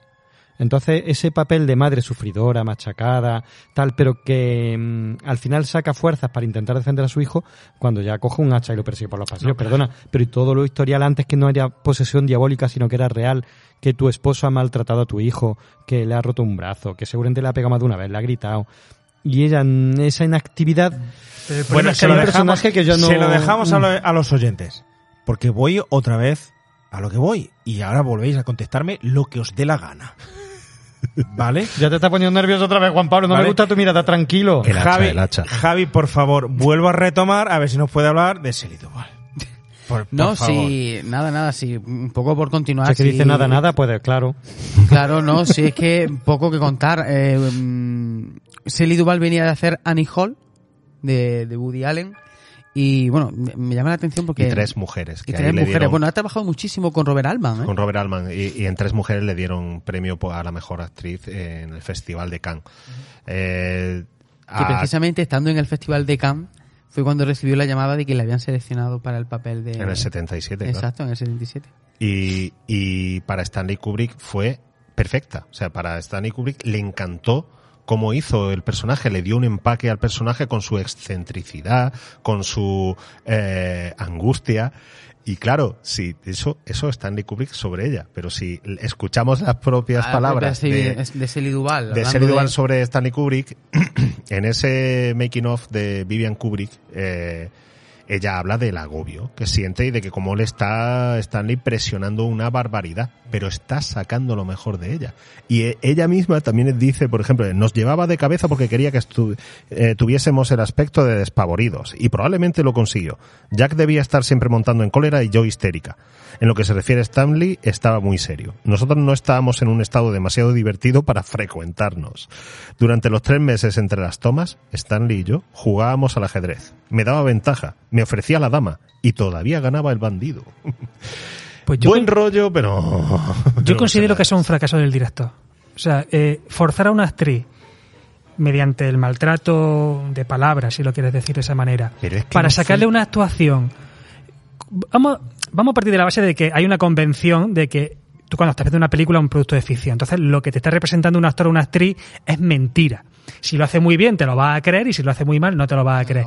Pero si tú lo que estás consiguiendo con tu comportamiento con esa actriz es que no te esté actuando, sino que estés sintiendo de verdad el agobio, la ansiedad, la angustia, creo que es un fracaso como director. Pues es hay- como, como, por ejemplo, eh, este DiCaprio cuando hace el renacido este y se mete dentro de un oso de verdad o pasa frío. No está actuando, está pasando frío de verdad. Considero que ahí se rompe esa convención y a mí particularmente, Pues si aquí, yo ¿eh? sé que está la actriz sufriendo de verdad porque hay un cretino, por muy director que sea, que le está sacando esa actuación así, me parece un fracaso para el director. Pero y si a otra actriz a lo mejor le pega un guantazo y lo viste de torero. Sí, y a lo mejor lo que debería haber hecho. Pero, pero ojo, es que también estamos sacando de quicio dos cosas. Una, el, el llevar hasta el extremo a, a los actores es algo que han hecho muchísimos. Mirad Hitchcock. Sí, sí, sí. Pero llevar hasta el extremo sin llegar. Es que aquí se está hablando de que. eh, ¿Cómo que sin llegar?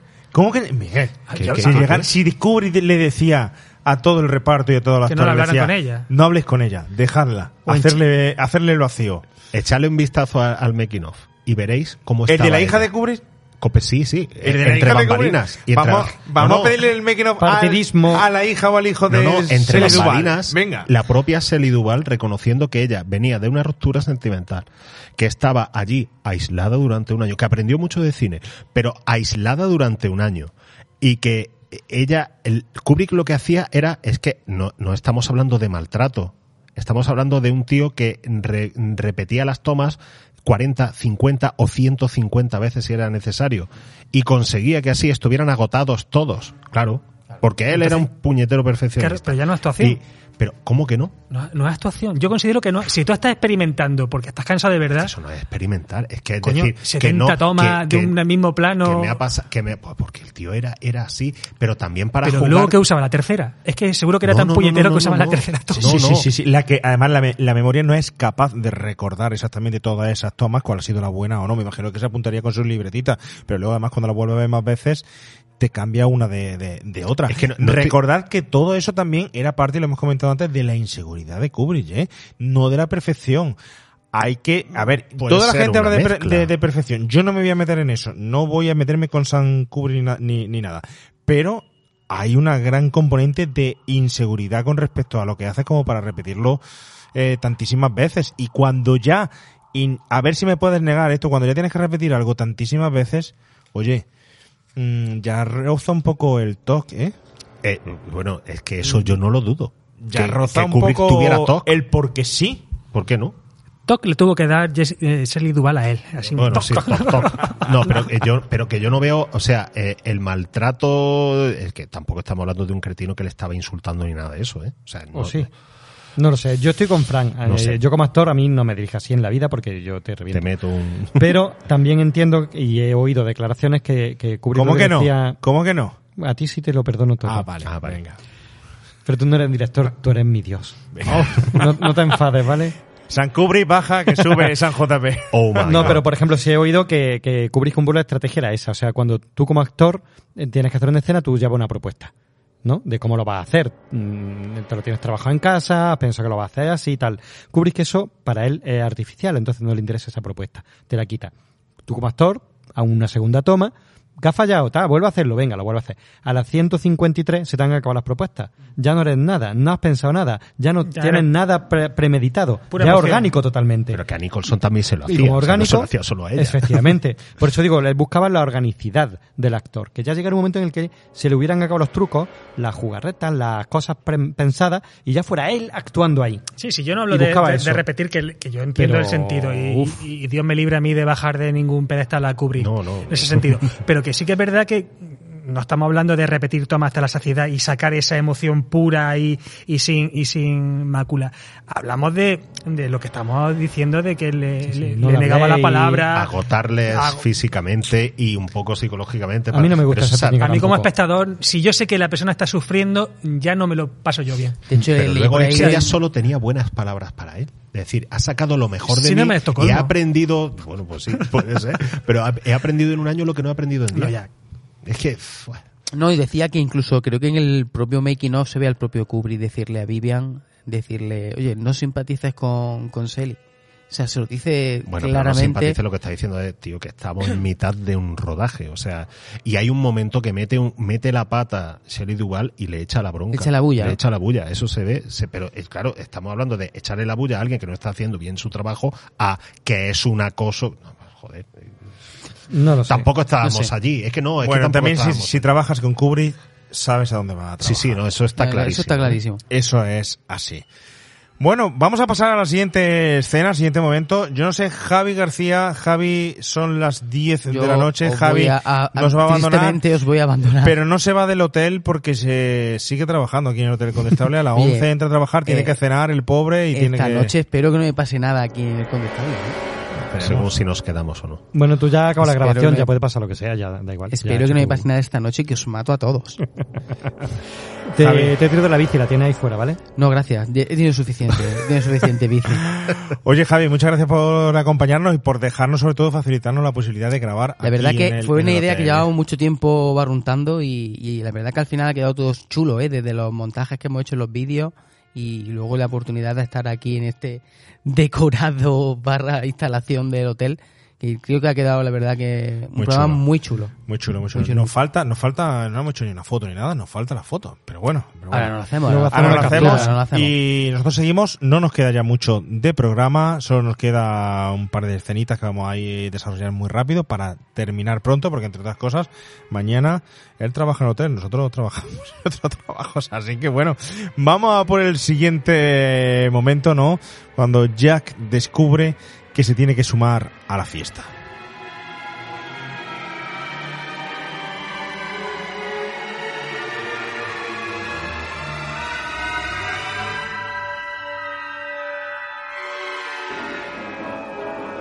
¿Sabía usted, señor Torrance, que su hijo trata de introducir a un elemento extraño en esta situación?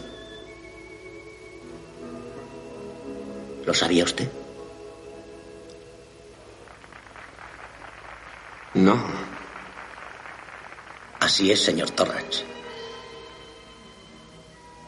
¿Quién? Un negro. ¿Un negro? Un cocinero negro.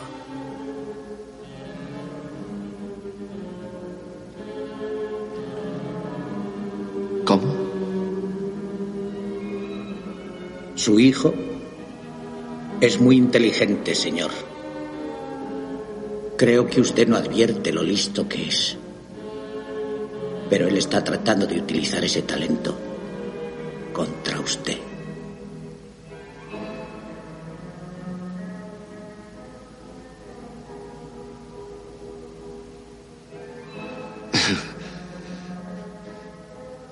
Sí, es un chico muy especial. Desde luego que sí, señor Torrance. Un chico muy especial. Y algo maleducado, si me permite decirlo.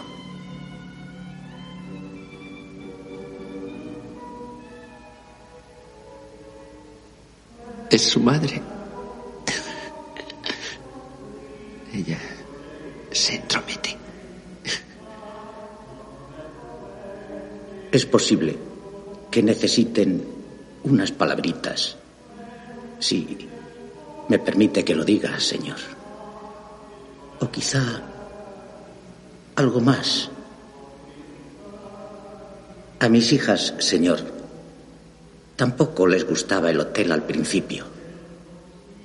Una de ellas llegó a robar una caja de cerillas y trató de incendiarlo. Pero yo las escarmenté. Y cuando mi mujer quiso impedir que cumpliera con mi deber, le di su merecido.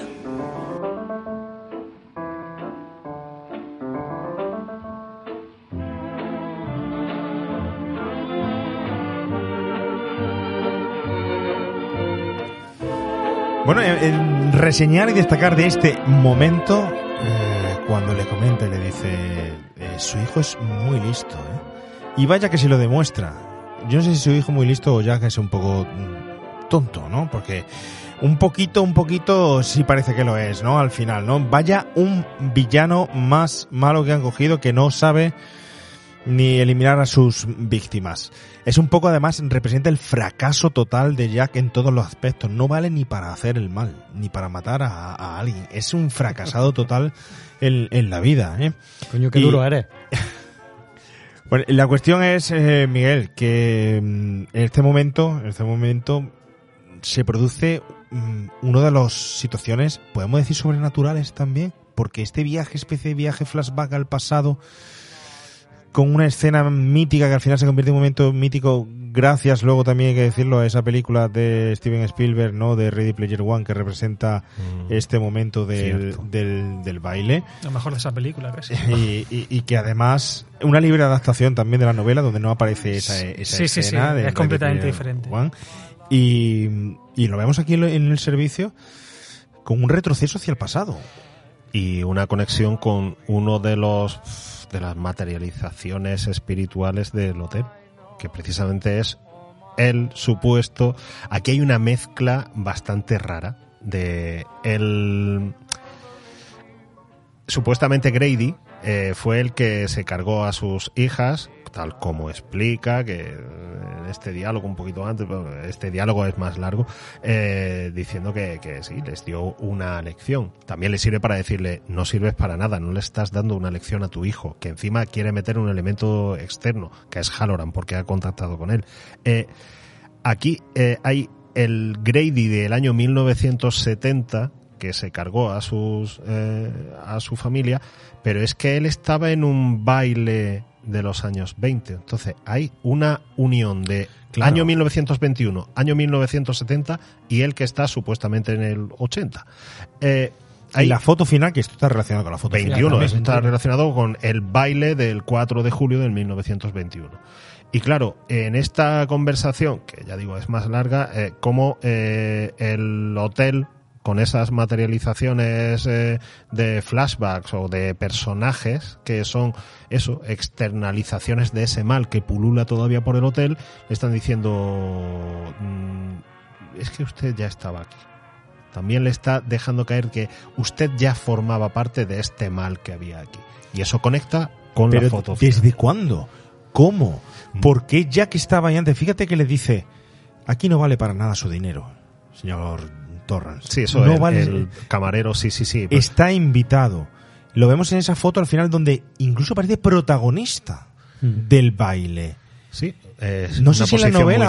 Fran, eh, se comenta algo, se dice, pero, pero es súper extraño este momento. Es un encuentro que tiene que tener, al fin y al cabo, con, con este personaje que era el antiguo conserje, por decirlo así, del Overlook, pero un encuentro que podía ser propiciado de cualquier otra forma, en el pasado, en un flash, no sé, de una forma sobrenatural, igual que se aparecen las gemelas o la sangre tal, pero no, se propicia un momento en un baile haciendo referencia a que él estaba allí antes. pero porque hay algo previo, que es la primera conversación de, de Jack con, con otro eh, barman, y cómo ese alcoholismo latente, que no se, del cual no se habla en toda la puñetera película hasta entonces, pero en la novela sí, aflora, porque empieza a decir, "Uf, lo que daría yo por una cerveza.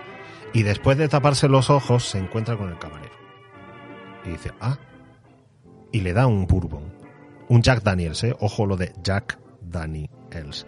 Eh, pero aquí el, se- ese fue- era el primer eh, barman y ahora es eh, un camarero que no tiene sentido que sea el camarero porque si era el guarda el guarda el guarda de invernal del hotel ¿por qué va con una bandeja y con un frac? ahí hay una mezcla de años, de situaciones y, e incluso para mí simplemente Kubrick, y ya digo, al no haberme leído la novela no puedo ahon- ahondar en esto, pero ahora Fran nos ilustrará. Como Kubrick te va diciendo, el ente hotel es la maldad y lo está. Te está sacando algunos, eh, algunas perlitas con una visión, una visión de una persona que incluso habla contigo y te da alcohol, a ti que eras alcohólico y parece ser que lo habías superado, y ahora uno que no solo no le está dando alcohol, pero le está diciendo, ¿y por qué no le das una lección a tu familia? Porque tu hijo deberías de eliminarlo porque se trae a alguien más de fuera. Hay un momento en la película, o sea, perdón, en la novela, cuando Jack creo que ve los setos que hay en, en- Que fuera del no hotel, que aquí no aparecen, pero toman como forma de animales y se mueven. Él llega a pensar que está teniendo el delirium tremens, que es como esta especie de alucinación cuando el alcohólico tiene el síndrome de abstinencia. Eh, aquí puede interpretar como que lo que está sucediendo al final es ya ese delirio al extremo que te va a empujar a Jack a, cargarse ya al hijo definitivamente y a la mujer. Esto contrasta con lo que pasa en la novela. Lo que sucede en la novela, en este baile final, es que empiezan a resonar porque pensás que ya ha explotado todo. Jack ya está convencido de que va a matar a Danny. Entonces el hotel, digamos que tiembla de emoción al pensar que se va a culminar el plan y va a coger el resplandor de Danny. Entonces empiezan a resonar a la misma vez las diferentes épocas que ha, sufrido, que ha, vivido el hotel. Desde los bailes del años 20, a los mafiosos que se cargaron gente, a las fiestas depravadas de esta gente vestida con... Entonces, eh, ese bullicio es lo que, lo que empieza a resonar también. Y esto es lo que transmite un poco Kubrick con las imágenes, que es también ese, ese hotel ya como bulliendo, como diciendo, estamos llegando ya a la conclusión de la historia y lo que queremos ya es darle, darle una salida. Pero la explicación un poco de ver todas esas imágenes es porque va confluyendo. Y con respecto a la función de usted siempre ha sido el vigilante, es una frase que también se menciona en la novela y que aquí se refleja igualmente. Y es que yo creo que es la función que cumple un poco Jack en la historia. Creo que es un poco troleo lo de que aparezca en la imagen final como si Jack hubiera pertenecido siempre al hotel. Él no ha pertenecido siempre al hotel Sí, es troleo, históricamente. es troleo, sí, no. Es, no es que eh, él forma cronológicamente. parte de él, del claro, mal, sino de- que la función que cumple dentro del hotel es la, de la del vigilante. La de tener preso a Dani y en un momento dado cazarlo. Así es, así es. Una, una pregunta, a ver, los eventos em, paranormales del hotel, los personajes estos que, que aparecen manifestados, la gemela, eh, Joy del camarero, tal, en realidad no tienen poder para agredir físicamente, creo, ¿no? Entiendo que no, no interactúan físicamente con nadie, Sí, excepto en el porque cuello la, con Dani. la anciana lo hace. Eh, en el cuello con Dani, que no sabemos si en realidad ha sido el padre o tal, pero claro, bueno. porque es lo que necesitan fuerza para poder llegar a manifestar esa maldad plenamente. Eh, pero mi pregunta es, todo es mentira, o sea, eh, eh, no es mentira, pero es esotérico, no es... ¿Cómo coño se emborracha si no hay alcohol y se lo inventa? eh? Es un alcohol imaginario. Placebo. Efectivamente. No bebe de verdad. Efecto No, placebo. no, No, no, no. o hay sea, alcohol un espectro eh, con una. ¿Tú no le has dado nunca a tu hija cuando le duele la barriga una pastilla Yo para no que se le miento a mi calme? hija. Seguro que no.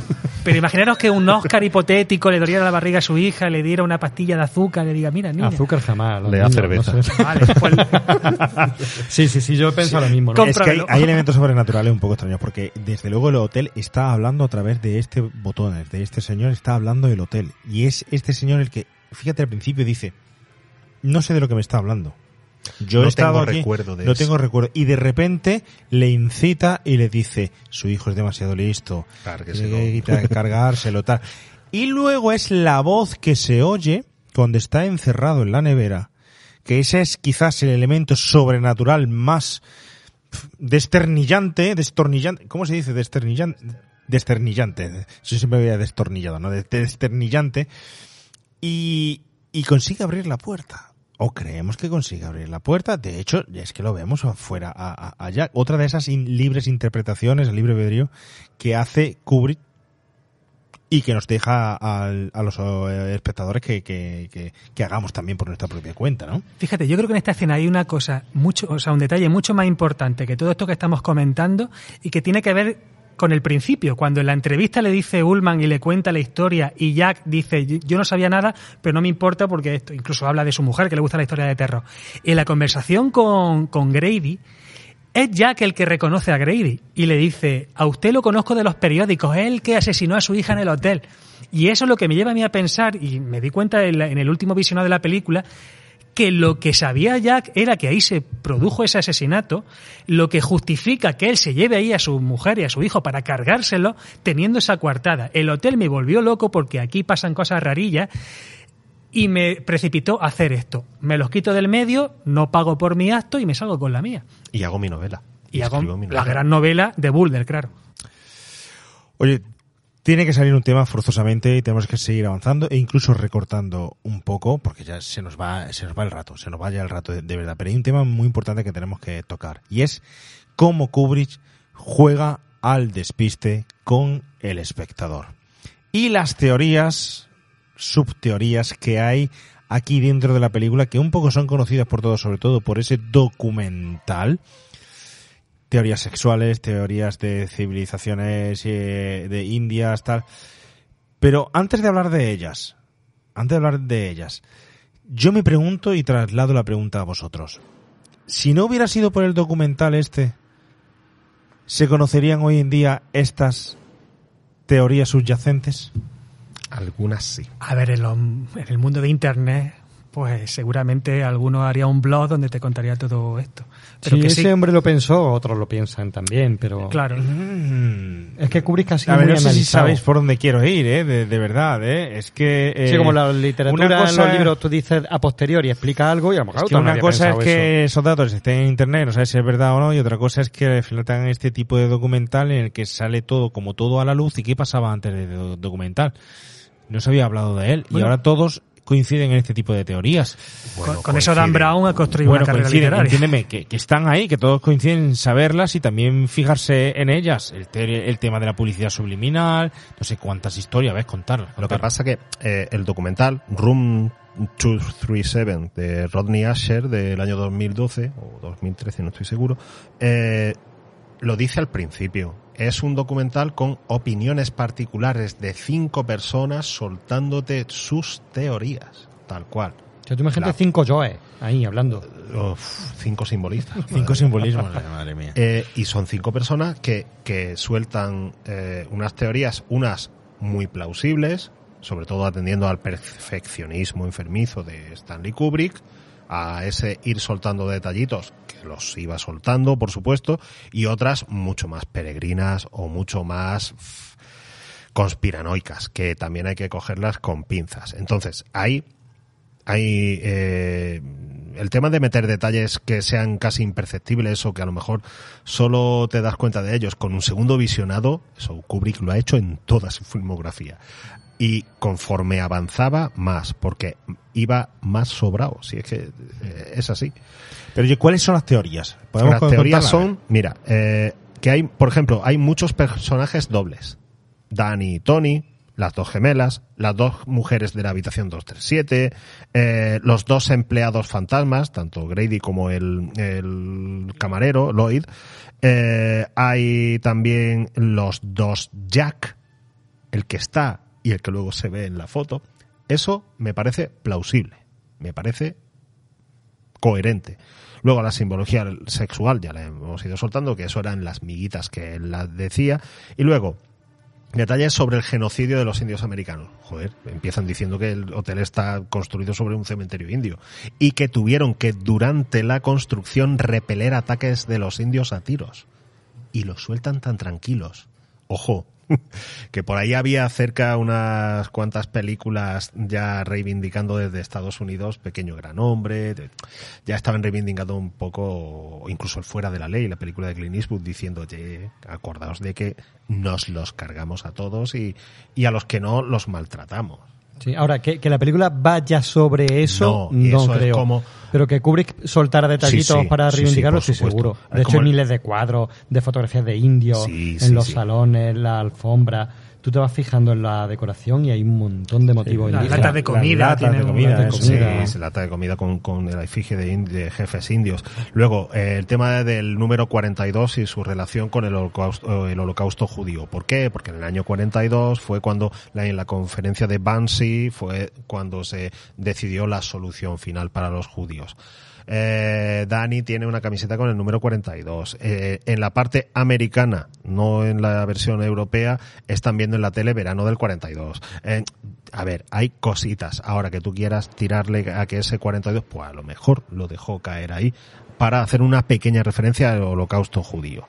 Eh, o que el coche fuera amarillo en vez de rojo porque el amarillo era el color de las estrellas de David que se le bordaban a los mm, a los prisioneros eh, de los campos de concentración judíos.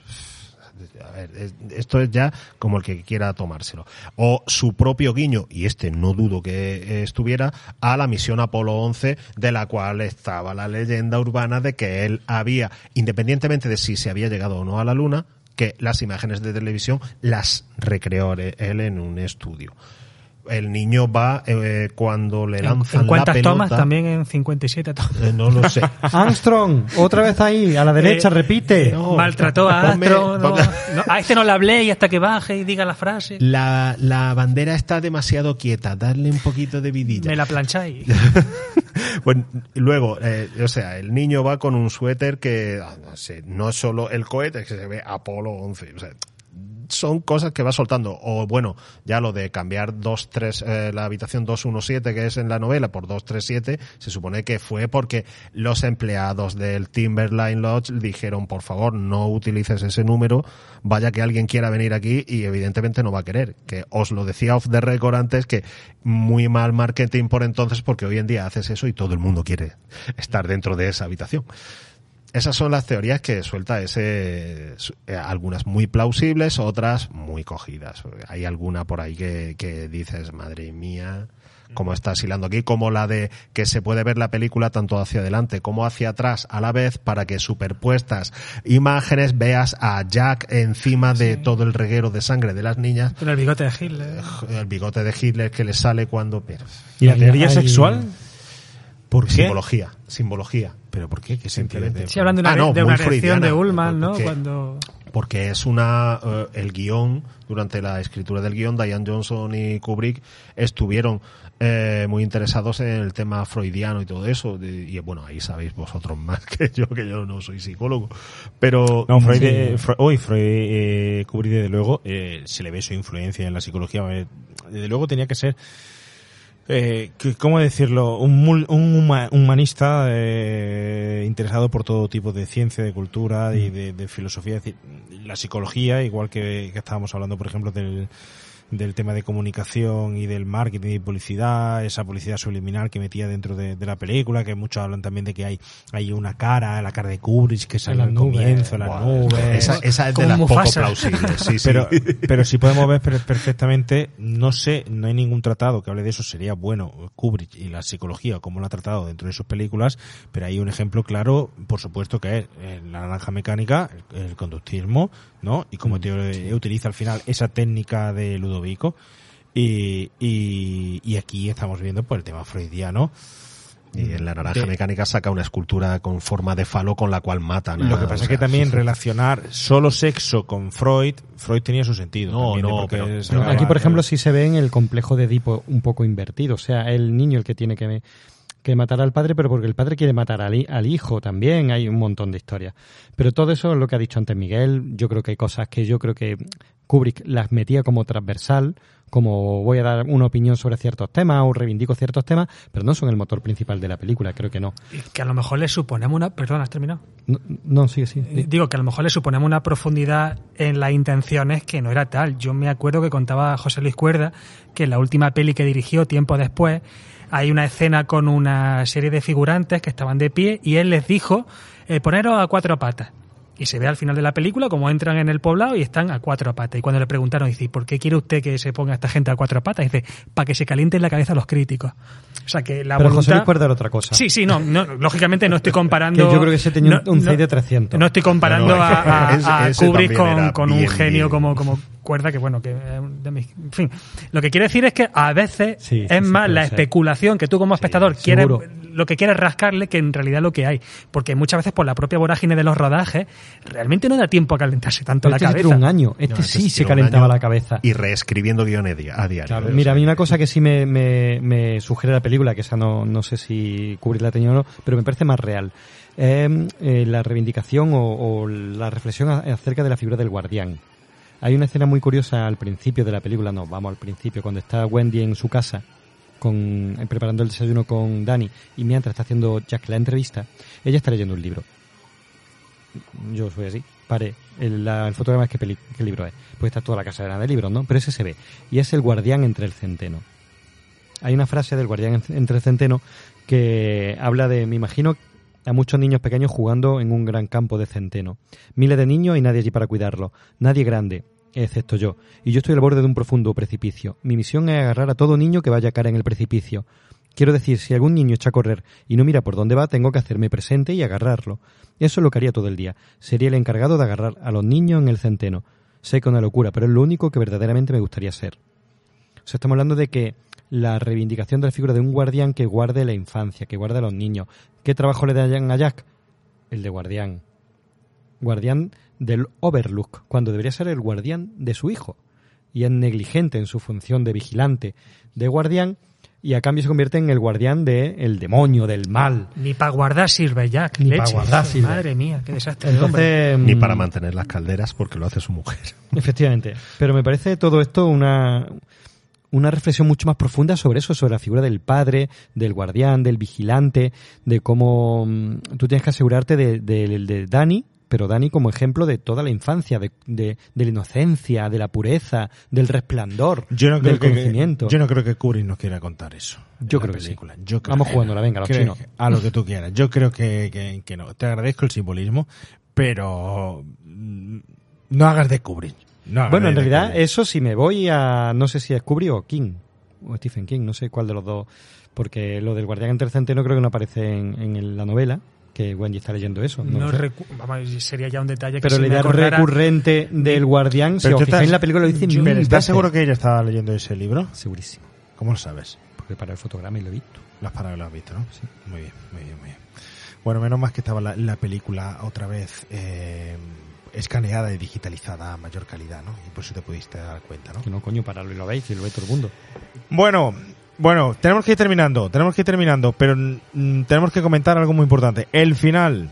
¿Qué os parece el final de la película? ¿Puedo adelantar algo? No, no, venga, no adelanto nada. Vuestra opinión. ¿Es un final adecuado para esta película? ¿Qué nos quiere decir con el final? ¿Cómo os quedáis? ¿Helados? Es un hachazo.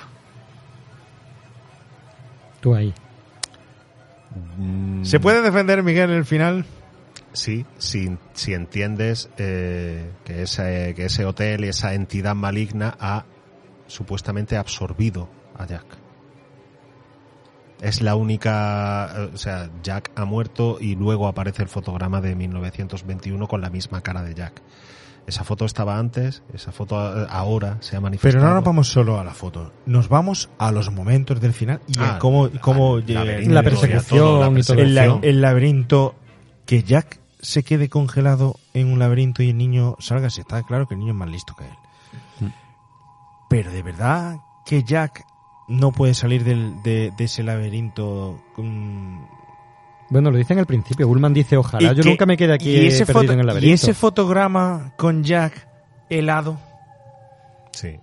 ¿lo veis digno de la, de la, de la película y de, de un final? Y ese final en el que simplemente cojan un gusano, un una oruga, perdona, y se vayan y no pasa nada en el hotel.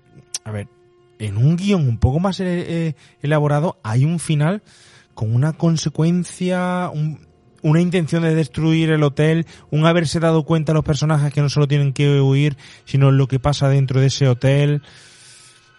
Hay una superación, hay- no, y aquí solo vemos una persecución. Es decir, es, es muy, es muy, muy de serie B el guion en esta parte, en esta parte, ¿eh? No sé, es un, es un clímax. Por también eh, todo te ha ido llevando a persecución. Eh, La, la propia persecución con Jack.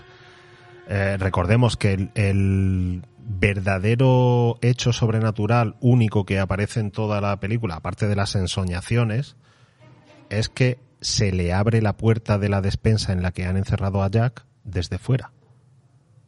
Y Wendy y su hijo no han sido, evidentemente.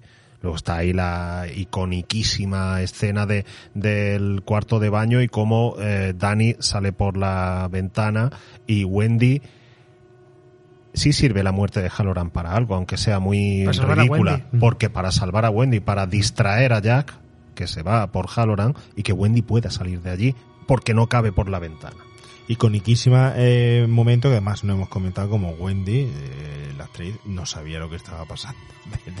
Bueno, sí, sí lo sabía. Además se ve, Co- eh, pero no sabía que le iba a pegar los hachazos. Sí, sí, sí, sí lo sabía porque Bueno, eh, pues eh, entonces, se ve la, la perfectamente. crisis que tiene de, de- de ansiedad entonces Reventaica, un año. Porque con fue Stanley real, es decir, la escena Sí, fue sí, muy sí, sí. real. Esa no sé si la repitieron 150 veces, 150 Mm, puertas. no. Otra puerta. Otra no, pues, puerta. unas cuantas puertas, ¿eh? Pero no, no, además en el making of de Vivian Kubrick se ve perfectamente a, a Shelley Duvall encerrándose en el baño después de que ya esté Jan Nicholson con la con el hacha, ¿eh? O sea, que ahí no hay trampa ni cartón.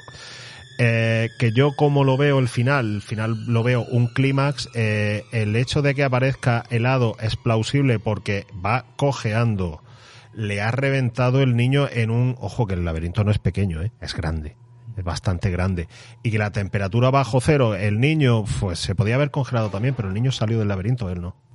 De hecho, eh, él lo ya ha logrado ¿no? salir porque previamente fue con Wendy al, laberinto. Exacto. Entonces, hay que tener en cuenta que el niño ya tiene información previa que a lo mejor Jack no, No, sabemos. porque retrocede sobre, sobre su Sobre propio su- paso como pero- Hansel y Gretel con las migas de pan. Sí, sí, pero no es lo mismo entrar por primera vez que si También, ya ha estado. eh, De en una ventisca.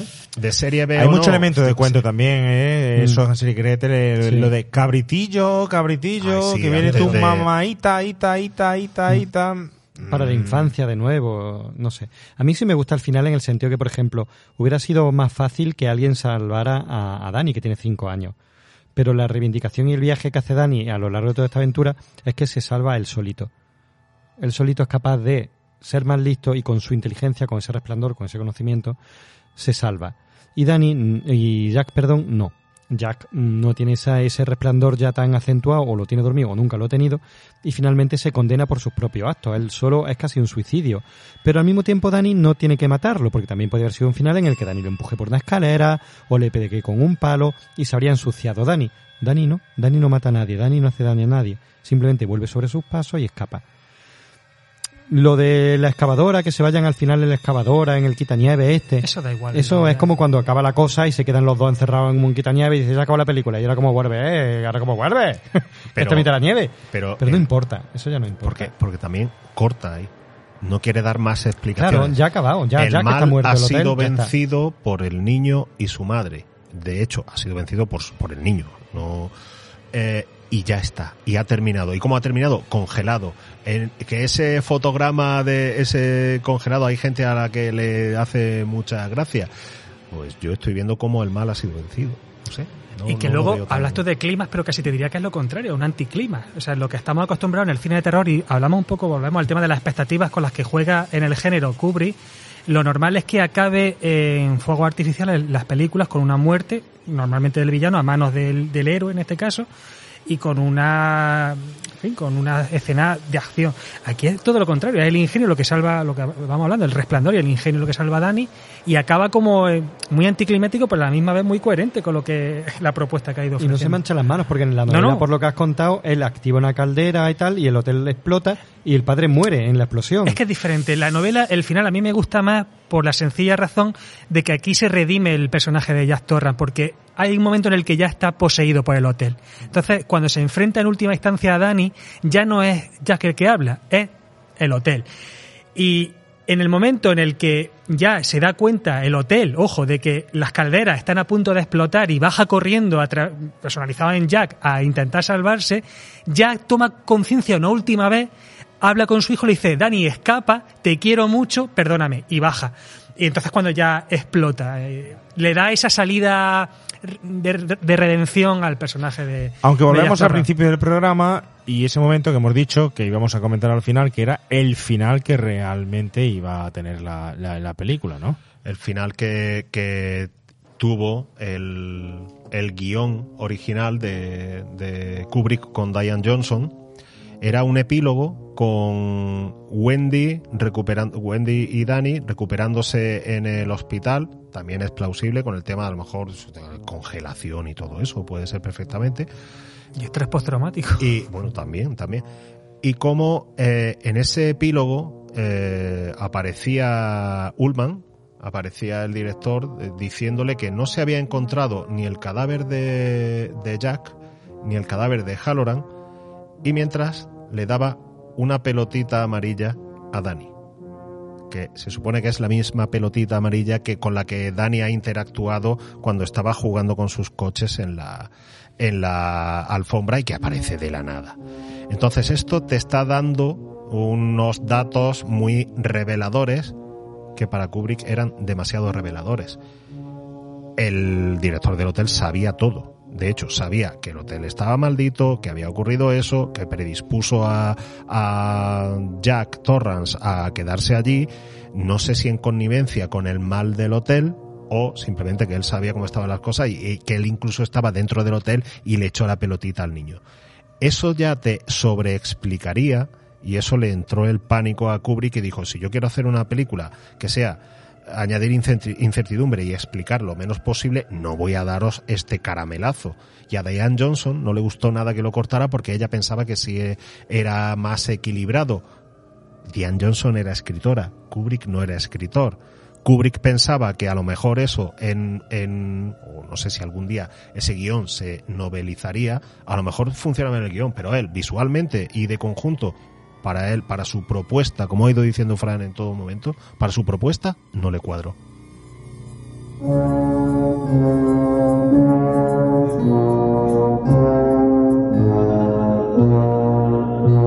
Bueno, pues hemos llegado al final de la película y vamos a llegar ya al final del podcast porque esta película tiene muchísimo, muchísimo de lo que hablar.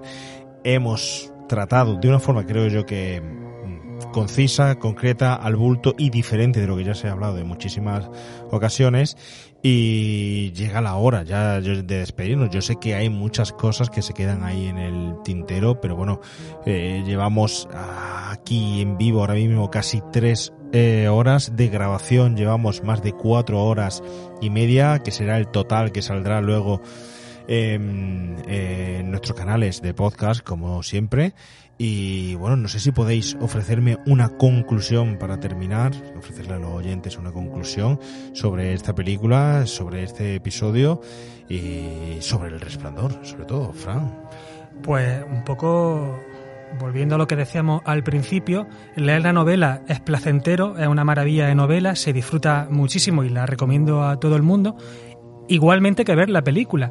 Aquí no tenemos que participar de la dialéctica que hubo entre Kubrick y King como si tuviéramos que casarnos con uno o con otro o elegir a papá o mamá. Si es que podemos disfrutar de las dos. Y esto es la gran ventaja y una de las cosas que por desgracia vemos últimamente como que hay mucho enconamiento entre o eres de la Casa del Dragón o eres del Señor del Anillo. No, se puede ser de las dos y se puede disfrutar de las dos porque son medios distintos y los dos nos ofrecen una propuesta interesante, disfrutona y que te enriquecen como persona. Así que en ese sentido, disfrutar de la película de Kubrick, disfrutar de la novela de King y disfrutar de la cultura, que es lo importante. Oscar. Bueno, yo a mí Kubrick lo adoro, me encanta el cine de Kubrick y como el hombre simbólico aquí en el programa, ¿qué quieres que te diga? Que, que un director piense hasta en, en, cómo están giradas las latas de tomate en una despensa, para mí es muy, muy, muy divertido. Sé que para gente habrá, porque todas estas historias, estas teorías pa- paranoicas y conspiratorias, sean absurdas, sean... Pero a mí me parece muy divertido soñar con que a lo mejor pues son posibles, ¿no? Y Stanley Kubrick da mucho juego. Entonces El Resplandor me encanta. Me gusta todo de, de ella. Quiero vivir en el Overlock durante una temporadita, tres, cuatro meses. Mi experiencia en el Condestable no ha sido mala después de todo. Hemos salido con vida, querido Juan Pablo. Así que nada, yo recomiendo. Por ahora, por ahora, esto no ha terminado. Todavía tenemos que volver a casa. Hay que volver a casa, hay que recoger todos los Pero te escondido el hacha eh, debajo de la mesa, ya jamás la encontrará. Se lo acabas de decir dónde está. Miguel, una conclusión de esta película que, bueno, es cubrir el resplandor, ¿eh? Que, que- Sí, sí, es pues a quien no la haya visto todavía, aunque se la acabamos de destripar. Ah, bueno, eh, aviso, hay spoiler en el podcast, ¿eh? Sí, ahora es, mo- es momento de ir avisando. Eh, es una película esencial en la historia del cine. Vuelvo a repetir que no voy a entrar en gustos ni en nada. La calidad está ahí, el impacto que tuvo está ahí.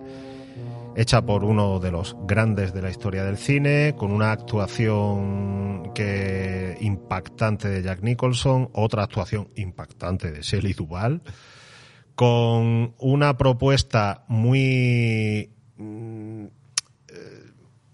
sin enseñar mucho, pero sí dando muchas pinceladitas y, sobre todo, una película de terror absorbente que es muy poco oscura. Es una película sin casi oscuridad. Bueno, pues nos quedamos con esas conclusiones. Yo no voy a decir mi conclusión porque sería ya reiterar lo que vosotros habéis dicho, que está muy bien dicho. Solo Pero si a ti no te gusta. a mí no me gusta el Kubrick. Yo he, he dicho hoy que no me guste. Lo sabemos. Lo hemos interpretado de tu gesto. Porque yo he hecho de Kubrick y he dejado que interpretéis todo lo que os dé la gana hoy. Sobre, Ahora hay que sobre repetir, mí. hay que repetir las cuatro horas y media desde el 150 principio. veces. Bueno. 150 veces. Mi- Mientras haya cerveza. Da igual, da igual.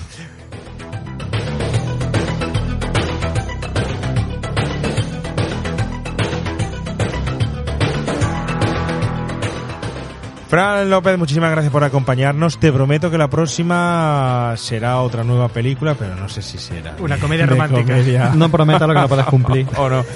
Lo que sí, te damos las gracias por estar aquí. Espero que venga muchas veces más. ¿eh? Siempre es un placer tenerte aquí hablando de cine, de literatura, literatura, cine o de cine solo. o lo- pero una gozada que estáis con nosotros aquí en Remake a los 80. ¿eh? Igualmente, encantado de estar con vosotros, de conocer a Miguel hoy en persona, que ya nos conocemos por redes y nada, de admitir la, la cuota OBD y en fin, mientras queráis, aquí estará. Miguel, Miguel, ¿cuál va a ser eh, la próxima? Pues tenemos un par de cosas por Te ahí voy a traer, te voy a traer como La a- naranja mecánica. Te voy a traer como, No, co- como a 80. Rafa Rus, te voy a traer a una simplona de estas, no sé. No te voy a decir para Spencer y Terence Hill porque me vas a decir que sí también. eh, Es probable que también, que sí. Pero bueno, ya me buscaré un título, ya buscaremos por ahí otros títulos que, que hay pendientes. Encantado de haber estado con vosotros otra vez y eh, aparte de seguir aprendiendo a la vez que disfrutamos, pues compartirlo con oyentes y televidentes. Y Oscar, hemos dejado por ahí a nuestro millennial. Ya ajustaremos cuentas tú y yo, ¿no? El hacha ya la encontraré, no te preocupes. Y a los señores oyentes simplemente decirles que gracias por estar ahí, a todos los que habéis estado en las redes, en YouTube, que habéis visto nuestros vídeos, que habéis seguido este podcast, porque esperemos haber sido merecedores de vuestro tiempo. Y también esperamos haber resplandecido algo. Ya saben, nos vemos en el próximo episodio. Un fuerte abrazo y rebobinado sin rebobinar, pasen este podcast. Hasta la próxima. Adiós.